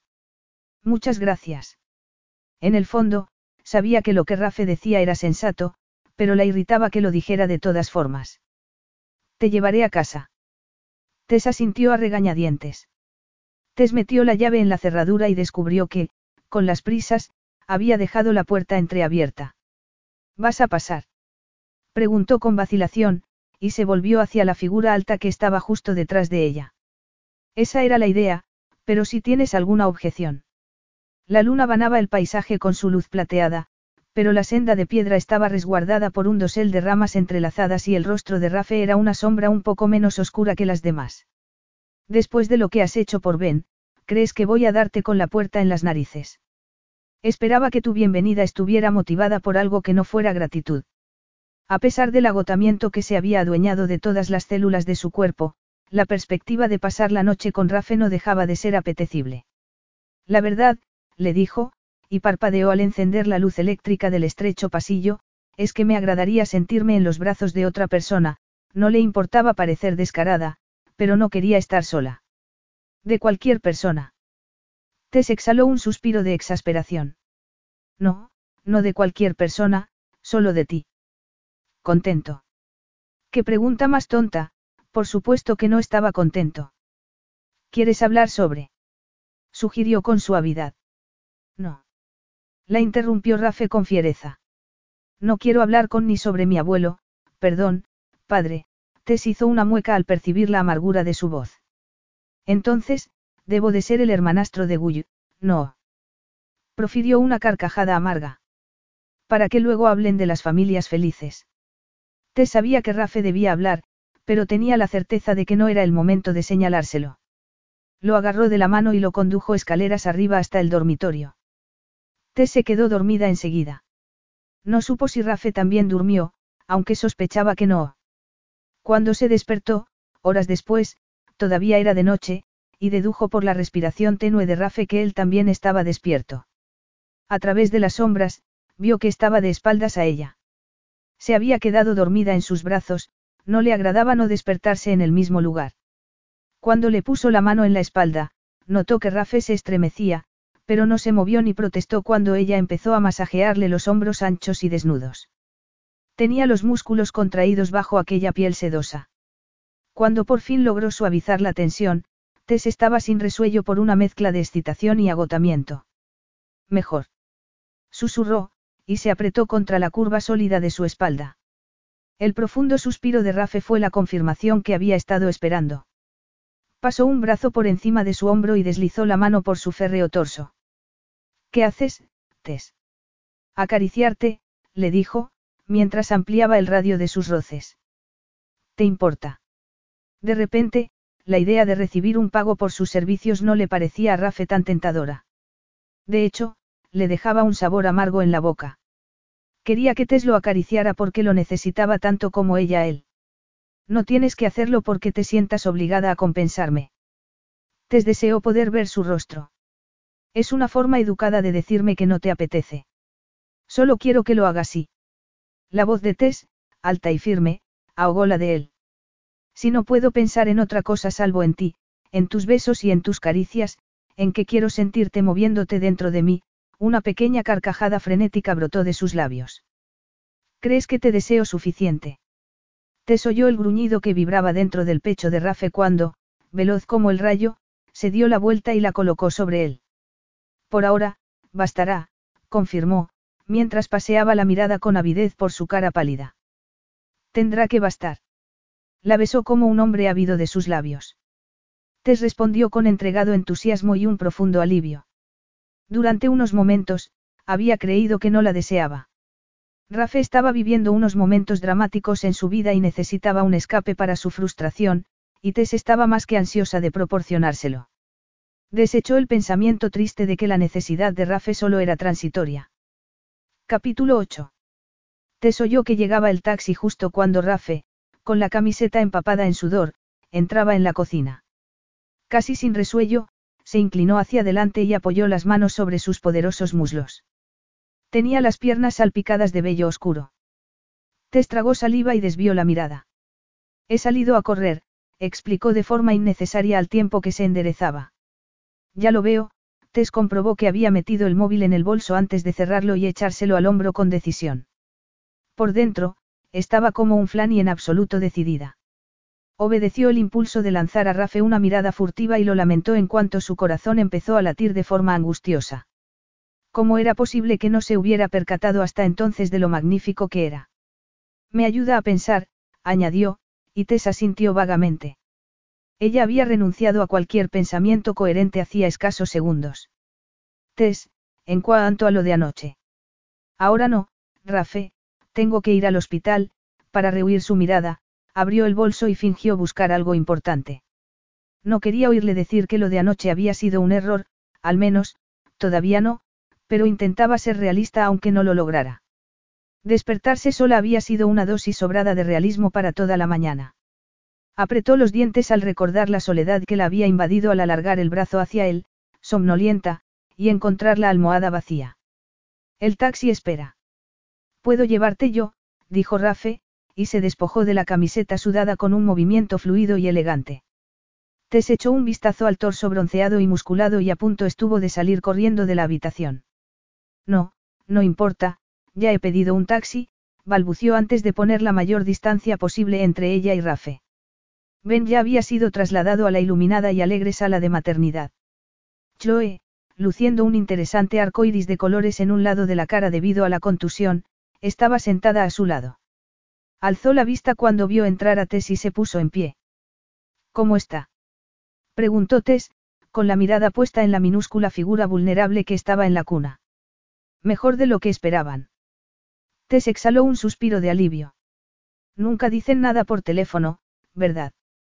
No te levantes por mí, le dijo a Chloe, sintiéndose incómoda. ¿Quién era ella para interponerse entre una madre y su hijo? No, ya me iba. Voy a tomar un café con Ian. Tess. ¿Cómo? Ya no soy tía Tess. Chloe le brindó una sonrisa tímida.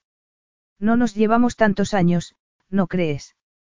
Respondió, como si hubiera reparado en ello por primera vez. ¿Podríamos hablar dentro de un rato? Preguntó, con atípica inseguridad. Claro, accedió Tess, que intentaba no parecer tan preocupada ante aquella perspectiva como se sentía. Fue Ian quien se acercó poco después y le sugirió que se reuniera con Chloe en la cafetería mientras él velaba a Ben. Tess no tenía una excusa legítima para no cooperar porque Ben estaba dormitando otra vez, así que accedió con desgana. Ian le tocó el hombro mientras ella se ponía en pie. Sé que, una expresión de impaciencia asomó a su rostro distinguido. ¿A quién intento engañar? No puedo saber cómo debiste sentirte cuando Chloe dijo que quería recuperar a Ben, le dio un apretón amistoso en el hombro. Pero me lo imagino, añadió con mirada compasiva. Debo apoyar a Chloe en lo que decida. Sea lo que sea, le explicó en tono de disculpa. A decir verdad, no creo que lo meditara en profundidad y, si te sirve de consuelo, creo que se está dando cuenta. Tess lo miró y sonrió. La quieres mucho, ¿verdad? Ian se encogió de hombros. En las alegrías y en las penas, como se suele decir. Tess obedeció a un impulso y le dio un rápido beso. Creo que Chloe es muy afortunada, dijo con voz ronca. Se dio la vuelta y, apenas había dado unos pasos, cuando a punto estuvo de chocar con Rafe. ¿Qué haces? Rafe no contestó de inmediato, sino que se limitó a contemplarla con expresión furibunda, preso de intensas emociones. Te haría la misma pregunta, contestó al final, si no hubiera sido tan obvio, lanzó una mirada de odio a Ian, y Tess casi pudo ver los puñales clavados en la espalda del actor. No pienso disculparme por un beso inocente en la mejilla, decidió Tess, y alzó la barbilla en actitud desafiante. Voy a ver a Chloe, le explicó, y esperó con impaciencia a que Rafe se hiciera a un lado. Este no se movió. Pensaba que iban a darle el alta esta mañana. Ha tenido una recaída. No parecía muy consternado por aquella posibilidad. No, he quedado con ella en la cafetería, por fin, Rafe se apartó, pero por desgracia para ella, echó a andar a su lado. A solas, añadió con énfasis. La experiencia le decía que no tenía mucho sentido andarse con sutilezas con Rafe. Así que vete. ¿Quieres que me vaya? La pregunta hizo que T se detuviera en seco, y su indignación se esfumó. En realidad, no, reconoció con voz ronca. Ya había sido muy triste despertarse sola aquella mañana, la idea de que Rafe se esfumara de su horizonte personal la horrorizaba. Quizá solo estuviera postergando lo inevitable, pero por el momento, no importaba. Si sientes la necesidad de besar a los hombres, estoy a tu disposición. Una pequeña sonrisa de superioridad asomó a los labios de Tess al alzar el rostro hacia él. ¿A eso llamas besar? Se burló. No, a esto, y procedió a demostrarle la diferencia. El poder de persuasión de Rafe era notable. Sí, bueno, comentó Tess vagamente cuando la cabeza dejó de darle vueltas. Eso ha sido, innecesario, anunció con severidad. Los ojos oscuros de Rafe adoptaron una mirada íntima y personal. Pero agradable. Muy agradable, en realidad, pero sigo sin querer que me acompañes. Rafe parecía dispuesto a aceptar su decisión en aquella ocasión. Entonces, hasta luego, y se alejó en dirección contraria. Sería cierto, pensó Tess con aflicción, e intentó concentrarse en Chloe y en lo que le diría a su sobrina. Al final, fue Chloe la que más habló, y todo lo que dijo sorprendió a Tess. Los niños son una gran responsabilidad, ¿verdad? Chloe jugaba nerviosamente con el brazalete que adornaba su delgada muñeca. Fue un accidente, tú no tuviste la culpa, la tranquilizó Tess. No, reconoció Chloe de inmediato, con expresión perpleja. Pero imagino que te habrás sentido así siempre que se ha puesto enfermo. Estaba desesperada. Intento no protegerlo demasiado, pero no es fácil, reconoció Tess. Los hijos tienen sus compensaciones, añadió en voz baja. Dan más de lo que reciben. Chloe no parecía muy convencida. No, no estoy acostumbrada a preocuparme de nadie salvo de mí, confesó con atropello.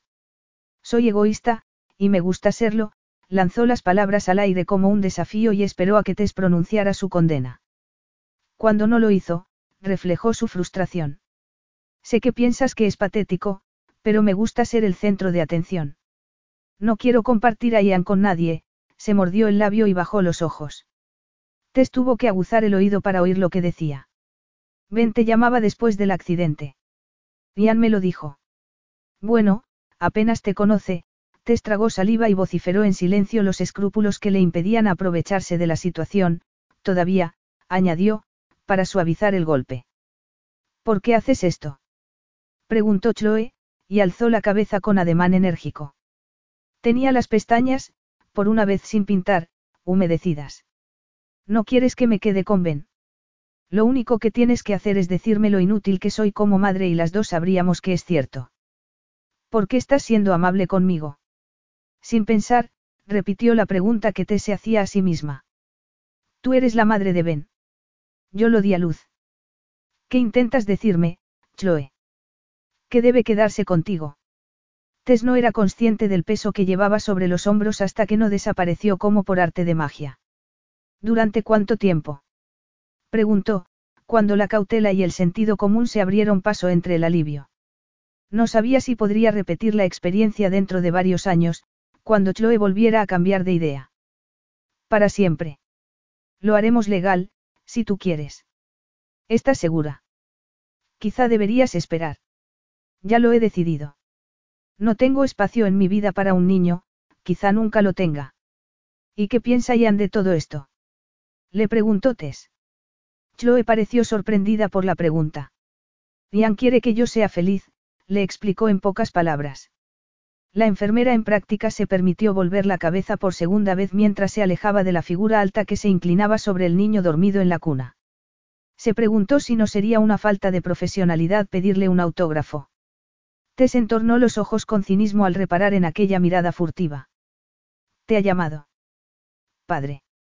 Sí, así es, reconoció Rafe, que parecía un poco sorprendido por la experiencia. Es la primera vez que me llaman padre. Y, seguramente, no sería la última, pensó Tess, mientras se mordía sus cuidadas uñas. Rafe podría engendrar tantos bebés como quisiera en el futuro. Hace años que no te muerdes las uñas, observó Rafe, y se sentó en una silla junto a la cuna. Tess se retiró la mano de la boca con nerviosismo. Ha sido un día muy agitado. El profundo suspiro de Rafe sugería que estaba de acuerdo. Por fin se ha dormido, declaró. Lo dijo como si no hubiera hecho falta una buena dosis de paciencia y persuasión para lograrlo. No ha sido gracias a ti. Me pediste que lo entretuviera, protestó Rafe. Guarda esa mirada perpleja y dolida para la enfermera, le aconsejó Tess con aspereza. Te pedí que lo entretuvieras, pero de haber sabido que ibas a sobreexcitarlo, no me habría molestado en tomarme un descanso. Tampoco te habrías molestado en comer, Rafe realizó un atento escrutinio de su esbelta figura. Y no puedes permitirte el lujo de adelgazar. Anoche no fuiste tan exigente, replicó Tess con enojo. Yo siempre soy exigente, Tess, la tranquilizó.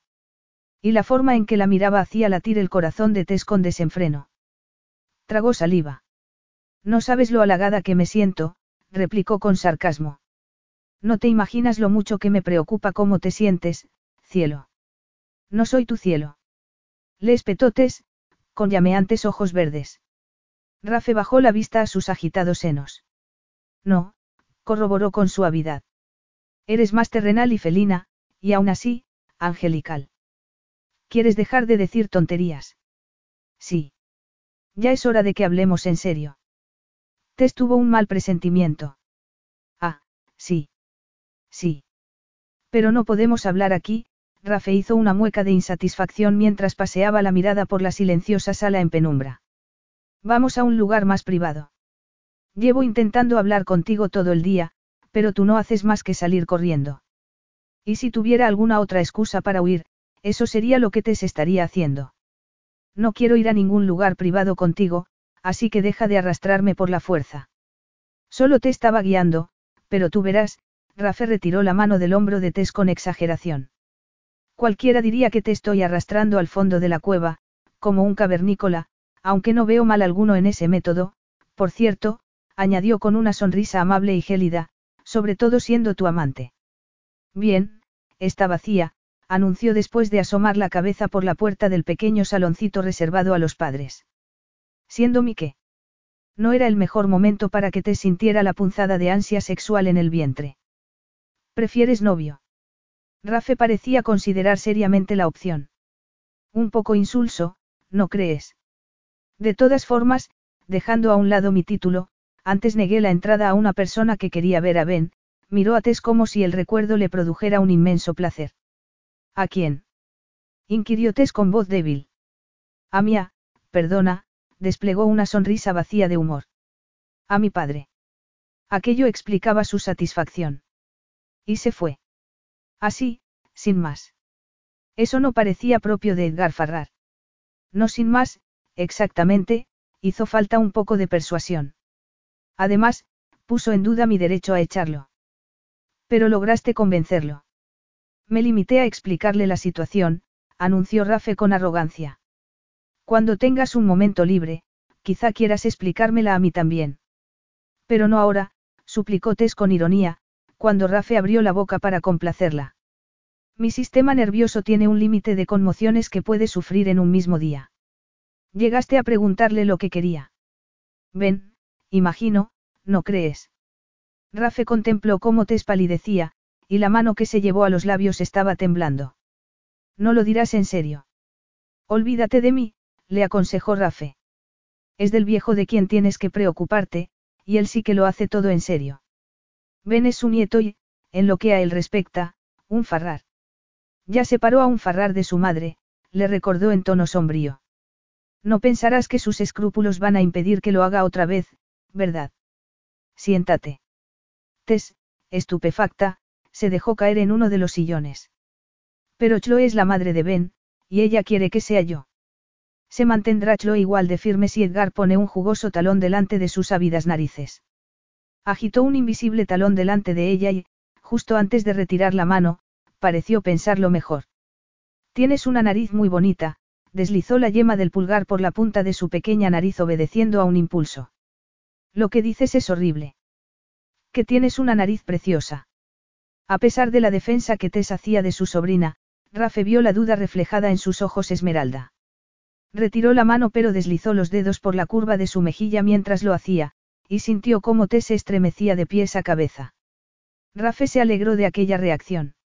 Si iba a obsesionarse con el cuerpo de una mujer, sería menos preocupante que ella también se obsesionara con él.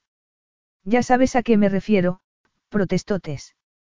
No me mires así, encanto. Yo solo soy el mensajero. Al menos, podrías no poner cara de estar disfrutando de lo lindo de tu misión. Sería diferente si estuvieras casada y disfrutaras de cierto desahogo económico.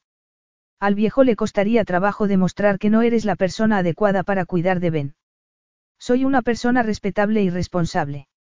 Un pilar de esta comunidad, corroboró Rafe con agrado. Y no tengo deudas, más cuyotes. Puede que no, pero tampoco tienes dinero ahorrado para cuando lleguen las vacas flacas. Tess mordió los labios mientras meditaba en silencio en la verdad de aquellas palabras. Hay cosas más importantes que el dinero.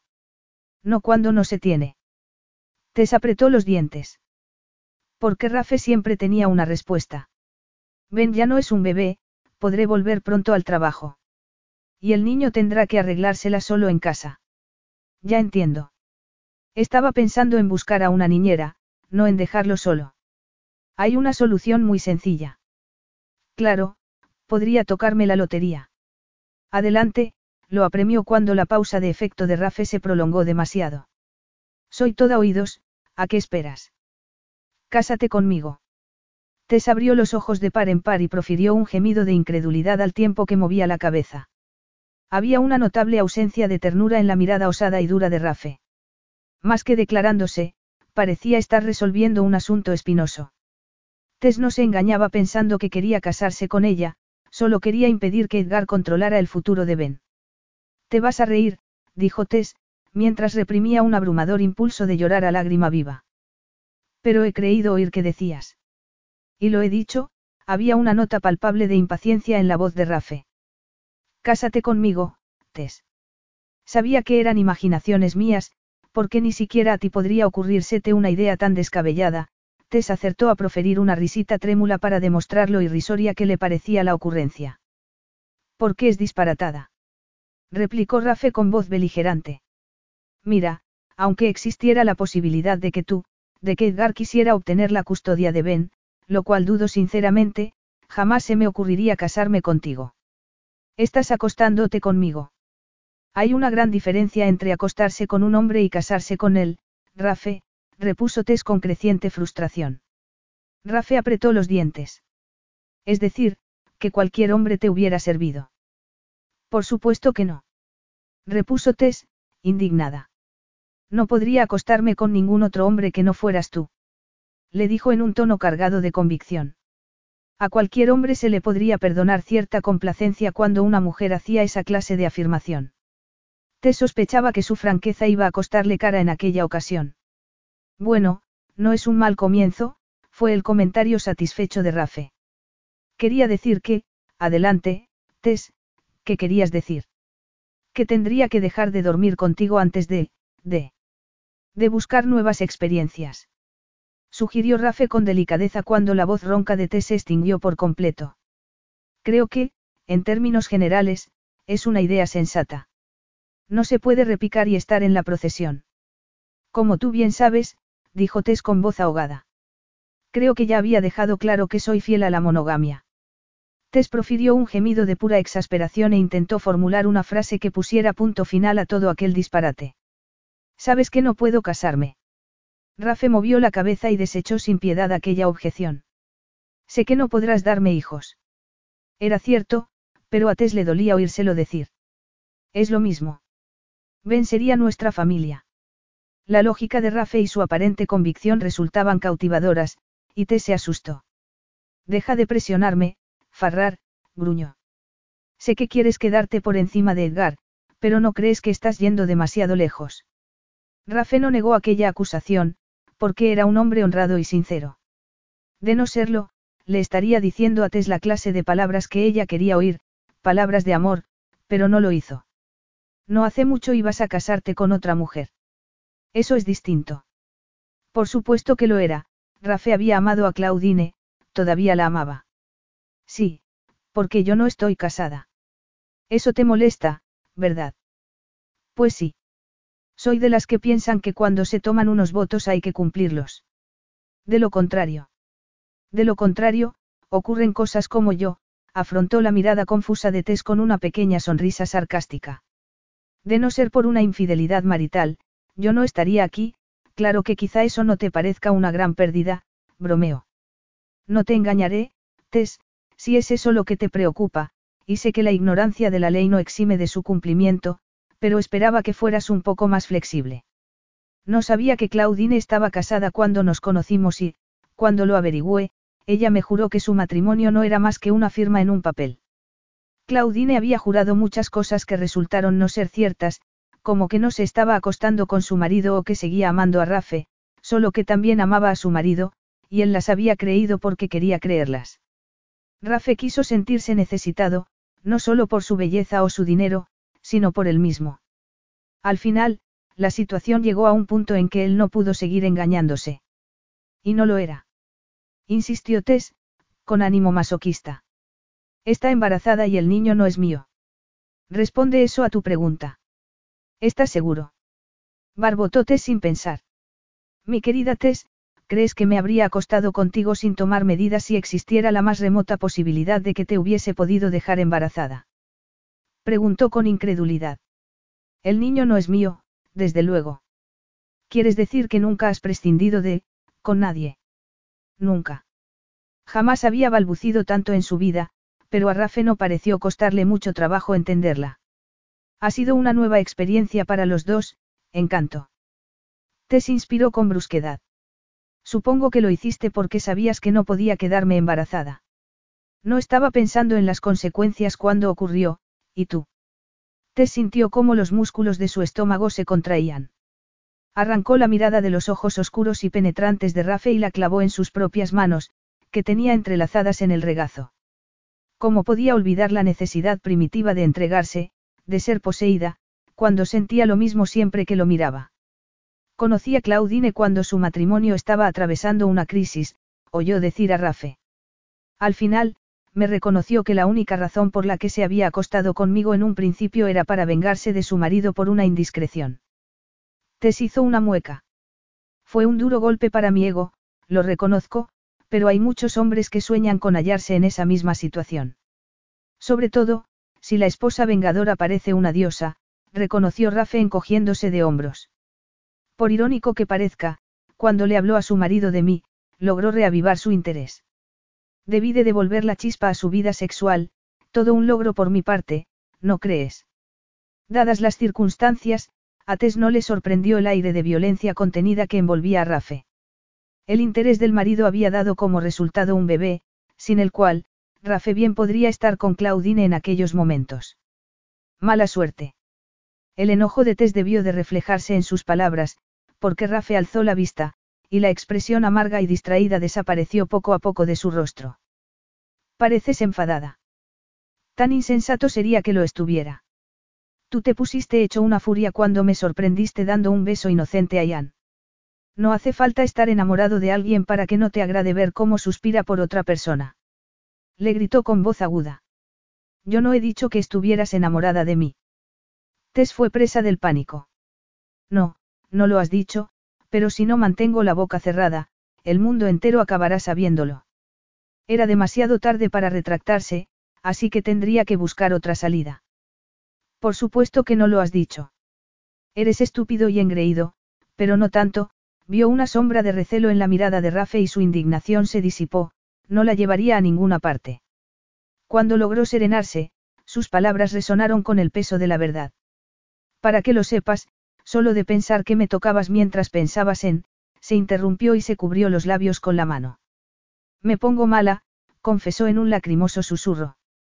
Rafe vociferó y cayó de rodillas delante de ella. Había sido un bruto insensible. Había temas que podía tratar abiertamente con su mejor amiga, pero de los que no podía seguir hablando si su amiga se convertía de improviso en su amante. El primero de esos temas era otras mujeres. Lo entiendo perfectamente, encanto, pero sería incapaz de, soy incapaz, tomó el rostro de Tess entre las manos y contempló sus ojos llenos de lágrimas.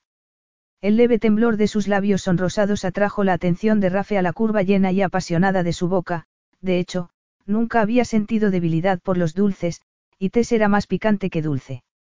Soy incapaz de pensar en nadie más que en ti cuando estamos juntos en la cama. Un hombre tendría que estar loco para reconocer que divagaba cuando hacía el amor a una mujer, sobre todo, si la distracción era otra mujer. Rafe se sorprendió al comprender que no necesitaba refugiarse en una mentira, amar a Tess no había dado cabida a ningún pensamiento ajeno a ella. No había existido nada ni nadie para él salvo Tess, sus sentidos se habían saturado de ella. La compasión asomó fugazmente a su rostro antes de que prosiguiera. Me enamoré de Claudine, Rafe oyó el tono defensivo de su voz y su ceño se intensificó, pero ¿qué conseguí?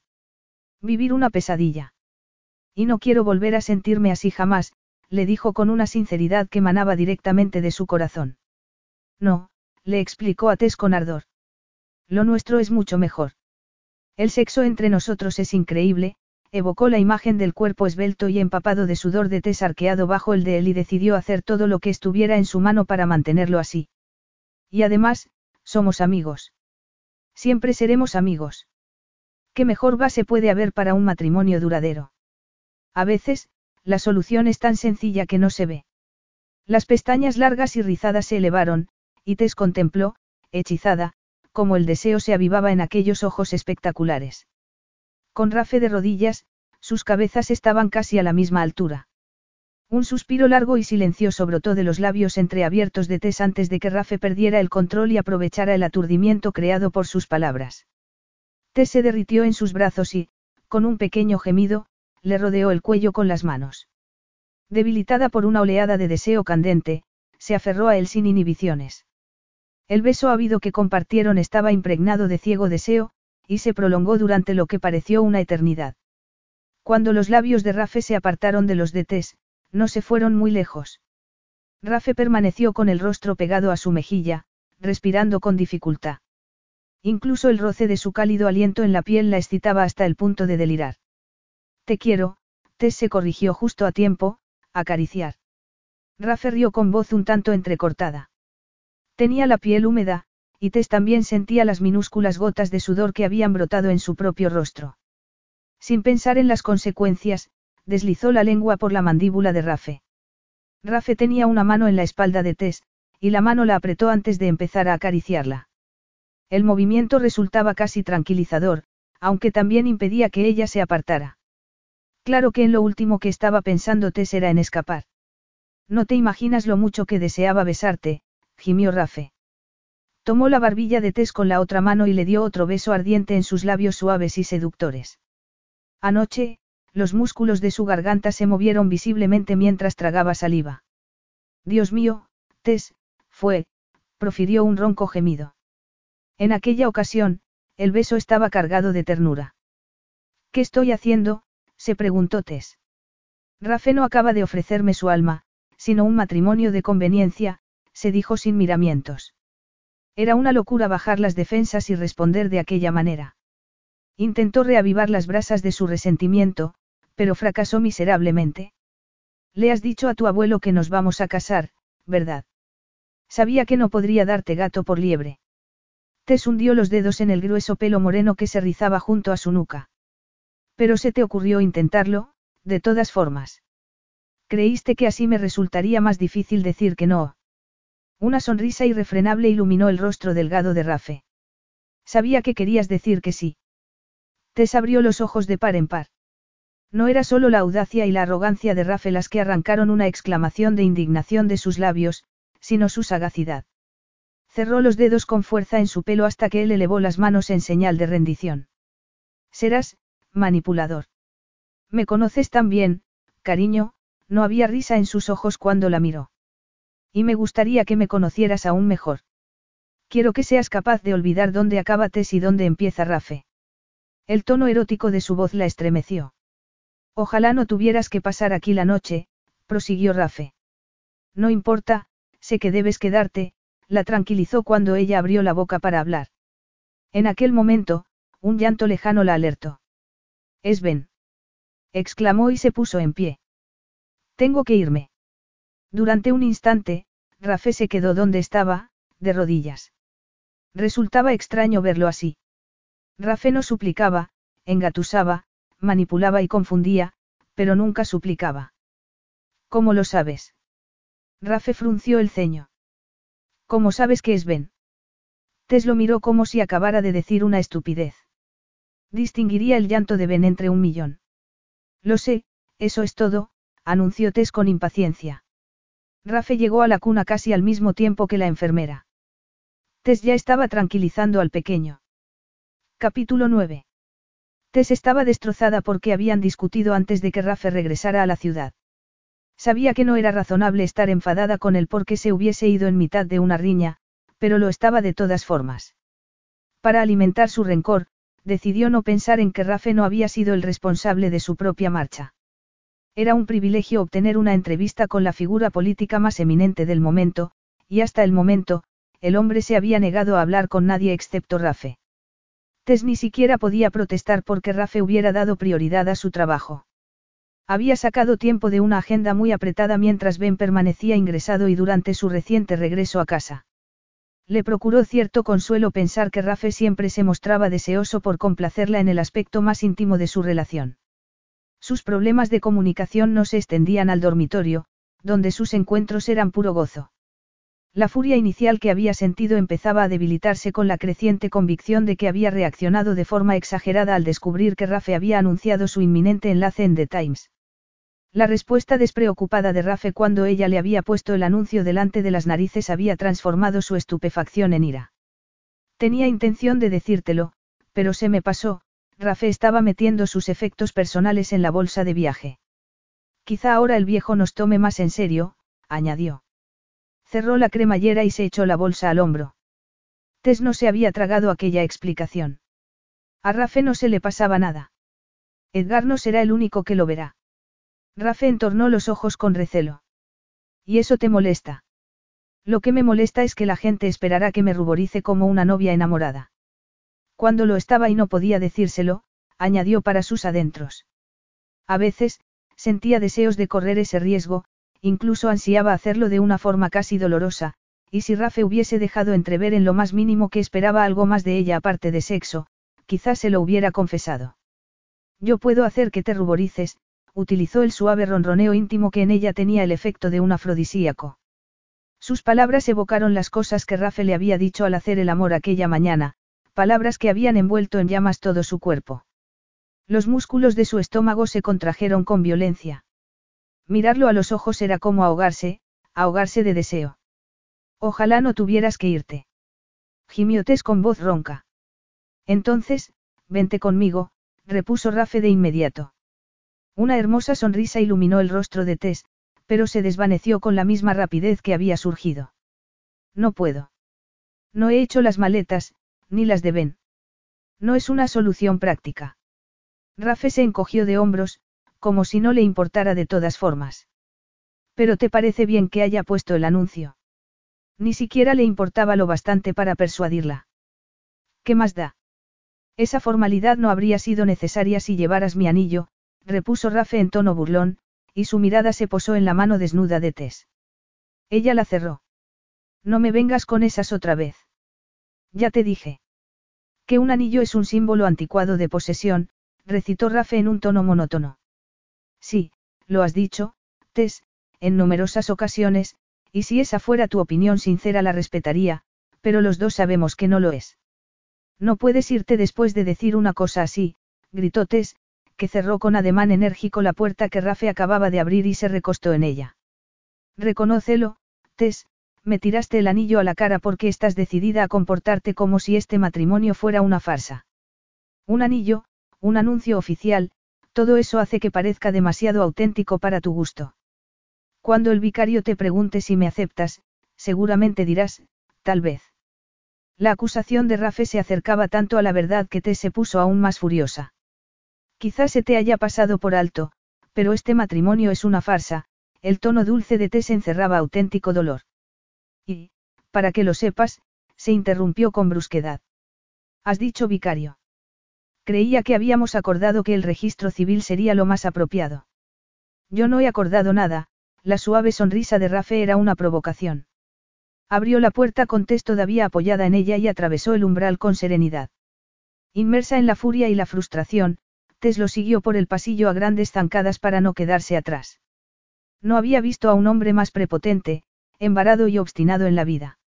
No hay duda de que eres hijo de tu padre, le espetó con los ojos clavados en su fornida espalda. Aquello captó la atención de Rafe. Se detuvo y se dio la vuelta con tanta rapidez que Tess tuvo que hundir los talones en la gastada alfombra que cubría las planchas de roble para no precipitarse contra él. ¿Se trata de un golpe de efecto o intentas decirme algo? Rafe tenía unos ojos realmente expresivos, de haber podido, Tess habría rellenado varias hojas con descripciones y alabanzas de aquellos sensacionales iris de terciopelo. Pero en aquellos momentos, no expresaban nada halagador sobre Tess. Una persona menos fuerte, o menos furiosa que Tess, se habría dejado intimidar por el gesto burlón que elevaba la comisura de sus labios y una ceja altiva. Estás tan obsesionado por guardar las apariencias como Edgar, replicó. El labio inferior le temblaba por el desagrado y la decepción. Siempre pensé que eras más franco que él. Si Tess hubiese creído por un momento que el extravagante plan de Rafe no se basaba únicamente en dar autenticidad a su matrimonio de cara al mundo en general y a su padre en particular, se habría alegrado y se habría sentido feliz de lucir el anillo de compromiso. Caray, se habría conformado con una goma elástica si la razón que Rafe le hubiera dado fuera que la amaba. Pero no hubo ninguna mención de amor cuando le mostró el anillo. De hecho, su actitud había sido tan despreocupada que resultó casi ofensiva. Tess habría sido feliz aunque se casaran en un desván, y tampoco le habría importado celebrar sus esponsales en una catedral si el hombre al que amaba quería proclamar su amor a los cuatro vientos. Pero saber que Rafe no la quería incrementaba su oposición a sus planes. Lamento que mi integridad no satisfaga tus expectativas. El silencio glacial se prolongó durante varios segundos antes de que Rafe girara sobre sus talones y se fuera. Tess quiso correr tras él, pero no lo hizo. Durante las miserables 24 horas que transcurrieron tras su marcha, Tess llegó a la conclusión de que no podía seguir castigando a Rafe por no amarla. Debía alegrarse de que, al menos en las cuestiones más importantes, fuera sincero. Tess iba a casarse consciente de lo que sentía, y eso la convertía en una hipócrita.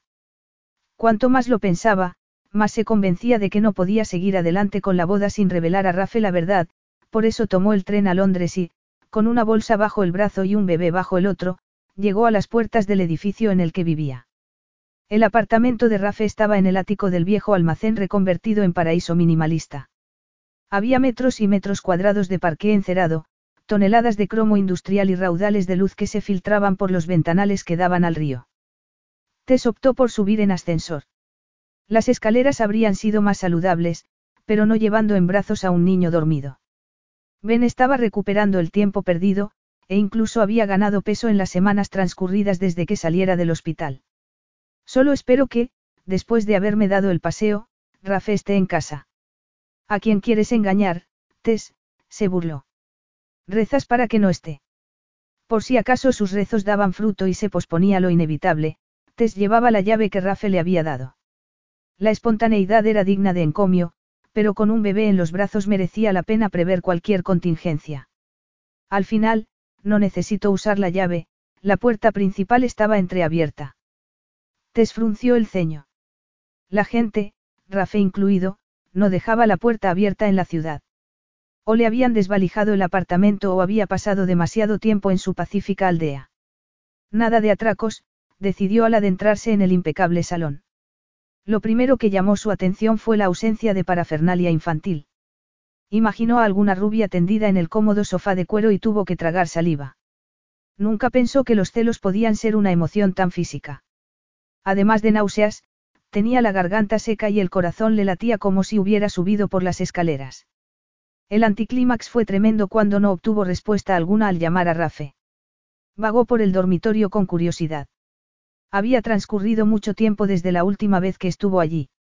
El decorado de estilo japonés era nuevo. Se arrodilló con alivio y dejó al niño dormido sobre la cama antes de mover sus doloridos hombros. Por el rabillo del ojo atisbo un movimiento. Provenía de la terraza que unía el salón con el dormitorio. No lo pienses, hazlo, se ordenó Tess con firmeza. La puerta corrediza se abrió en silencio, y estaba a punto de franquear el umbral, cuando advirtió que Rafe no estaba solo. Retrocedió con precipitación al dormitorio.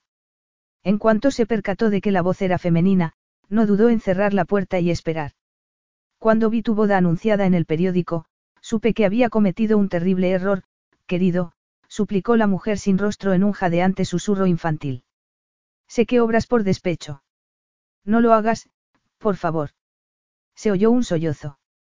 No era el llanto angustiado y desesperado que enrojecía los párpados de una mujer, sino un gimoteo delicado, contenido, pensado para conmover los corazones protectores de los hombres.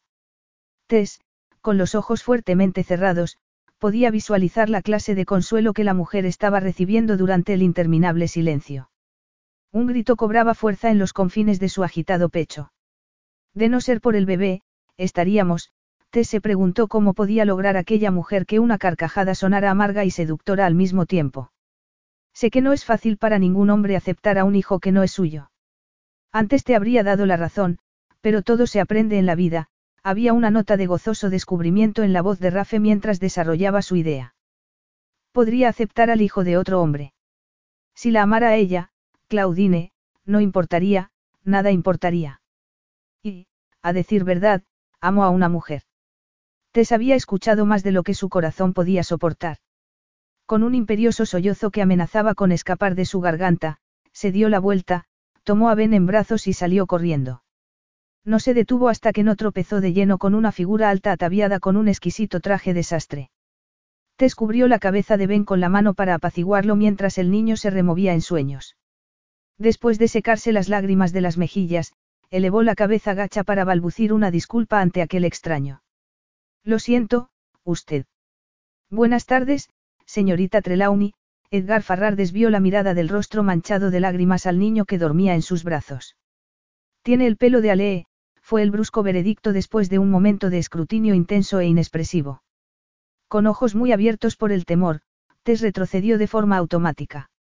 Una mueca de burla apareció en el rostro enjuto y arrugado del anciano. No te preocupes, pequeña, no voy a arrebatártelo. A Tess no le apetecía hacer de caperucita roja ante aquel lobo malo. Apretó los labios y lo miró directamente a los ojos antes de declarar en voz alta y clara. No se lo permitiría, no quería que Edgar tuviera ninguna duda a ese respecto. No, no creo que lo hicieras, una expresión pensativa acompañó la respuesta. ¿Está Rafe en casa? Al oír el nombre de Rafe, Tess volvió a sumirse en una profunda desesperación. Tiene compañía. Edgar no había hecho ninguna observación sobre las lágrimas de Tess, pero era irreal pensar que no había sumado dos más dos. La clase de compañía que te hace llorar. Con un ademán majestuoso desechó la negativa mecánica de Tess. No me pareces la clase de mujer que llora con facilidad. Un segundo más, y Edgar Farrar comprobaría con qué facilidad era capaz de sollozar a lágrima viva. Si me permite, intentó pasar a su lado, pero él le bloqueó el paso. No, Creo que no. ¿Cómo dice? No voy a permitir que te vayas todavía. ¿A dónde te diriges? Era más fácil responder que discutir, así que Tess respondió. Voy a tomar el primer tren de vuelta a casa. Un tren atestado de pasajeros en un día caluroso y húmedo, que mejor colofón para un día perfecto, se preguntó con amargura. ¿Cómo he podido imaginar, ni siquiera por un minuto, que Rafe pudiera sentir algo aparte de deseo y, posiblemente, lástima por mí. Hizo una mueca de dolor por su propia estupidez. Al menos, Había visto la verdad con sus propios ojos antes de hacer el más completo de los ridículos, aunque pensar en su golpe de suerte no le levantaba mucho los ánimos. Tengo un medio de transporte mejor. Edgar se apartó, con bastante agilidad para una persona de su edad, y Tess vio el elegante Rolls aparcado en prohibido junto a la acera. A la señal del dueño, el chofer salió del vehículo y abrió la puerta de pasajeros más cercana. Tess volvió la cabeza con nerviosismo, temiendo ver aparecer a Rafe o a su amante. Tess jamás había concebido un rescate tan envuelto en peligro, ni tan lujoso. No se engañaba pensando que el gesto de Edgar estaba motivado por la preocupación del anciano por su bienestar. Su olfato percibía el inconfundible aroma de una segunda intención, pero tampoco podía negar que un trayecto en tren con un niño cansado no era una perspectiva agradable, sobre todo cuando se había olvidado la comida y los juguetes de Ben en el dormitorio de Rafe. Quería estar muy lejos de allí cuando Rafe descubriera la bolsa. Pensaba que iba a ver a Rafe. Igual que tú, señaló su resuelto rescatador. He cambiado de idea, sobre muchas cosas. No es prerrogativa de las mujeres. Sube, joven, sus ojos sagaces contemplaron el rostro pálido de Tess. Estar de pie resulta agotador. Que tenían los hombres Farrar que daban por hecho que podían darle órdenes. Para su información, reaccionó muy mal a las tácticas intimidatorias. La última vez que hablamos se mostró más decidida. A pesar de lo que pueda haber oído, no me como a los niños, añadió, y desplegó una pequeña sonrisa. Está bien. No hay mal que por bien no venga, Tess accedió a subir al recordar que se había dejado la cartera en la bolsa con las cosas de Ben. Se recostó en el lujoso asiento y suspiró al sentir el frescor del aire acondicionado. Me equivoco si imagino que el mal al que te refieres es alto, moreno y, en estos momentos, está en compañía de otra mujer. Al parecer, Rafe había heredado su irritante costumbre de leer entre líneas de su padre. Consciente de que estaba analizando todas sus reacciones, Tess trató de mostrarse impasible. Volvemos a casa, William, le dijo el anciano al conductor. Le alegrará saber que la boda ya no va a celebrarse, Tess no creía que a Rafe le entristeciera saber que ella ya no quería casarse con él. Si la noticia regocijó al anciano financiero, lo disimuló bien. Sabes, te pareces mucho a tu abuela. Tess emergió de la triste contemplación del resto de su vida. No sabía que la conociera. Una mujer extraordinaria. Cuando supe que Rafe estaba realizando visitas nocturnas a su casa, me encaré con ella. Usted lo sabía. Lo mismo que tu abuela. Me aseguró que, cuando llegara el momento, pondría fin a esas visitas. Confié en su criterio. Que pondría fin, Tess estaba perpleja. Creo que habló con Rafe cuando consideró que ya no era apropiado. No sabía que, Tess sintió el rubor en sus mejillas. Era una amistad inocente. Protestó. Nunca lo dudé, pero consciente de cómo hierve la sangre en la juventud, se encogió de hombros. En realidad, me alegraba saber que Rafe se sentía en casa en alguna parte. La expresión del rostro severo y aristócrata no se había alterado, pero el tono de voz del anciano hizo que T se olvidara de su bochorno y lo mirara. Sabía que Rafe era desgraciado, pero no hizo nada al respecto, lo acusó. Tenía las manos atadas, repuso Edgar con rigidez. Lo lamentaba, pero... Sus lamentaciones no fueron ningún consuelo para Rafe, dijo con franqueza. A mi modo de ver, sufrió por culpa de los errores de su padre. Yo diría que Rafe es muy afortunado por contar con una amiga tan leal. No quiero ser su amiga. Gimiotes. ¡Ay! exclamó, y se cubrió los labios con la mano. Lo siento, se sorbió las lágrimas y Edgar le puso un impecable pañuelo blanco en la mano. Tenía la impresión de que Rafe también deseaba algo más, murmuró el hombre con ironía. Solo era una farsa, reconoció Tess con tristeza. Vaya, vaya, el chico tiene un sinfín de habilidades. Seguramente pensarás que revelé a Rafe su verdadera ascendencia con suma torpeza. Creo que la revelación llegó con un poco de retraso, digamos, veinte años más tarde de lo debido, replicó Tess con rencor. Cuando te hagas mayor, descubrirás que hay momentos decisivos en la vida. Y a veces, uno no los reconoce cuando llegan, no sabe que ya no habrá marcha atrás, si pudiera retroceder en el tiempo, haría las cosas de un modo muy distinto, pero nunca me arrepentiré de haber amado a Natalie, gruñó. No ha pasado ni un solo día desde que se fue en que no haya deseado tener el valor de armar un escándalo y mandar al infierno el honor de la familia. No debí echarla, debimos marcharnos juntos, ella, el niño y yo, pero ya es demasiado tarde. Te parezco sumamente egoísta. Los ojos de color azul claro de Edgar reflejaban una intensa tristeza mientras imaginaba lo que podría haber sido. Tess sintió cómo se disolvía parte de su hostilidad hacia él. Yo diría que ahora me parece más humano, lo cual no deja de ser una sorpresa, añadió con cierta malicia. Su expresión se serenó. Le ha explicado a Rafe lo que sentía hacia su madre. No sería mala idea. El anciano volvió a fruncir el ceño. Lo intenté, ya me oíste. Rafe no quiere escuchar. ¿Desde cuándo acepta un no por respuesta? Claro que no es asunto mío, añadió Tess al comprender que, justo cuando debía distanciarse de los Farrar, se dejaba otra vez arrastrar por sus problemas. Dado que estás criando al más joven de los Farrari, si me permites decirlo, estás haciendo un trabajo excelente, yo diría que es tan asunto tuyo como mío. Quiere decir. Ten un poco de fe en mí. Soy obstinado, joven, pero no ciego. Veo que eres una madre maravillosa para el niño.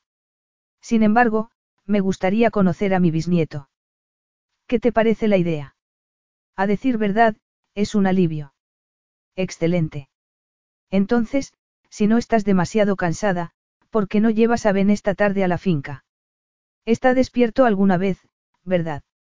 Sí, claro que está despierto, le aseguró Tess con ironía. Entonces, tráelo a casa a merendar. Le diré a William que vaya a recogerte. Así podremos hablar de cuestiones económicas. La sonrisa se disipó del rostro de Tess.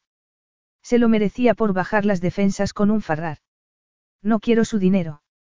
Al contemplar la barbilla elevada en un gesto de rebeldía, Edgar se inclinó hacia adelante y habló en voz baja. Soy un pobre viejo solitario con un hijo capaz de apuñalarme por la espalda para arrebatarme mi dinero y otro que me aborrece y que no aceptaría mi ayuda aunque se estuviera ahogando. Déjame hacer algo por Ben, Tess. A pesar de su inclinación natural hacia el cinismo y la hostilidad, Tess se quedó impresionada ante aquella exhibición de sinceridad. Tess estaba convencida de que Edgar Farrar nunca había estado tan cerca de suplicar. Nos encantará ir a merendar. No era una concesión importante, pero a juzgar por la expresión de Edgar, estaba satisfecho con su progreso. Has dicho que ya no estabas comprometida con mi hijo. Tess se puso tan rígida que su espalda apenas rozaba la tapicería. Así es. Habéis llegado a esa decisión como pareja, o ha sido una decisión unilateral, tu decisión. Rafe no se opondrá, lo tranquilizó en tono sombrío. ¿Tan segura estás? Antes me acusaste de no aceptar un no por respuesta. Pronto averiguarás que, en lo que referente a la obstinación, Rafe es único en su especie. Piénsalo, le aconsejó cuando ella no respondió.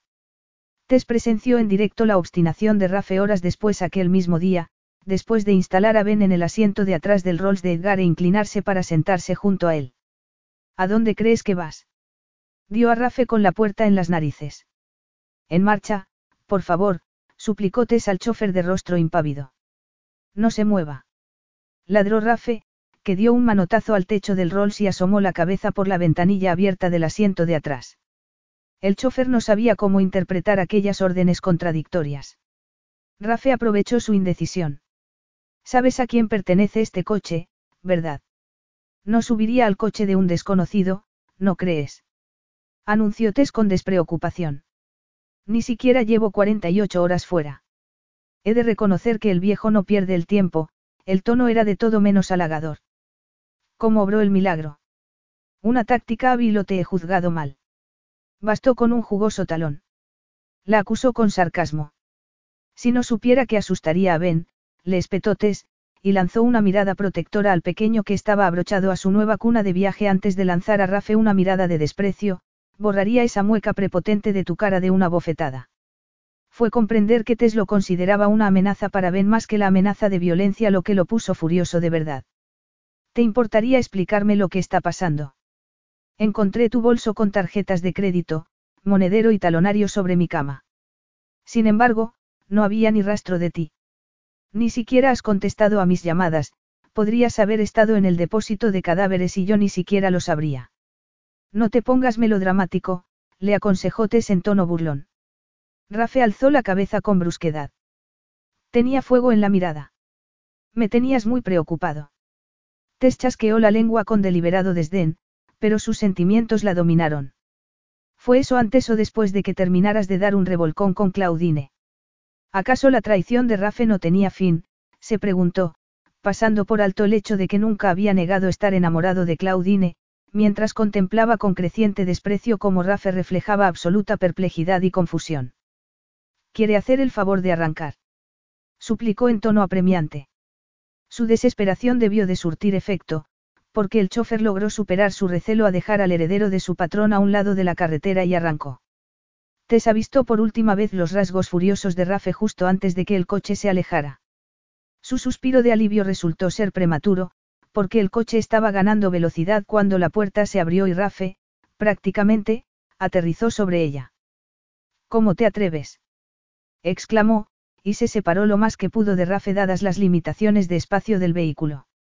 Sus sentidos eran tan sensibles a su presencia que la fragancia apenas perceptible que Rafe emanaba bastó para que su estómago se contrajera. Una oleada de poderoso deseo sexual la dejó sin aliento durante varios momentos. Rafe sonrió fríamente con los dientes apretados.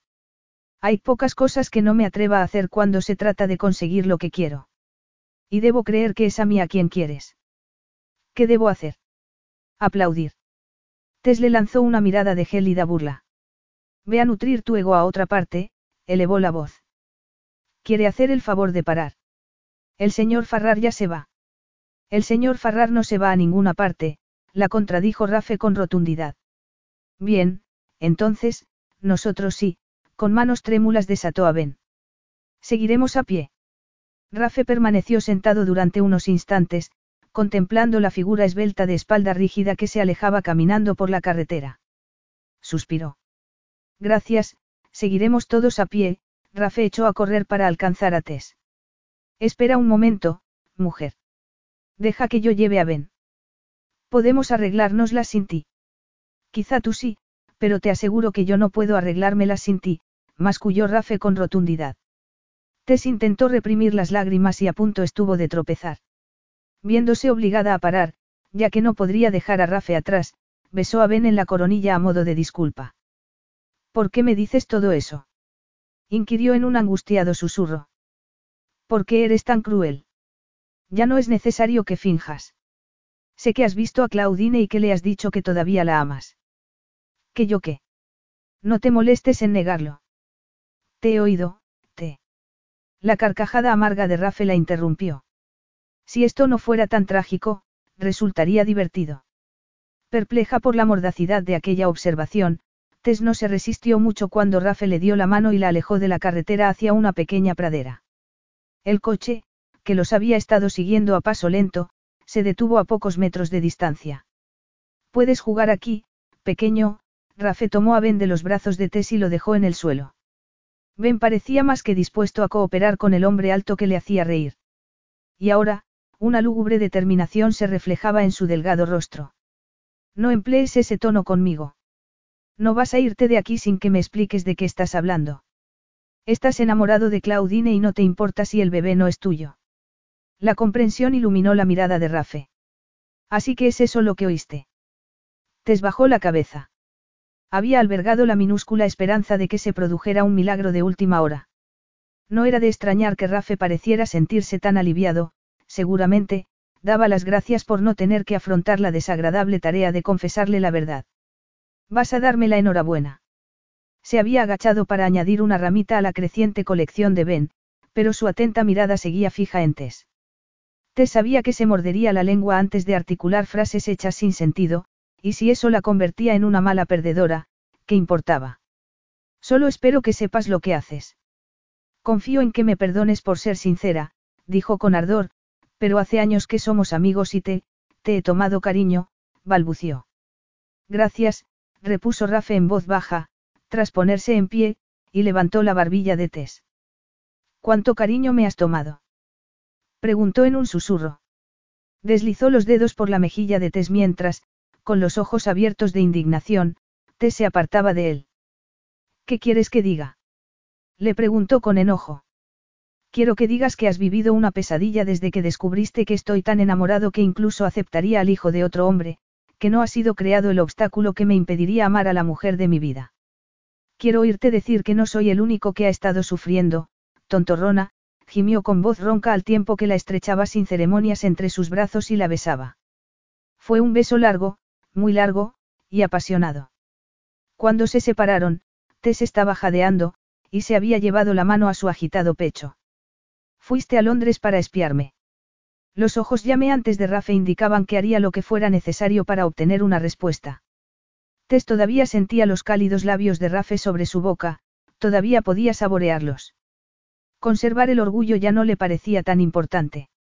Alzó la cabeza con osadía y se retiró la melena hacia atrás con un ademán enérgico.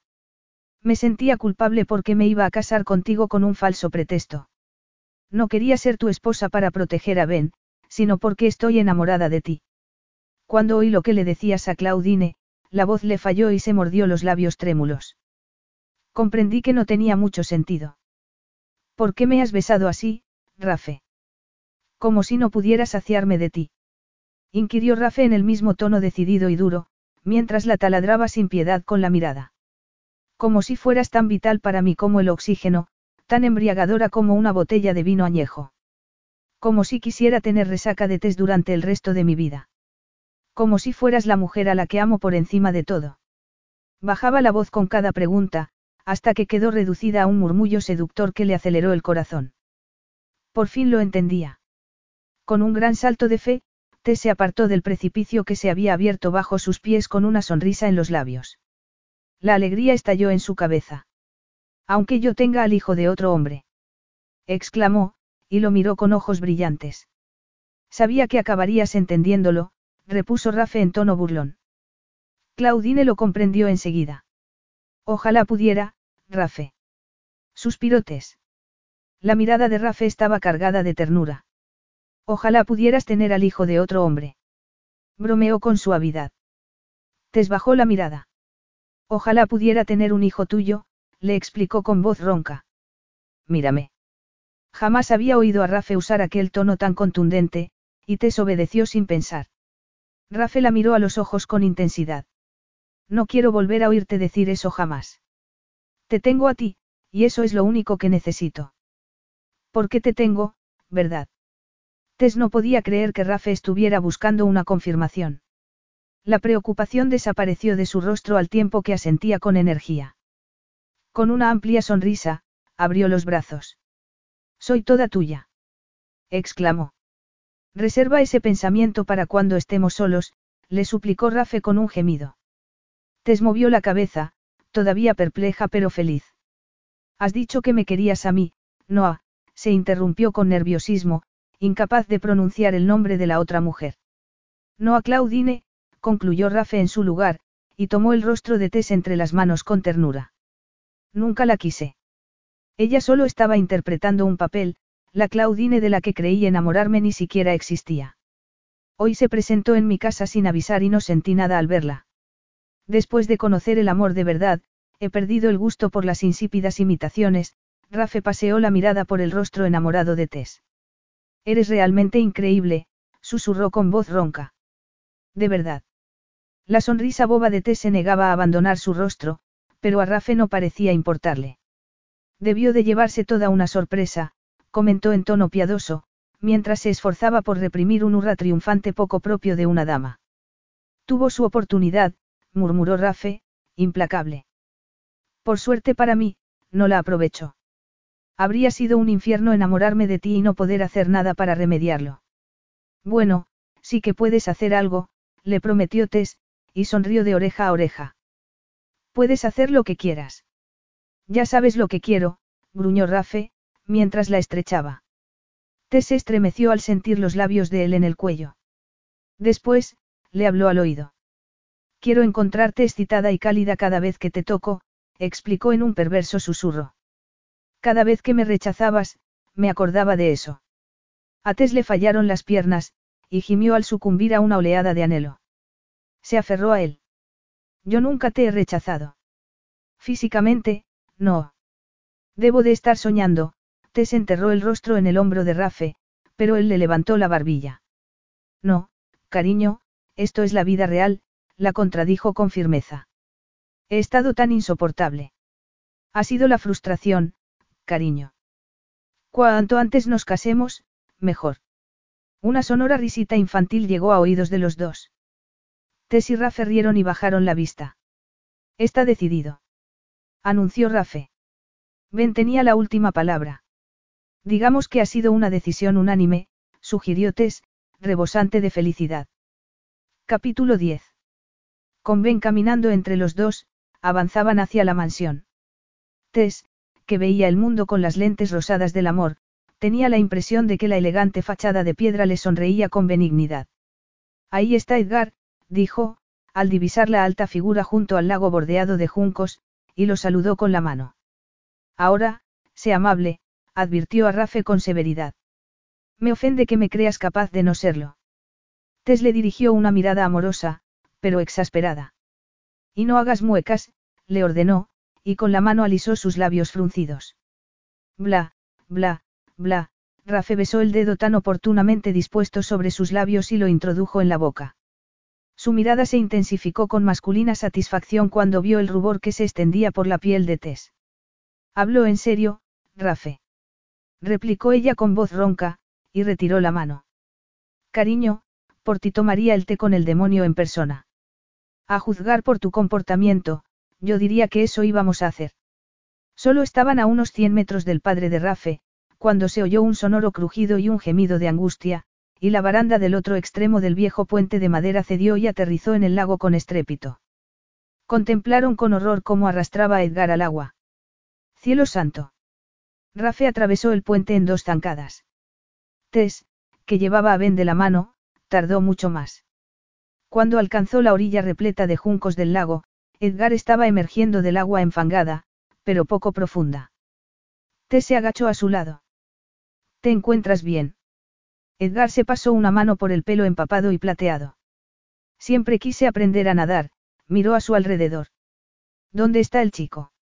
Al principio, Tess creyó que se refería a Ben, que parecía interesado más que asustado por aquel inesperado accidente.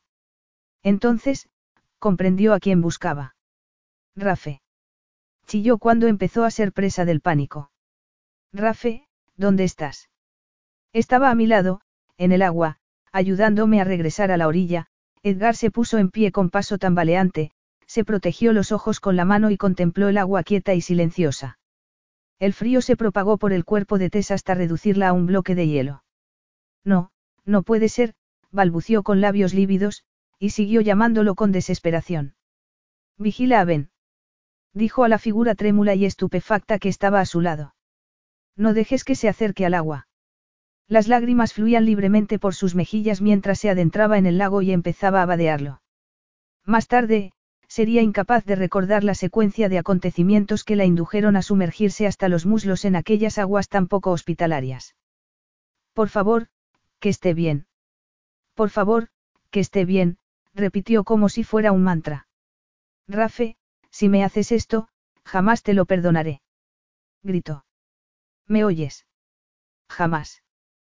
Te oigo. Con un grito, giró en redondo hacia la voz y vio que estaba en pie en el agua, con un aspecto desastroso y un tajo profundo desde el pómulo hasta la sien.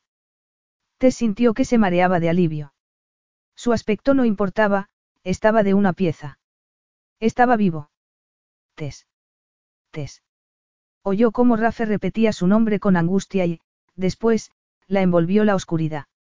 No oyó ni vio nada hasta varias horas más tarde. ¿Dónde estoy? Una parte de su cerebro accedió a proporcionarle la información necesaria mientras la otra se horrorizaba de su pregunta manida y predecible. En el hospital. Rafe. Con una exclamación se incorporó sobre la cama. La figura de bata blanca la obligó a echarse otra vez. Sus acompañantes se encuentran bien. El anciano señor Farrar se estaba dando de alta la última vez que lo vi, y el pequeño estaba con él. A su otro amigo hemos tenido que darle unos puntos en la herida de la cabeza. ¿Cómo? Chocó contra un fragmento sumergido del puente y se quedó aturdido. Pasará la noche aquí, por nuestra propia tranquilidad, pero se pondrá bien. ¿Y a mí qué me pasa? Se ha sentido un poco indispuesta últimamente, ¿verdad? No sé usted, replicó Tess con irritación, pero yo sí. Lo siento, añadió, avergonzada de su impertinencia. El hombre solo intentaba ayudarla. El médico dejó de mostrarse enigmático y le dijo lo que tenía. Tess no lo creía, se negaba en rotundo a creerlo. Pero cuando realizó las pruebas que confirmaban su diagnóstico, no tuvo más elección que aceptar lo que decía. No fue fácil, siempre costaba creer en los milagros. Estaba echada en la cama, en un estado de euforia y perplejidad, cuando la puerta se abrió. Te suspiró, otra vez no. ¿Cómo podían ser tan eficientes en aquel hospital? Si le tomaban la presión arterial una vez más, gritaría, Tess no era la mejor paciente del mundo. El ceño desapareció de su rostro cuando vio quién era. Sus ojos contemplaron con avidez los detalles de su rostro magullado, pero amado. Bueno, no te quedes ahí parada, hazme sitio, musitó su amante gruñón. No les hará gracia verte aquí, predijo Tess, refiriéndose a la plantilla del hospital. Pero la perspectiva de una regañina no impidió que retirara las sábanas y se apartara a un lado. No, si no me encuentran. Los innovadores nunca somos bien recibidos, se lamentó Rafe. Y yo soy un temerario pionero del programa de camas compartidas. Pobrecito, mírate, se compadeció Tess con suavidad, y le tocó el lado magullado del rostro con ternura. Hablando de temeridad, no vuelvas a hacerme esto jamás, su mirada se ensombreció al recordar los momentos angustiosos en los que había creído perderlo para siempre. Creo que he acumulado suficiente material para mis pesadillas en lo que me queda de vida. Lo siento, cariño. Pero cuando te desmayaste, yo también me vine abajo. De no ser por Edgar, todavía estaría en el lago, contigo en brazos, como un pasmarote, dijo con voz cargada de amarga recriminación. Pero te encuentras bien. ¿Qué ha dicho el médico? Tess podía percibir su alarma. Estoy bien. Pero hay algo más, ¿verdad? Rafael le levantó la barbilla y Tess no tuvo más elección que mirarlo a los ojos. Pensaba que habíamos dejado atrás los secretos, pero todavía veo uno en tus ojos, le reprochó. Tal vez sea un problema tener un marido que puede leerme tan bien el pensamiento. Rafe no prestó atención a aquel leve intento de quitar hierro a la cuestión. Entonces, tengo razón. ¿Te ocurre algo malo? No, no es que sea malo, al menos, espero que a ti no te lo parezca, a mí no, pero supongo que depende, Rafe le puso un dedo firme en los labios.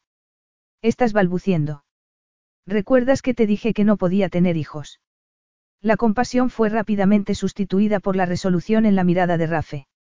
No importa. Quiero tenerte a ti, no tener hijos. ¿Y si ya hay uno incluido en el lote? La mano que le estaba masajeando la cabeza a través de la gruesa mata de pelo brillante se quedó quieta de improviso. ¿Intentas decirme? Tessa sintió con energía. Estoy embarazada, se sentía extraña pensándolo, y decirlo demostró ser una experiencia aún más insólita y maravillosa. No puede ser.